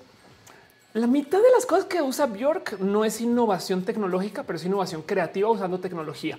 Y le doy la bienvenida. La verdad es que la expresión debería estar más atada a también los procesos nerdos, como que a veces siento que hay algo raro en este cuento de cómo en la escuela separan a los niños artistas y los niños deportistas de los niños nerd y también las niñas artistas, las niñas deportistas, no como que como que existe esta como división rara entre como, como que no puede ser deportista y nerd a la vez, no? Y lo mismo con artista y nerd a la vez. Tipo de este cuento de no, no, no, es que yo estudio esto porque soy mala en matemáticas. ¿Es eso qué, güey? Em, hay una cantidad ridícula de artistas que son muy nerdos hay músicos, lo que quieran, músicos que son así graduados de MIT, no sé qué. Entonces, como que siento que está chido que, se le dé como más espacio a como la intersección ¿no? entre todo eso. Pero bueno, en el caso. Em, dice qué pasó, que, que, ahora ya te gusta Selena. Eh, este Daniel le dice: Ayúdame con tips sobre mi autoestima. Estoy atravesando el acné. Lo siento mil. Em, pues eh, nada, tú cuando tengas eh, carencias de algo y el acné no necesito lo que clasificar como carencia, pero entiendo el sentir. Cuando tengas algo que te golpee, enfócate rudo en buscar lo que no te golpea. Es súper difícil porque nuestro cerebro está hecho para ver lo malo. Y lo digo porque es, como el, factor. Tengo aquí mi carta con todas las notas, ¿cómo se llama? Mi, mi reporte de notas, ¿no? Y entonces tengo 10 eh, materias que pasé y una que troné. ¿En cuál crees que nos vamos a enfocar? Entonces eh, hay que buscar de las 10 que sí pasaste, eh, cuáles son las que mejor te hacen sentir. Y, trata de enfocarte un poquito en eso, no como que tipo de si esto está pasando, pero esto bueno también está pasando. Lo mismo con si tú ahorita sientes que algo falla por acá, este, dale su lugar. Está bien sentirse mal. Estoy la chingada con esto, aquello y no pasa nada. Y, luego puedes ver como hay mucha gente que también pasa por esas cosas, em, pero no pasa. O sea, como que darle su lugar y, y sufrirla y llorar y hacer panchos se súper vale, pero también ve buscando cuáles son tus robles, porque esas son las que nos ayudan a pues, no caer. No espero que eso ayude un poquito. Ahora, yo no hace mucho tiempo no paso por acné porque soy horrible, porque tengo hormonas y mi proceso hormonal limpia la piel. Entonces, la verdad es que hasta se me olvidó el total un chingo de esos sentires, pero sí te puedo decir que para lidiar con las cosas complicadas, uno de mis modos de enfrentar con eso es nomás toparme con las cosas que sí quiero y agarrarme de ahí. no es como sí, pero saben que este, me gustan mis tacones, no sé, en fin. Eh, Ángel Boria dice: Por eso Lisa Sonrisa es una buena amiga, es una muy buena amiga. La quiero mucho. Em, estamos hablando de Star Trek otra vez. Luisa Muy dice: eh, Te voy a recomendar What Technology Wants. Dime, evidente, te están pidiendo libros, no? ¿Recomiendas libros? What Technology Wants es el libro, es la lectura obligatoria de, de este canal. Es un libro que habla acerca de eh, la filosofía de la tecnología. Andrés dice: Hoy estuvo mejor roja. Qué bonito. Hoy un rollo no fue roja, según yo, pero buen chido. Em, dice: ¿Me recomiendas libros de divulgación científica escritos por mujeres? Wow, es una pregunta súper específica. Eh, libros de divulgación científica escritos por mujeres. Imagínate que no se me ocurre ninguno. Y fíjate que ahorita me topé con, em, bueno, vi a alguien que está leyendo una biografía eh, este, de Marie Curie. Ruda, ruda. O sea, como que lo que es que es una amiga que además es escritora. Entonces, em, eh, nunca se me hubiera ocurrido que vale la pena echar una ojeada. podría recomendarlo, pero así, pero no he leído yo. Entonces, no puedo decir más. Ahorita más bien estoy empapando como de, gente feministas que escriben que es muy difícil porque encontrar algunas que sean trans incluyentes o que no sean trans excluyentes. En fin. Pero bueno, em, hoy fue el Roja Posada. Este fue exacto. Sí, espero. Luisa dice hoy de qué me perdí. Ofelia este, mm, entró happy el show y entonces ahora estamos happy todos. Luis Miguel García dice: Yo no digo nerd, son más bien frikis. Todos tienen un poco de eso y haciendo fans de anime. Sí, la verdad es que sí, pero entiendo el punto. Em, ¿De qué te salió? ¿Qué te salió en tu Spotify 2020? Lo peor. Eh, mi Spotify, es más, a ver si todavía tengo esto por aquí a la mano. Mi Spotify 2020 descubrió que yo escucho, ¿cómo puedo volver a ver eso? Eh, pues, que yo escucho un chingo de música para pasar el tiempo mientras trabajo. Entonces todo lo que salió, toma algunos screenshots, pero bueno, todo lo que salió es música de videojuegos, eh, autores de sound de música soundtrack que escucho mucho, mucho. O sea, yo escucho soundtracks desde hace mucho tiempo y ningún artista, artista como de música, saben, en fin. Pero bueno, eh, ¿qué me dice? ¿Por qué tu proceso hormonal limpia la piel? Me he dado cuenta que a muchos chicos trans les sale lo contrario, porque em, lo que te da acné y el tema del depósito de grasa en la, en la piel, esas cosas es la testosterona. No solo eso, la testosterona te da em, este, eh, el tema de las entradas es testosterona. Entonces, cuando comienzas a bloquear testosterona, la piel se vuelve lo más suave que hay. Y para rematar, también se tapan tus entradas. Mis entradas, digo, todavía tengo, pero pues mis entradas, o sea, todo esto es pelito bebé. Eso se hizo desde que comencé a tomar hormonas y he visto unos casos así, no de que se, de hecho, de hecho, y todavía se ve. Me explico todo esto. Es, es, nuevo crecimiento, no es de, mi proceso hormonal. Em, y eh, las medicinas, las pastillas, los tratamientos para el tema de control de piel son bloqueadores de testosterona, finasteride, roacutane, todo eso son bloqueadores de testo. Motivo por el cual me acuerdo un amigo que era amigo en el colegio que tenía problemas de piel, tomaba roacutan por mucho tiempo y luego entonces desarrolló ginecomastia. o sea, estaba en un tratamiento hormonal y le dieron boobies pero, pero eh, eso pasa. Por consecuencia, entonces las mujeres trans que estamos en proceso hormonal tenemos muy, muy, muy, muy, muy buena piel. Y a veces, a veces digo un poco pinches tramposas, pero bueno, ¿qué le, qué, cosa que, que, le, que, le, que le hago? Digo pinches tramposas que tiene piel buenísima, pero que eh, de todos modos van y hacen comerciales de oh, yo y mi limpiador de antiacné. Y es como de no, güey, es porque tomas tus hormonas, güey. Pero bueno, en fin, que hagan, que hagan negocio y que sean la cara de marcas. No pasa nada. Dice un Elena, ocupo hormonas de niña. No, lo que ocupas es bloquear testosterona. Ahora, si solo bloquea testosterona, toca tomar hormonas, no? Pero bueno, eh, me gusta The Owl House. Ofelia piel de bebé. El que es de su eh, bonita roja posada.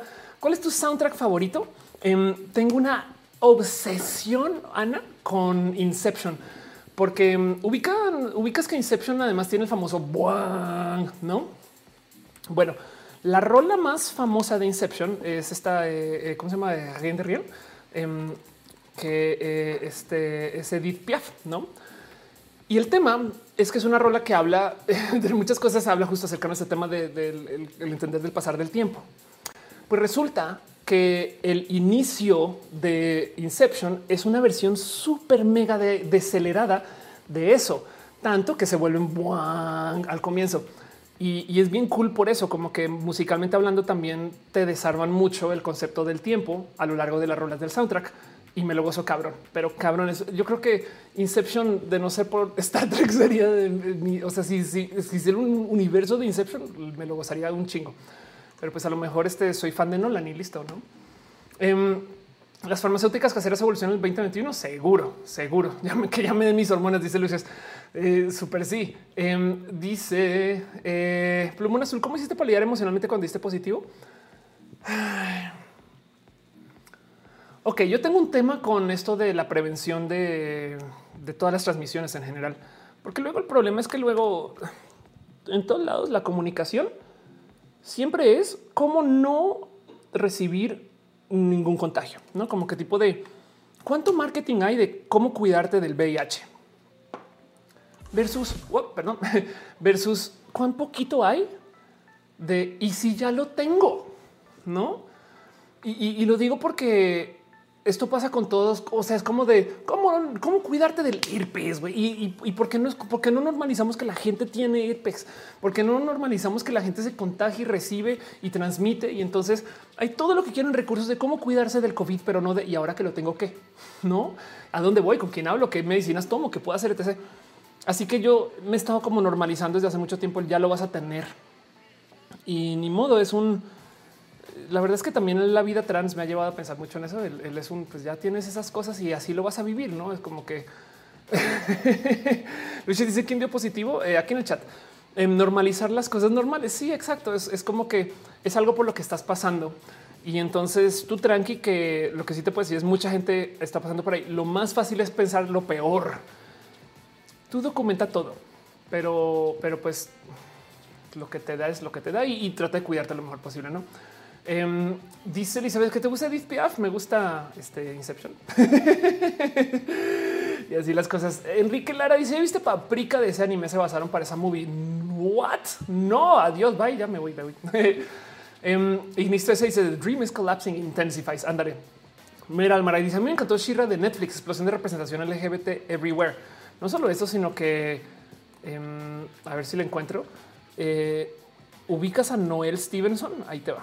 Noel Stevenson es una persona tan, tanta. O sea, es que luego dicen por qué Shira es así de gay, no sé qué. Bueno, em, quiero que vean a, la creadora del nuevo Shira, Noel Stevenson, quien es una persona, Noel eh, Stevenson. Es, una, es literal destacada de Shira, es una persona envy.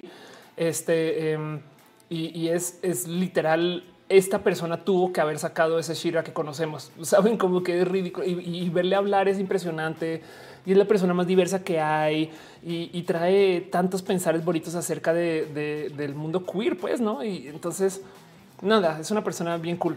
Entonces, pues claro que Shira iba a salir así. no es bien cool. Em, dice Lucas, ojalá se pudiera bloquear testosterona de forma localizada. Así me dejaría quedar calvo mis veintitantos. Sí, la neta, eh, el bloqueo es total. Ahora, del otro lado, digo, esto es biohacking, entonces no me responsabilizo por nada. Sé de gente que bloquea testosterona y luego se inyecta o, se aplica testosterona tópica crema en ciertas zonas, no? Y te solo por genitales, no? Pero bueno, así las cosas. Eh, Dieguito Dolop dice qué opinas de Tenet. No he visto Tenet un poquito porque nos quitaron los cines. Entonces Tenet es una, la dejé pasar y, me la debo mucho. Eh, pero bueno, me la debo mucho porque son de esas que, en fin, Luis dice que si leo mangas desde hace mucho tiempo que no. Carlos Miguel dice a la chingada con los estigmas sociales. De acuerdo. ¿Qué país te gustaría conocer? Me debo mucho seguir paseando por Asia. Le tengo mucho cariño a la cultura asiática. Viví en Australia un ratito, entonces me lo debo. Actitud positiva, literalmente, dice Manuel. Eh, sí, total. Eh, y eh, dice Ángel Reyes, por eso es pandemia. Mucha gente pasará por enfermedad con piel. Dice, ¿cuál es tu manga favorito? Me dice que el último manga que leí fue Death Note. O sea, ya estoy, ya estoy ruca, pues ya me hace falta. No veas Tenet, es la única mala de Nolan, de Nolan. o eso es lo que Nolan quiere que quiere que pienses. Em, Nolan tiene algo bien chido y es que él no asume que su audiencia está tonta. Entonces eso me lo gozo mucho. Hasta en Batman, la primera, se nota. Meni González dice, eh, hace unos días te dejé un DM en Twitter para preguntarte sobre algún experto en ETS para que explique un poquito. Prometo busco, em, prometo me asomo. Eh, este depende de qué tipo estés buscando, pero si es un tema LGBT, puedes hablar con Alain Hu, em, quien te puede guiar. Estoy tratando, estoy adivinando sin leer tu DM, pero pues te recomiendo que conozcas a Alain, em, el miembro del consejo CVIH, director de VIH Vive Libre, y entonces te puede hablar mucho de estos temas, no para así por darte una solución ya. Pero bueno, em, Noel anda. Donita Cachi dice: Yo acabo de ver Tenet y sí se me hizo muy buena. Ya está saliendo en servicios de pago o que anda aflicta. Está hablando del texto junkie. Sí, total. Texto junkie es todo un tema. Em, dice Lux, ¿sabes dónde salió el término queer? Sí, bueno, la palabra en sí, como eh, a ver, eh, word origin, a ver si, si viene. O sea, queer literal quiere decir torcido o torcida, no? Entonces, eh, eh, ve esto. Queer es un término que quiere decir como extraño, poco usual. Y no sé exactamente dónde nace queer, porque les estoy leyendo sin mostrarles. No sé exactamente dónde nace queer, pero el punto em, es, o sea, como palabra, me explico. Pero lo que sí te puedo decir es queer quería decir torcido, no o, desviado o desviada. Y era un insulto, no los torcidos, no los dañados que luego nos apropiamos. Así ah, pues dañados. Mira qué tan dañadas. Es como la palabra J, pero bueno, eh, me están preguntando por Tenet. No he visto Tenet. Pablo López, muy cierto, es buenísimo. Eh, todos los soundtracks de eh, Hans sí, son geniales. Inception, Batman, Interstellar. Sí, de acuerdo. Interstellar es otra película bonita. Ale Islas dice cómo conociste a Fer Ledudet, es la historia más bonita del mundo. Le tengo mucho cariño a Fer. Em, Fer es este, si, si pudiera tener una hermana, este tapatía sería Fer, no que por si no ubican esta güera. Y el cuento es que Fer, em, nada, hace cosas muy bonitas en la vida en general, pero una vez hace muchos ayeres, Fer me escribió el siguiente mensaje, como que nos conocimos en Twitter y me dice, tengo un problema, y es que todas mis amigas se rindieron y yo así de, ¿cómo? Sí, pues es que resulta que tenemos estas amigas que en las revolucionarias en la escuela que iban a hacer así pues, el cambio, el futuro, no sé qué, y ahora pues todas se casaron, güey, y son conservadoras y ya no tengo amigas con quien hacer cosas chidas. Y yo así de no mames, güey, hay que usar el Internet para eso. Y nos acercamos un poquito y yo siempre he creído que Fer todavía tiene un potencial inmenso para ser una youtuber muy cool, güey. Pero Fer está llevando una vida que pues tiene su agencia, que tiene 10 proyectos, tiene un podcast de no mames, este sin comentarios funciona chido, no como que hace muchas cosas porque quiere hacer muchas cosas y está bien, se vale todo eso. Eh, pero como que si yo pudiera literal, si tuviera el barrio literal, mira, Fer, toma, te produzco todo. como que siento que el mundo necesita que Fer Dudet sea una youtuber de no mames. Pero bueno, en fin, Andrés dice ya me voy, bye, besitos. Eh, gracias por pasar por acá. Yo también voy a ir cerrando dentro de poquito, pero quiero, quiero quedarme acá nomás eh, hasta que se me acabe el café, que es ahorita cortito, pero bueno. Giovanni dice cómo es el Internet en cuanto a tecnología para los próximos años en zonas rurales. Prepárate, Giovanni, porque viene el raid más cabrón de cambio para zona rural de Internet que se ha vivido. Viene Starlink, que es eh, la red celular celular, la red satelital em, de Internet rural. Entonces, literal, están soltando 42 mil satélites para tener enlace de Internet de 100 megabits ultra barato para zonas rurales. Pero ¿por qué en la ciudad no? No sé qué, pues porque es que en la ciudad es tan denso que eh, necesitarías, o sea, no funciona tan bien como en los espacios rurales. Starlink va a ser muy cool porque va a ser que, eh, o sea, que eh, a 100 kilómetros de la Ciudad de México tengas internet de 100 megabit a precio de huevo. O sea, esto le va a dar en la madre a todo, pero a todo, también al espacio de paso, porque va a crear un desmadre con todos estos satélites. Pero eso va a hacer que tengas internet de 100 megabit a precio de nada en zonas que antes ni siquiera se les había ocurrido. Y yo creo que esto va a cambiar un poco la sociedad, no como si de repente conectamos a toda la gente que está en el ámbito rural a Internet hiper rápido. Algo va a pasar y esto vendrá en los próximos cinco años. Entonces esto es para allá. Dice Ana Cristina, esa taza debería ser tu sidekick oficial. Sí, es este, me acompaña. Eh, la voy a seguir torturando. Un día voy a tomar leche desde la taza de la vaca y va a ser horrible para la pobre vaca. Necesito un nombre. En fin, Romilux dice cuáles consideras que son los elementos más importantes para hacer un blog exitoso. Ahorita no sé si la gente quiere consumir blogs, pero si lo vas a hacer de todos modos, yo creo que Primero que todo, no puedes no publicar.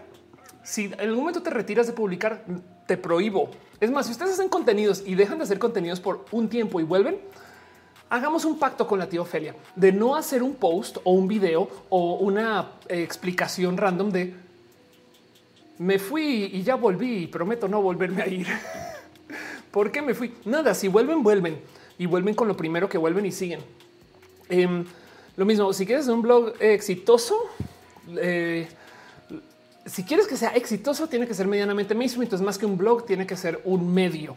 Y para que sea un medio, tienes que operar con medio, tener esfuerzos de relaciones públicas, este, tener esfuerzos de marketing, vender anuncios, etc. Si quieres que sea un blog, o sea, que tú hables de temas personales y que publiques cosas cada rato, que sea exitoso, tienes que tener buenas opiniones, mensajes.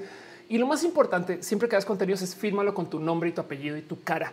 Porque eh, si eres como una persona aquí súper abstracta, la gente no va a saber bien quién eres. Entonces eso aleja un poquito a las audiencias en el Internet. Hoy en día la gente quiere saber de gente. Entonces se trata de ti.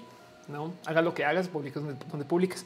Y para crecer puedes pagar por promoción para estar en más lugares o colaborar con mucha gente. Entonces, si quieres hacer un blog, colabora también. Ten gente invitada, este, entrevista personas y demás, ¿no? Pero bueno, dice Denise, es 11-11, pidan un deseo. Eh, aunque bien que podemos, si quieren, en dos minutos cambiar los relojes en la casa y volver a hacer 11-11, no pasa nada. Kevin Paredes dice qué opinas de la gente que dice que los jóvenes de hoy se están haciendo bisexuales por moda. me da mucha risa ese cuento del por moda en general, pero pues si se están haciendo por moda, pues ni modo hay más gente bisexual. Lo siento, sea cual sea el motivo, hay más gente bisexual y qué tiene, qué tiene. De, si se han puesto a pensar en eso, qué tiene de malo que alguien se es que primero que todo nadie se hace bisexual. Más bien dicen abiertamente no que lo son, salen del closet, lo aceptan, lo entienden, se conocen pero no es por moda, güey. O sea, es que es que nomás el mero pensar que tú te despiertas. Oh, ¿sabes qué? Se imagina, es que cómo funcionará eso en la mente de los conservadores. Piensan que de repente un güey se despierta. Ay, amor. Ay, buenos días, mi amor. Oye, ah, es que sabes que sabes que se me antoja que me la meto un güey por atrás, que sería delicioso, mi amor. Yo quiero ir salir con hombres. Ya es como no es así, güey. No es un antojo. O sea, eh, una elección, un por moda es elegir entre un chai latte, güey, y un venti frappuccino. Me explico como que eh, no, no, es, no es así como que tú te haces. no, pero bueno, en fin, en fin, este eh, dice el, Luis, este manda un DM para recomendarme un tema para un roja, la gente con trastorno. Ah, lo vi, lo vi y tengo que hablar de eso porque hay una persona que sabe mucho de ese tema que está aquí en este chat, pero bueno, la vaca Celina Vaca, profesora de tener café adentro. Anda. Mr. Daza dice el video de Quantum Fracture con los problemas de la red de Starlink es muy interesante, es muy interesante. Sí, total. Em, eh, lo he visto. Eh, Muriel. Carlos Gravioto dice el sector educativo tendría que estarse preparando para lo que se viene por Starlink. De acuerdo. Eh, Darwinismo dice con esa situación. Sí, esa situación de que no, que la gente se hace gay por moda, no? Em, y, justo como dice Rainbow David, los, jóvenes de ahora son bi por moda y es que exacto. ¿Y cómo hacen para que los satélites no choquen? Es muy fácil. Es que en el espacio no hay nada.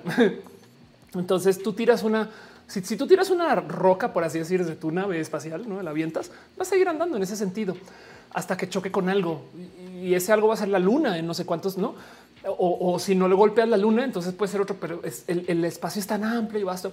Entonces, las cosas que están en el espacio puedes predecir su trayectoria y ahí se va a quedar por un chingo de tiempo. Eventualmente la Tierra los comienza a traer, entonces de vez en cuando toca volverlos a alejar un poquito para que vuelvan a caer. No, pero eso cada mil años. O sea, la, estación espacial a cada rato, la estación espacial está haciendo esto. Em, pero, pero se puede predecir muy, muy, muy, muy, muy bien porque no hay nada. Por eso, o sea, que hay espacio en el espacio. Así que no chocan porque lo lanzan, lo dejan donde debería de estar y ahí se va a quedar, güey. 1980, 1990, 2000, 2010. no, en fin. Dice, hola, estoy muerto. No chocan porque en el espacio mantienen sana distancia. Exacto. De hecho, em, este eh, em, vamos, vamos a ver si lo encuentro rápido. Eh, hay un aquí está X37. Hay un dron espacial eh, estadounidense que es esta cosa. Es como esto es de uso militar y literal es el nuevo Space Shuttle, solo que es un dron, no, es tripulado y se ve muy de broma y lo es un poquito al lado del Space Shuttle, pero para que entiendan el tamaño del dispositivo. Esta cosa estaba en el espacio eh, en una cantidad de misiones súper secretas que nadie sabe qué está haciendo, nunca reportan qué está haciendo, pero de repente sube y baja 200 días después. Y es de qué hizo en ese tiempo. subió a tomar fotos. Me explico, es como que nunca explican, pero em, justo como los satélites los dejan en el espacio ahí andando en su órbita. Uno de los modos de deshabilitar satélites, ten en cuenta que cada satélite puede valer 50 millones de dólares, 100 millones de dólares, ¿no? Ahora imagínate que de repente suba una de estas cosas y literal muy amablemente están dando el satélite y acá están dando este, estas son mis gotitas de ojos. Están dando el satélite acá y de repente llega el troll estadounidense y le hace esto al satélite. y ahí sigue con su vida, güey. O sea, todo lo que tiene que hacer es hacer un golpecito y lo saca de su, de su órbita. Y ya con ese golpecito, de repente, pum, se cayó el Internet en, no sé, Albania. ¿sabes? No como que em, eh, el tema es que eh, estas naves como dirigibles que están en el espacio. De hecho, por eso es que Estados Unidos de repente tiene una fuerza espacial, así como hay fuerza aérea, porque es así de fácil arruinar un satélite. Y, entonces los satélites obviamente no tienen defensa, no tienen así como rayos láser para no aléjate. Eh, no pueden esquivar tampoco, no tienen ni siquiera gasolina para dar el oh, no manches, ahí viene, me quito de camino. Pues no, no pueden hacer nada, güey. Están ahí eh, flotando y pues literal, nada, tú puedes llegar y los puedes sacar. Entonces, eso sucede porque así es como se hace como la, digamos que infraestructura espacial ahorita, no? Pero bueno, em, dice eh, Asael, ¿te enteraste del chico que se implantó este aletas en el cráneo porque se considera transespecie? Uy, qué chido, eso va a pasar mucho.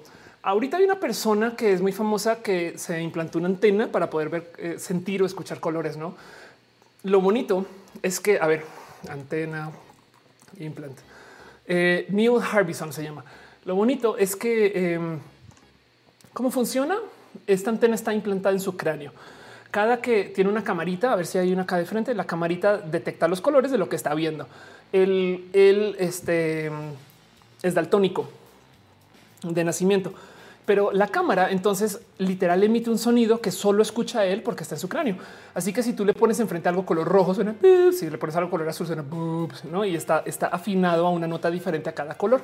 Solo las escucha él, pero como las escucha él en su cerebro, eh, eh, o en su cráneo, entonces ya se acostumbró a que tal color suena así.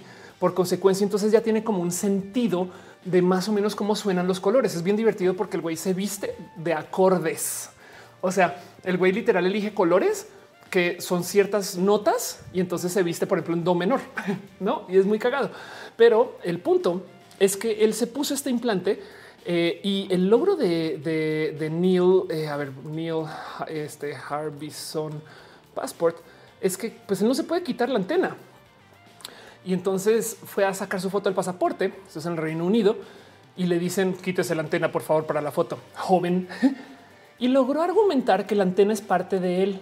Entonces, legalmente hablando, esa es la primera persona que consiguió que un gobierno reconociera que una pieza así es parte de su cuerpo.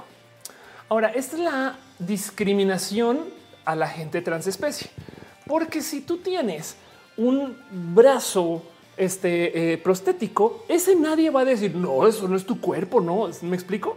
Pero la antena, como que de repente acá dicen, eso no es natural y es como de, a ver, tienes un marcapasos, me explico. pero, pero bueno, como sea, eh, esto va a ser una plática los próximos 10 años, 20 años quizás. Eh, Gigi dice no tenía idea de esto. Si les interesa saber de Neil Harbison, vean su TED. Yo creo que es de las TED que más puedo recomendar, eh, este, porque habla de todo esto y es, es tan, tan, tan literal. Vean, se llama Escucha el color, güey. Es, es, un artista también, entonces es tan bonito eh, eh, todo lo que se levanta acá porque es tecnología, arte, ciencia, en fin. Pero bueno, dice de mi Mores prótesis, no se pida a los mancos que se quiten la mano. Pues sí, justo. Les cuento una historia de algo que me pasa a mí mucho. Eh, las máquinas Airport Scanner, las máquinas en los aeropuertos que te escanean, las famosas que tienes que pasar y levantar la mano. estas, a ver si lo encuentro. Estas máquinas eh, las vemos aquí en la Ciudad de México, las tienen Estados Unidos en todos lados, las conocen, no sé, por, si no ubican. Básicamente tú pasas, em, te obligan, como aquí está sucediendo eh, en este caso en particular, a que levantes los brazos cuando estás adentro. Esto que está pasando aquí, entonces te escanean, pasa la máquina y te escanea. El tema es que esta máquina, quien sea que la diseñó, algún genio de la programación, se le ocurrió hacer la, la próxima, la siguiente pregunta para operar la máquina. Y esto lo aprendí después de pasar y disparar todas las pinches alarmas en esta máquina cada vez. Antes de cuando tú vas a entrar, el güey tiene ahí una pantalla que dice hombre o mujer. Entonces le pican. Y pues obviamente eso depende de tu passing, no como te veas, como te lean tu ropa, te sé lo que sea. A mí me pican mujer. Eh, y entonces entro a la máquina siempre sin falla, siempre me sale que tengo algún objeto peligroso en mi zona genital y me miran con cara de, pero no tienes cinturón. Y yo, no, no tengo cinturón, güey. Y, siempre, nada, pues se asoman. no, digo, yo en mi comedia me burlo mucho de esto porque digo en mi stand-up que yo este, tengo genitales que hacen que hasta en los aeropuertos se preocupen por el calibre de, lo peligrosos que pueden ser mis genitales. Pero el punto eh, y, además, hey, la gente tiene obsesión con mis genitales en redes sociales. La gente está obsesionada con mis genitales para que no digo, digo, lo digo de broma. Pero eh, el punto de esto es que justo en esto de, de, las decisiones del transhumanismo y la tecnología y no sé qué, también hay que tener presente que hay gente que no adopta estas cosas porque trae esta programación de vieja escuela de cómo tienen que ser las cosas y, y eso llega a la tecnología. Entonces es una negociación súper difícil el transhumanismo hacer todo un pedo. Pero bueno, Mina Rodríguez dice: Yo creo que eh, este Espera, ya me fui con los que el comentario del paquetazo. Mina dice: Yo creo que hasta un perro lazarillo debería ser considerado parte de la persona. Ándale, es, una es una plática compleja. Pues André dice: El tema de los prostéticos eh, de los hombres trans en aeropuertos también son tema. Por ahí en blog ley que piden que te los quites. Claro, Acusi dice: Conoces este, a Victoria o Victoria Modesto, un artista con prótesis de pierna, pero es una prótesis super fashion muy futurista. Qué chido. Em, Creo que he visto algo. Marillo González dice: Ya viste un Natural Selección, precisamente habla de lo que mencionas de la malaria CRISPR. Ándale. Enrique dice: Hablan de los futuros de eh, la gente trans de Years and Years. Todavía no he visto Years and Years, pero sé que habla del tema transhumanista. Y dice Giovanni: Yo peleando con el IFE porque no quiero quitarme los lentes. O sea, güey, soy miope de por vida. Bueno, imagínate que cuando yo fui a sacar mi pasaporte, cuando estaba haciendo mi cambio de, eh, documentos, no se me olvida que eh, no, no mi pasaporte, perdón, mi licencia de manejar, mi licencia de conducir fui a sacarla porque la necesitaba para cosas y antes de hacer mi cambio de nombre, no? Y llego y me dicen los hombres no pueden tener cabello largo, ni aretes, ni maquillaje. Por favor, quítese todo. Y yo así de por no se ha puesto a pensar por y entonces eh, me, obligaron ¿no? a por lo menos a recogérmelo. Y eso fue después de mucha negociación porque querían que me lo cortara. No querían que me cortara mi cabello para la foto. No mamen. Evidentemente no lo hice, pero sí, no aretes, no maquillaje, no. Em, y luego hice mi cambio y a los como dos meses volví a la misma pinche oficina con un documento que decía mujer y no, no lidia con la misma persona, pero la misma pinche oficina. No se quite nada, no pasa nada. Las mujeres sí pueden tener foto con maquillaje. Y es de quién fue la persona que se sentó a escribir las reglas que dijo mujeres maquillaje, sí, hombres maquillaje, no saben. Es como que hay gente que se sienta, o sea, que lo, tienen. Yo sé que no lo hacen porque quieren discriminar a, eh, la gente. No es porque están así programados que solo el maquillaje solo mujeres, no es como de hay que deshacer eso. Bueno, en fin. Dice Miten, si te consideran un hombre pasar por esa máquina, consideran tu busto como peligroso. Exacto. Tengo un busto. Estas pistolas que me traigo yo. Em, pero eso sería divertido. Urge el multipass del quinto elemento, dice Roberto Ginos y total. Eh, dice Aflicta, primero pregunta por los genitales y ni un café ni cerveza invitan, güey. Sí, exacto. Ya calmen los chistes. Em, dice María José, eh, ahora tú di, eh, este, ya ves. Elisa dice, me pasó eso en el INE, me informé y regresé. Afortunadamente otra persona me atendió y no tuve que argumentar nada. Ándale. Justo es como de ¿Quién decide estas cosas? Güey? No, como que esto es algo que vamos a tener que, o sea, si estamos peleando, que una persona puede tener en la cabeza, güey, estamos peleando que un hombre se pueda poner maquillaje, ¿saben? Y eso me parece tan, tan, tan tonto, pero pues aquí estamos, ¿no? Aquí llegamos. en fin. Pero bueno, eh, llevo al aire tres horas 23 minutos y creo que es hora de ir cerrando ahora sí este roja por el año. Y, entonces eh, les leo sus comentarios todavía un poquito. Ya oficialmente se acabó mi consumible. Espero que su consumible ya esté más consumido. La vaquita también. La vaquita de lado tiene una mirada así como coqueta de miren, soy una vaca. Mm. Dice Daniel Hope, ¿cuándo vuelves después? Em, roja vuelve después del 6 de enero. Ofelia no se va de los streams, pero, pero bueno.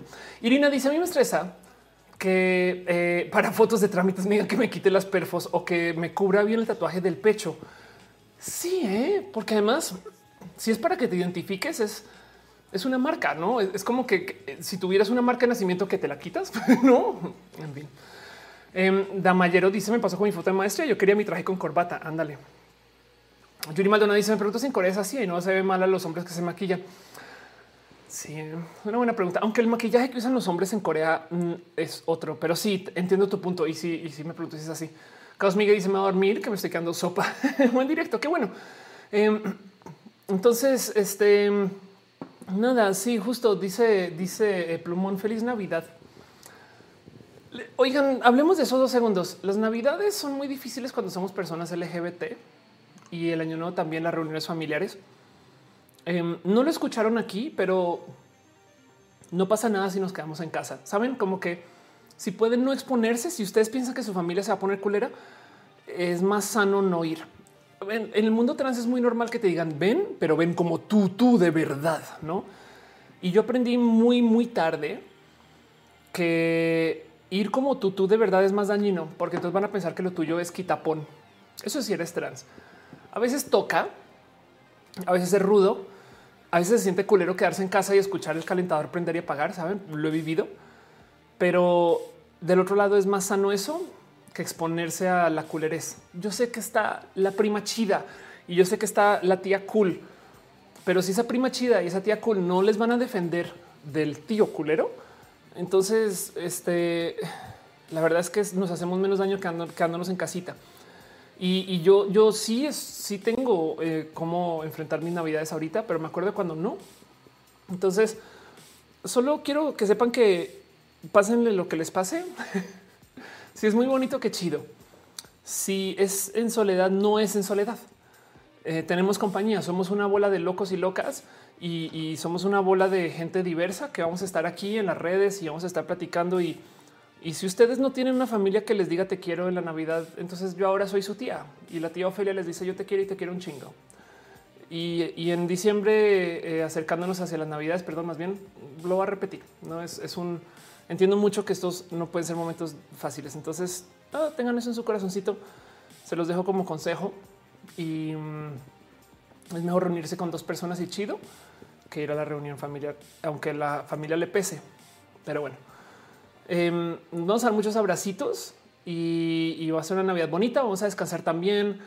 Yo también eh, tengo que desconectar un poquito de estar en este mood de la entrega para que Roja sea más chido cuando vuelva. Y voy a volver en enero.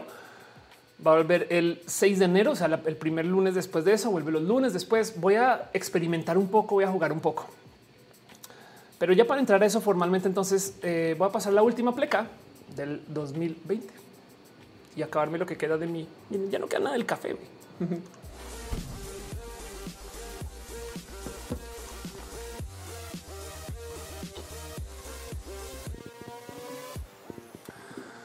Ay, dice Gerardo Puente, yo soy su primo y cada integrante de esta comunidad. Exacto.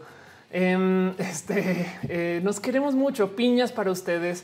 Eh, dice feliz Ohana o feliz familia.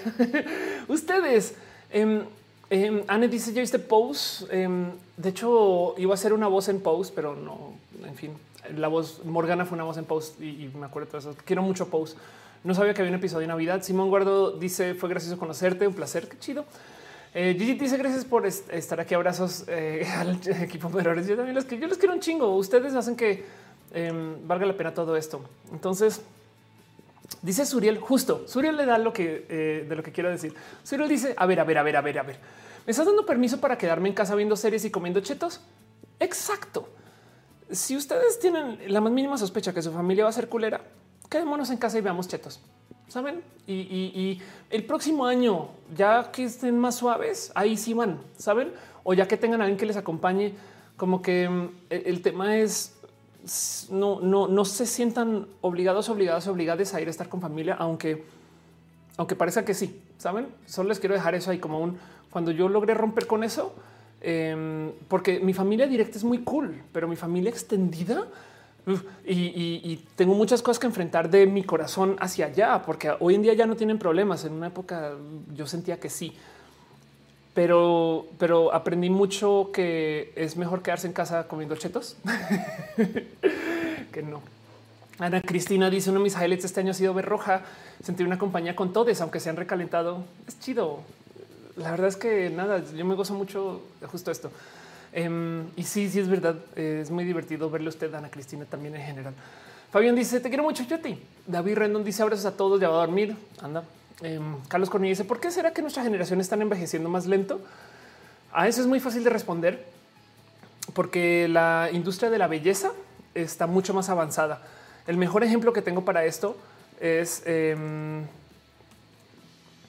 eh, vamos, te voy a mostrar dos fotos que uso mucho para ejemplificar esto y, literal tiene que ver con la industria de la belleza y la el culto a la belleza en general. Em, pero no sé si sabías o sabían que el capitán Kirk, em, digo, también esto es, un tema de casting, no? Pero el capitán Kirk en Star Trek, tanto el personaje como el actor em, son personas de como de la misma edad. Se supone que tienen 32 años. Y el tema es que este es el capitán Kirk que conocemos de la serie original. Em, o, acá, lo, podemos ver, ¿no? Este es el Kirk que entendemos, que conocemos, que es el clásico. Esta persona, tanto el actor como el personaje, tiene 32 años. Y ahora en la Star Trek del 2009, el, esta persona también tiene 32 años y el personaje también. Entonces, ¿cómo pasamos de esto a esto? Bueno, evidentemente yo sé que no es que tiene cara de bebé. Eso es muy posible también, no? Es que lo maquillan diferente. Sí, es verdad, pero sí es verdad que eh, la gente hoy en día se cuida muy diferente, come diferente, eh, tiene productos de belleza diferente y sobre todo no hay estándares de, cómo te deberías de llevar. Es que también por, luego piensen ustedes como es que mis papás se casaron a los 30 o a los 25 o a los 20 y de hecho, mis papás me tuvieron a mí a los 30 y yo ya era la tercera o la segunda. Bueno, eh, iba a ser la tercera. Em, entonces, em, saben, es como eh, también eh, en esto que estamos arrancando la vida después y no sé qué, pues la gente se cuida diferente y se maneja diferente. Y, tiene que ver con eso, se ve diferente.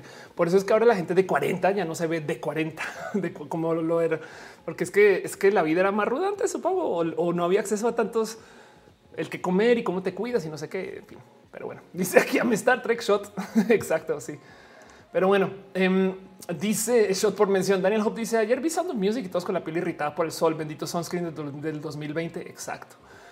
Eh, Maribel Guardia es parte de la industria de la belleza. Sí, justo. Es que de nuevo envejecer. Em, si envejecer fuera una enfermedad, hay mucha gente que está trabajando en cómo curarla. Y va a llegar un momento donde la gente de 60 años se vea como la gente de 40 de hoy. Ese momento además no es en 100 años. ¿eh?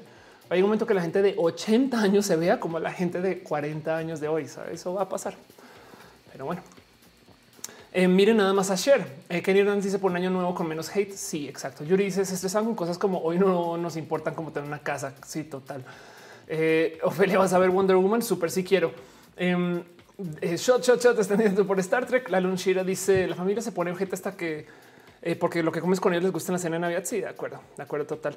Plumón dice el 29 cumple 22 años. Feliz cumpleaños. Feliz cumpleaños, este plumonero. Em, pero bueno, eh, Julia Federica dice deja mucho amor. Gracias.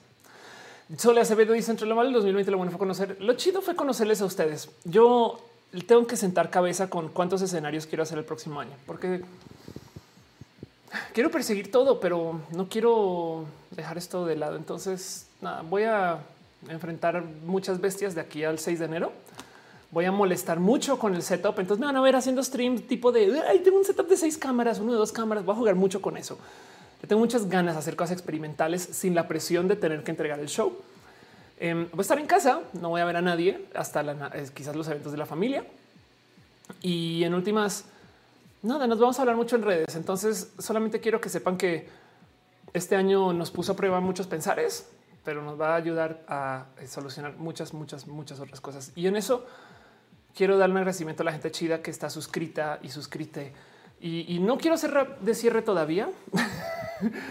Eh, excepto la gente del Patreon, Ballena Gortita, Arturo Leana, Navarro, lógicamente Sim, Harari, Cheja, Javier Tapecho, Cuevas, Aflicta, Ignis 13, Francisco Dines, Trinipe, Ariel R.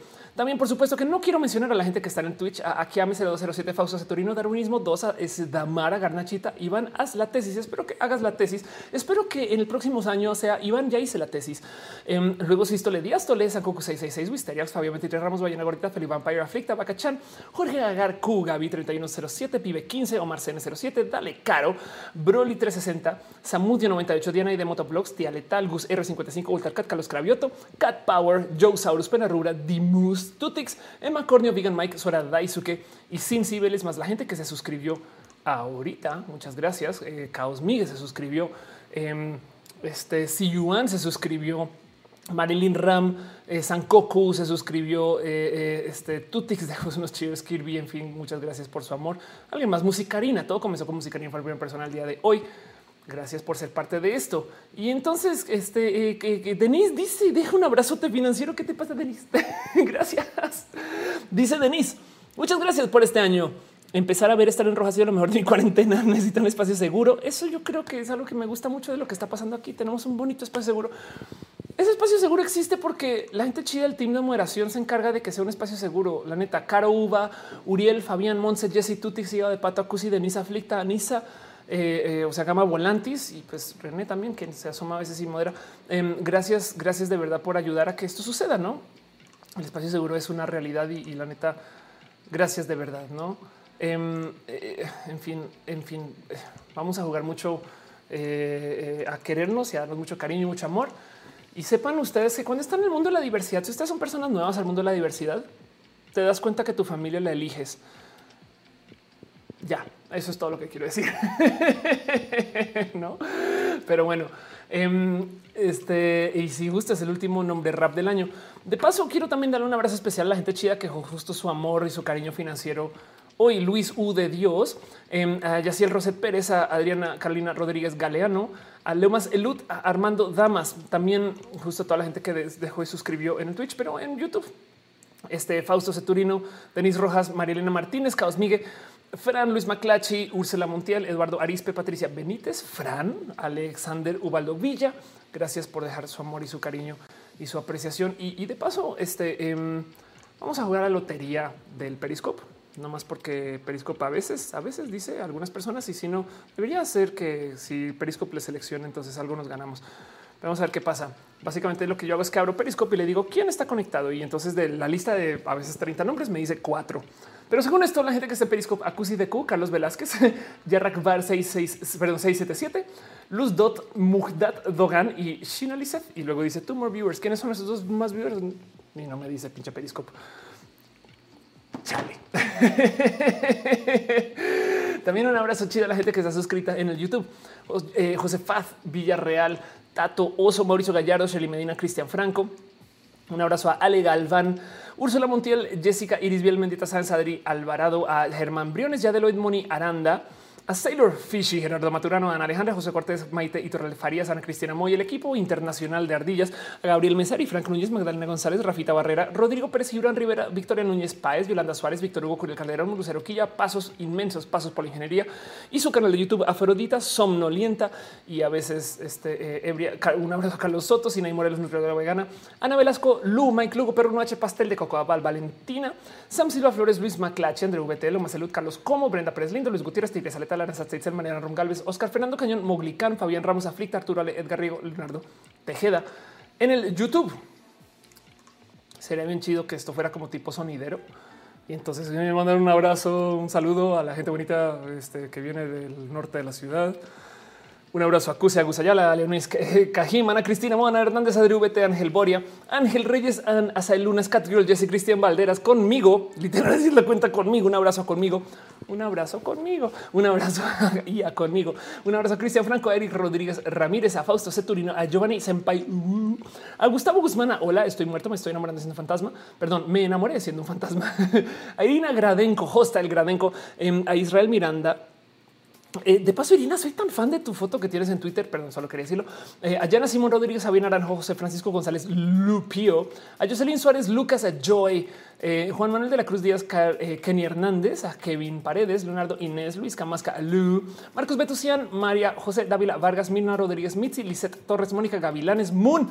Un abrazo a Moon, a Narutina, Naruto, Luna, a Rainbow David, a Raúl Fomperos, a Relka y Roslyn Blue Jardín a Saúl Scalet Simón Guardo, Sofía Find, a Susana Lisbeth Rubalcaba, Trigo de Nilo y a Yurisha. Y salieron algunas personas ahorita que no, a Mónica GM.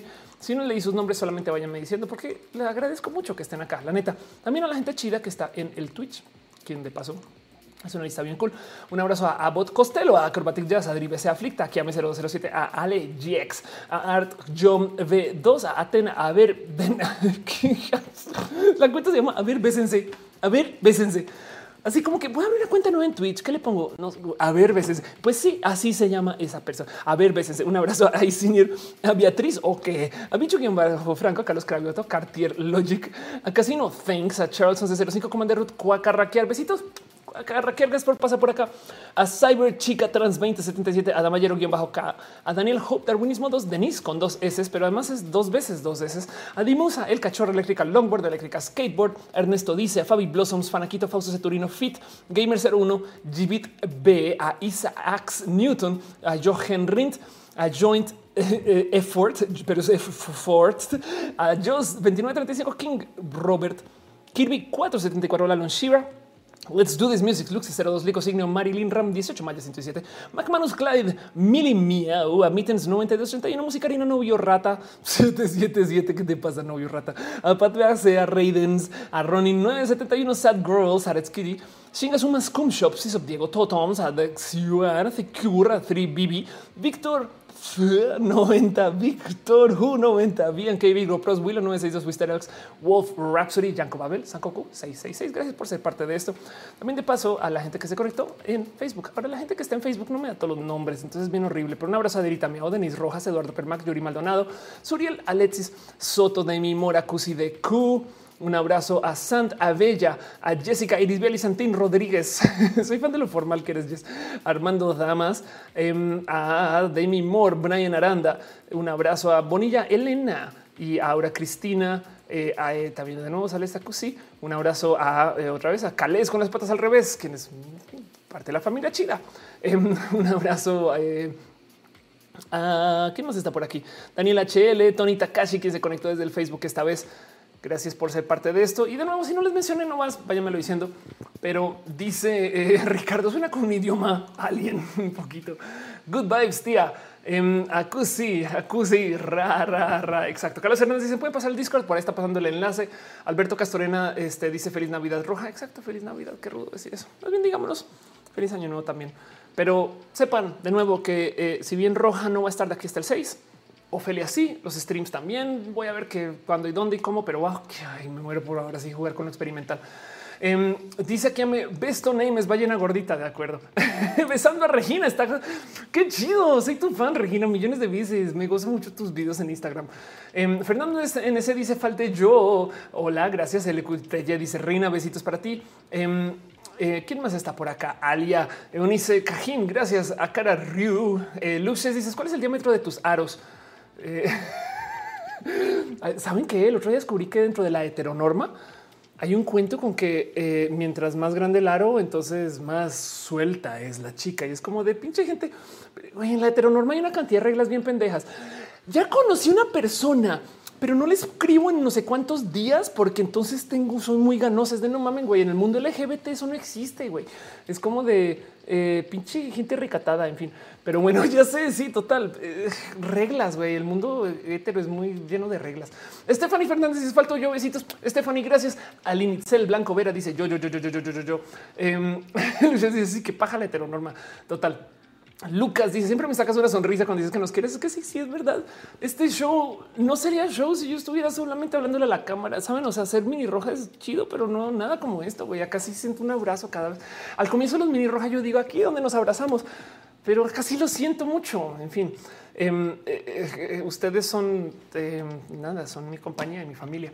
Alejandra Quintana dice feliz Navidad a todos. Eh, dice J. Manuel DLC Díaz. Wow, un momento. ¿Quiere decir que Díaz es el DLC de J. Manuel? O eres J. Manuel y entonces eh, ya bajas un DLC. Eh, muchas preguntas. Moon dice falté yo. Besitos, Moon. Gracias. Pasándola. Woohoo, dice yo falto. gracias por estar acá. El este Scarlet Cat dice no puedo ingresar al Discord y no, échale. Pero aquí estamos de todos modos y en redes también. Raúl Fomperos ahí se pasa los mejores de las navidades. No puedo esperar a ver tu contenido igualmente. Yo también. Em, dice Luches, cuando bajas tu cama la bandera, ok, entonces preguntas que si la, bandera está agarrada solo de arriba. Entonces a medida que comienza a bajar la cama, la bandera como que se descuelga así. Y sí, queda abajo de la cama justo. Em, este eh, nos vemos el año que entra. Dice Regina. Claro que sí. Michelle Estefanía dice: Me encanta tu programa. Gracias. Em, este que dice Sol, estoy muerto. Eh, dice eh, Shestor. Opa. Stephanie Fernández Felices fiestas a todos. Exacto. Eh, Roslyn Lujardín dice: Al fin salgo para vacaciones para ver los vivos de nuevo, pero solo alcanzo el último. Eh, va a ser el 6 de enero, la primera semana después del 6 de enero. Entonces no pasa nada. Tranqui. Ahí nos veremos cuando nos podamos ver. Cristian Franco, Franco dice abrazos para ti. Sioret dice también falté. Besitos. Gracias, Sioret, por estar acá. Israel Miranda dice que fantasía que me ha ido rápido los nombres. Gracias a ustedes por dejar sus nombres ahí. Eric dice eso es una cama. Sí, exacto. Esto es un mueble que es una cama y cae ahí. Es muy chido. Eh, Carlos Velázquez dice una bonita noche. Mr. B History dice ahora los chistes de fin de año. Exacto. Arturo Martínez dice salido. Saludos. Gracias por estar acá. Arturo pasándola. Woohoo. Dice gracias. Chester dice nos vemos. Bendiciones. Exacto. Gracias por existir. Eso digo yo de ustedes. Gracias a Isha por estar acá. Eh, Alia dice la tía Off. Exacto. Eh, Darwinismo dice nos vemos el 2021. Ojalá y no sea peor. Ya no puede ser peor. Vamos a sus últimas palabras. Estanda dice suerte a todos para el nuevo año, pero no puede ser. Ah, Gabriel Guerrero dice eres mi familia. Ya sí, seamos nuestra propia familia. Eh, y dice Willow no es eso, se llama Kama Murphy. Ay, no me gusta ese nombre Willow. No podemos inventar nosotros porque no es como la ley de Murphy. no sabía. Mónica Gavilanes dice: Me da pena preguntar, pero me curiosidad. ¿Tu cama está tendida cuando la despliegas? Sí, eh, soy muy intensa con eso porque, porque si no la es que arriba tiene como un agarre. Si no la agarro, entonces lo que va a pasar es que todos los se cae acá y entonces ya no puedo cerrar bien. Así que tengo que agarrarla desde arriba y la agarro muy tendida, muy perfecto, muy bonita, porque la verdad es que cuando ya la bajo ya estoy cansada, ya es como no me voy a ahora ponerse a hacer la cama. Pero ya eh, dice que a mí eh, pongo un video. Prometo que hago ese video de, cómo baja esa cama. ¿Cuál sería la ley de Ofelia? Este um, es una buena pregunta. ¿Cuál sería la ley de Ofelia? Eh, si, si, bueno, eh, yo, yo propuse una ley, pero no lleva mi nombre. Y es más, voy a buscar cómo la propuse en Twitter. Es una de esas leyes del Internet, como por ejemplo la ley de Poe. La ley de Poe eh, es eh, una que aplica mucho ahorita, que quiere decir que eh, aquí está. La expresión es sin un emoticono que guiñe o alguna clara muestra de que de lo que se está diciendo es humor, es completamente imposible distinguir la parodia del de el comentario radical. Eh, me explico. O sea, a menos que a menos que alguien diga esto es un chiste, es imposible distinguir una broma o una imitación o una parodia de comentario radical, o sea, de hate, o sea, de, de no que de una parodia. o sea, saben como que si, si, si, no se explica, entonces tú no sabes si es una persona haciendo una broma diciendo yo odio a la gente trans o si es una persona que realmente odia a la gente trans. Esa es la ley de Poe. Pues yo propuse en Twitter la ley de Stanley. Eh, entonces, a ver, of course, ley de Stanley eh, eh, y la ley de Stanley. A ver si lo encuentro aquí. Está aquí. Está aquí. La ley de Stanley tiene que ver con los medios. ¿Sabes qué tan jodida está la cosa? Según cuántos ovnis, hombres lobo, hackers con secretos del gobierno, meteoritos, obispones, asesinos se hablen en los medios y no la cosa. O sea, si cuando las cosas están muy mal, los medios no van a hablar de la cosa, sino van a hablar de hackers, este eh, hombres lobo, el meteorito, no sé qué lo habla. Y a eso yo le llamo la ley de Stanley por Paco Stanley. Pero pues una ley de Ofelia, yo no sé, propongan. eh, ley de Ofelia, todo lo que puede cambiar es chido. Wow, está bonito eso, me gusta eso. Eh, podríamos también, eh, si vamos a proponer un, una ley de roja, eh, solamente diría, em, si es si es chido y habla de la diversidad, ya está en Star Trek. Yuri Maldonado dice vamos a tener roja navideño los Pastrana. Lo más probable es que no. ojalá eh, odia a la gente trans parodia. Exacto. Sí, sí. Si no dices que es parodia, güey, no, no puedes distinguirlo. Pero bueno, eh, son las 6:49 de Santiago de Compostela. Qué chido. Quiero ir a Santiago Compostela. Me hasta medio un cariño. En fin, muchos abrazos para ustedes. Eh, a ver quién es la tía favorita, quién la quiere, quién es la tía favorita. Ya tomaste agüita. Ya es hora de ir tomando agüita porque se me quedado. La, vaca es la vaca más inútil del mundo porque no da más leche sobre la marcha también. Saben, es como que sería bien chido que se volviera a llenar. Entonces, por eso es una vaca, güey, porque entonces el, la taza siempre está llena, pero no pinche invento viejo, güey. Ley de off, el mundo es diverso y ya. Ley de roja shot por cada Star Trek. Ándale. Les quiero mucho. Eh, veámonos en redes. Eh, si van a estar en el Discord, pásenla bonito. Si van a salir y se van a exponer mucho para el COVID, no se lo lleven a la abuela y para todo lo demás. Feliz año, feliz Navidad. Hablemos mucho. Van a ser eh, unos días chidos. Hasta ni siquiera quiero, no quiero colgar. Cuelga tú. No, cierra el stream tú. No, cierra el stream tú. No, no, no, cierra el stream tú. Ya me, hacen idiota ustedes, pero porque me hacen muy feliz. Les quiero mucho. Nos vemos. Em, si no les mencioné, sepan que les tengo mi corazón y nos vemos en el próximo Roja la primera semana después del 6 de enero. Feliz Navidad, feliz año. Veamos Star Trek estos días. Ya que dices Ofelia. Bye.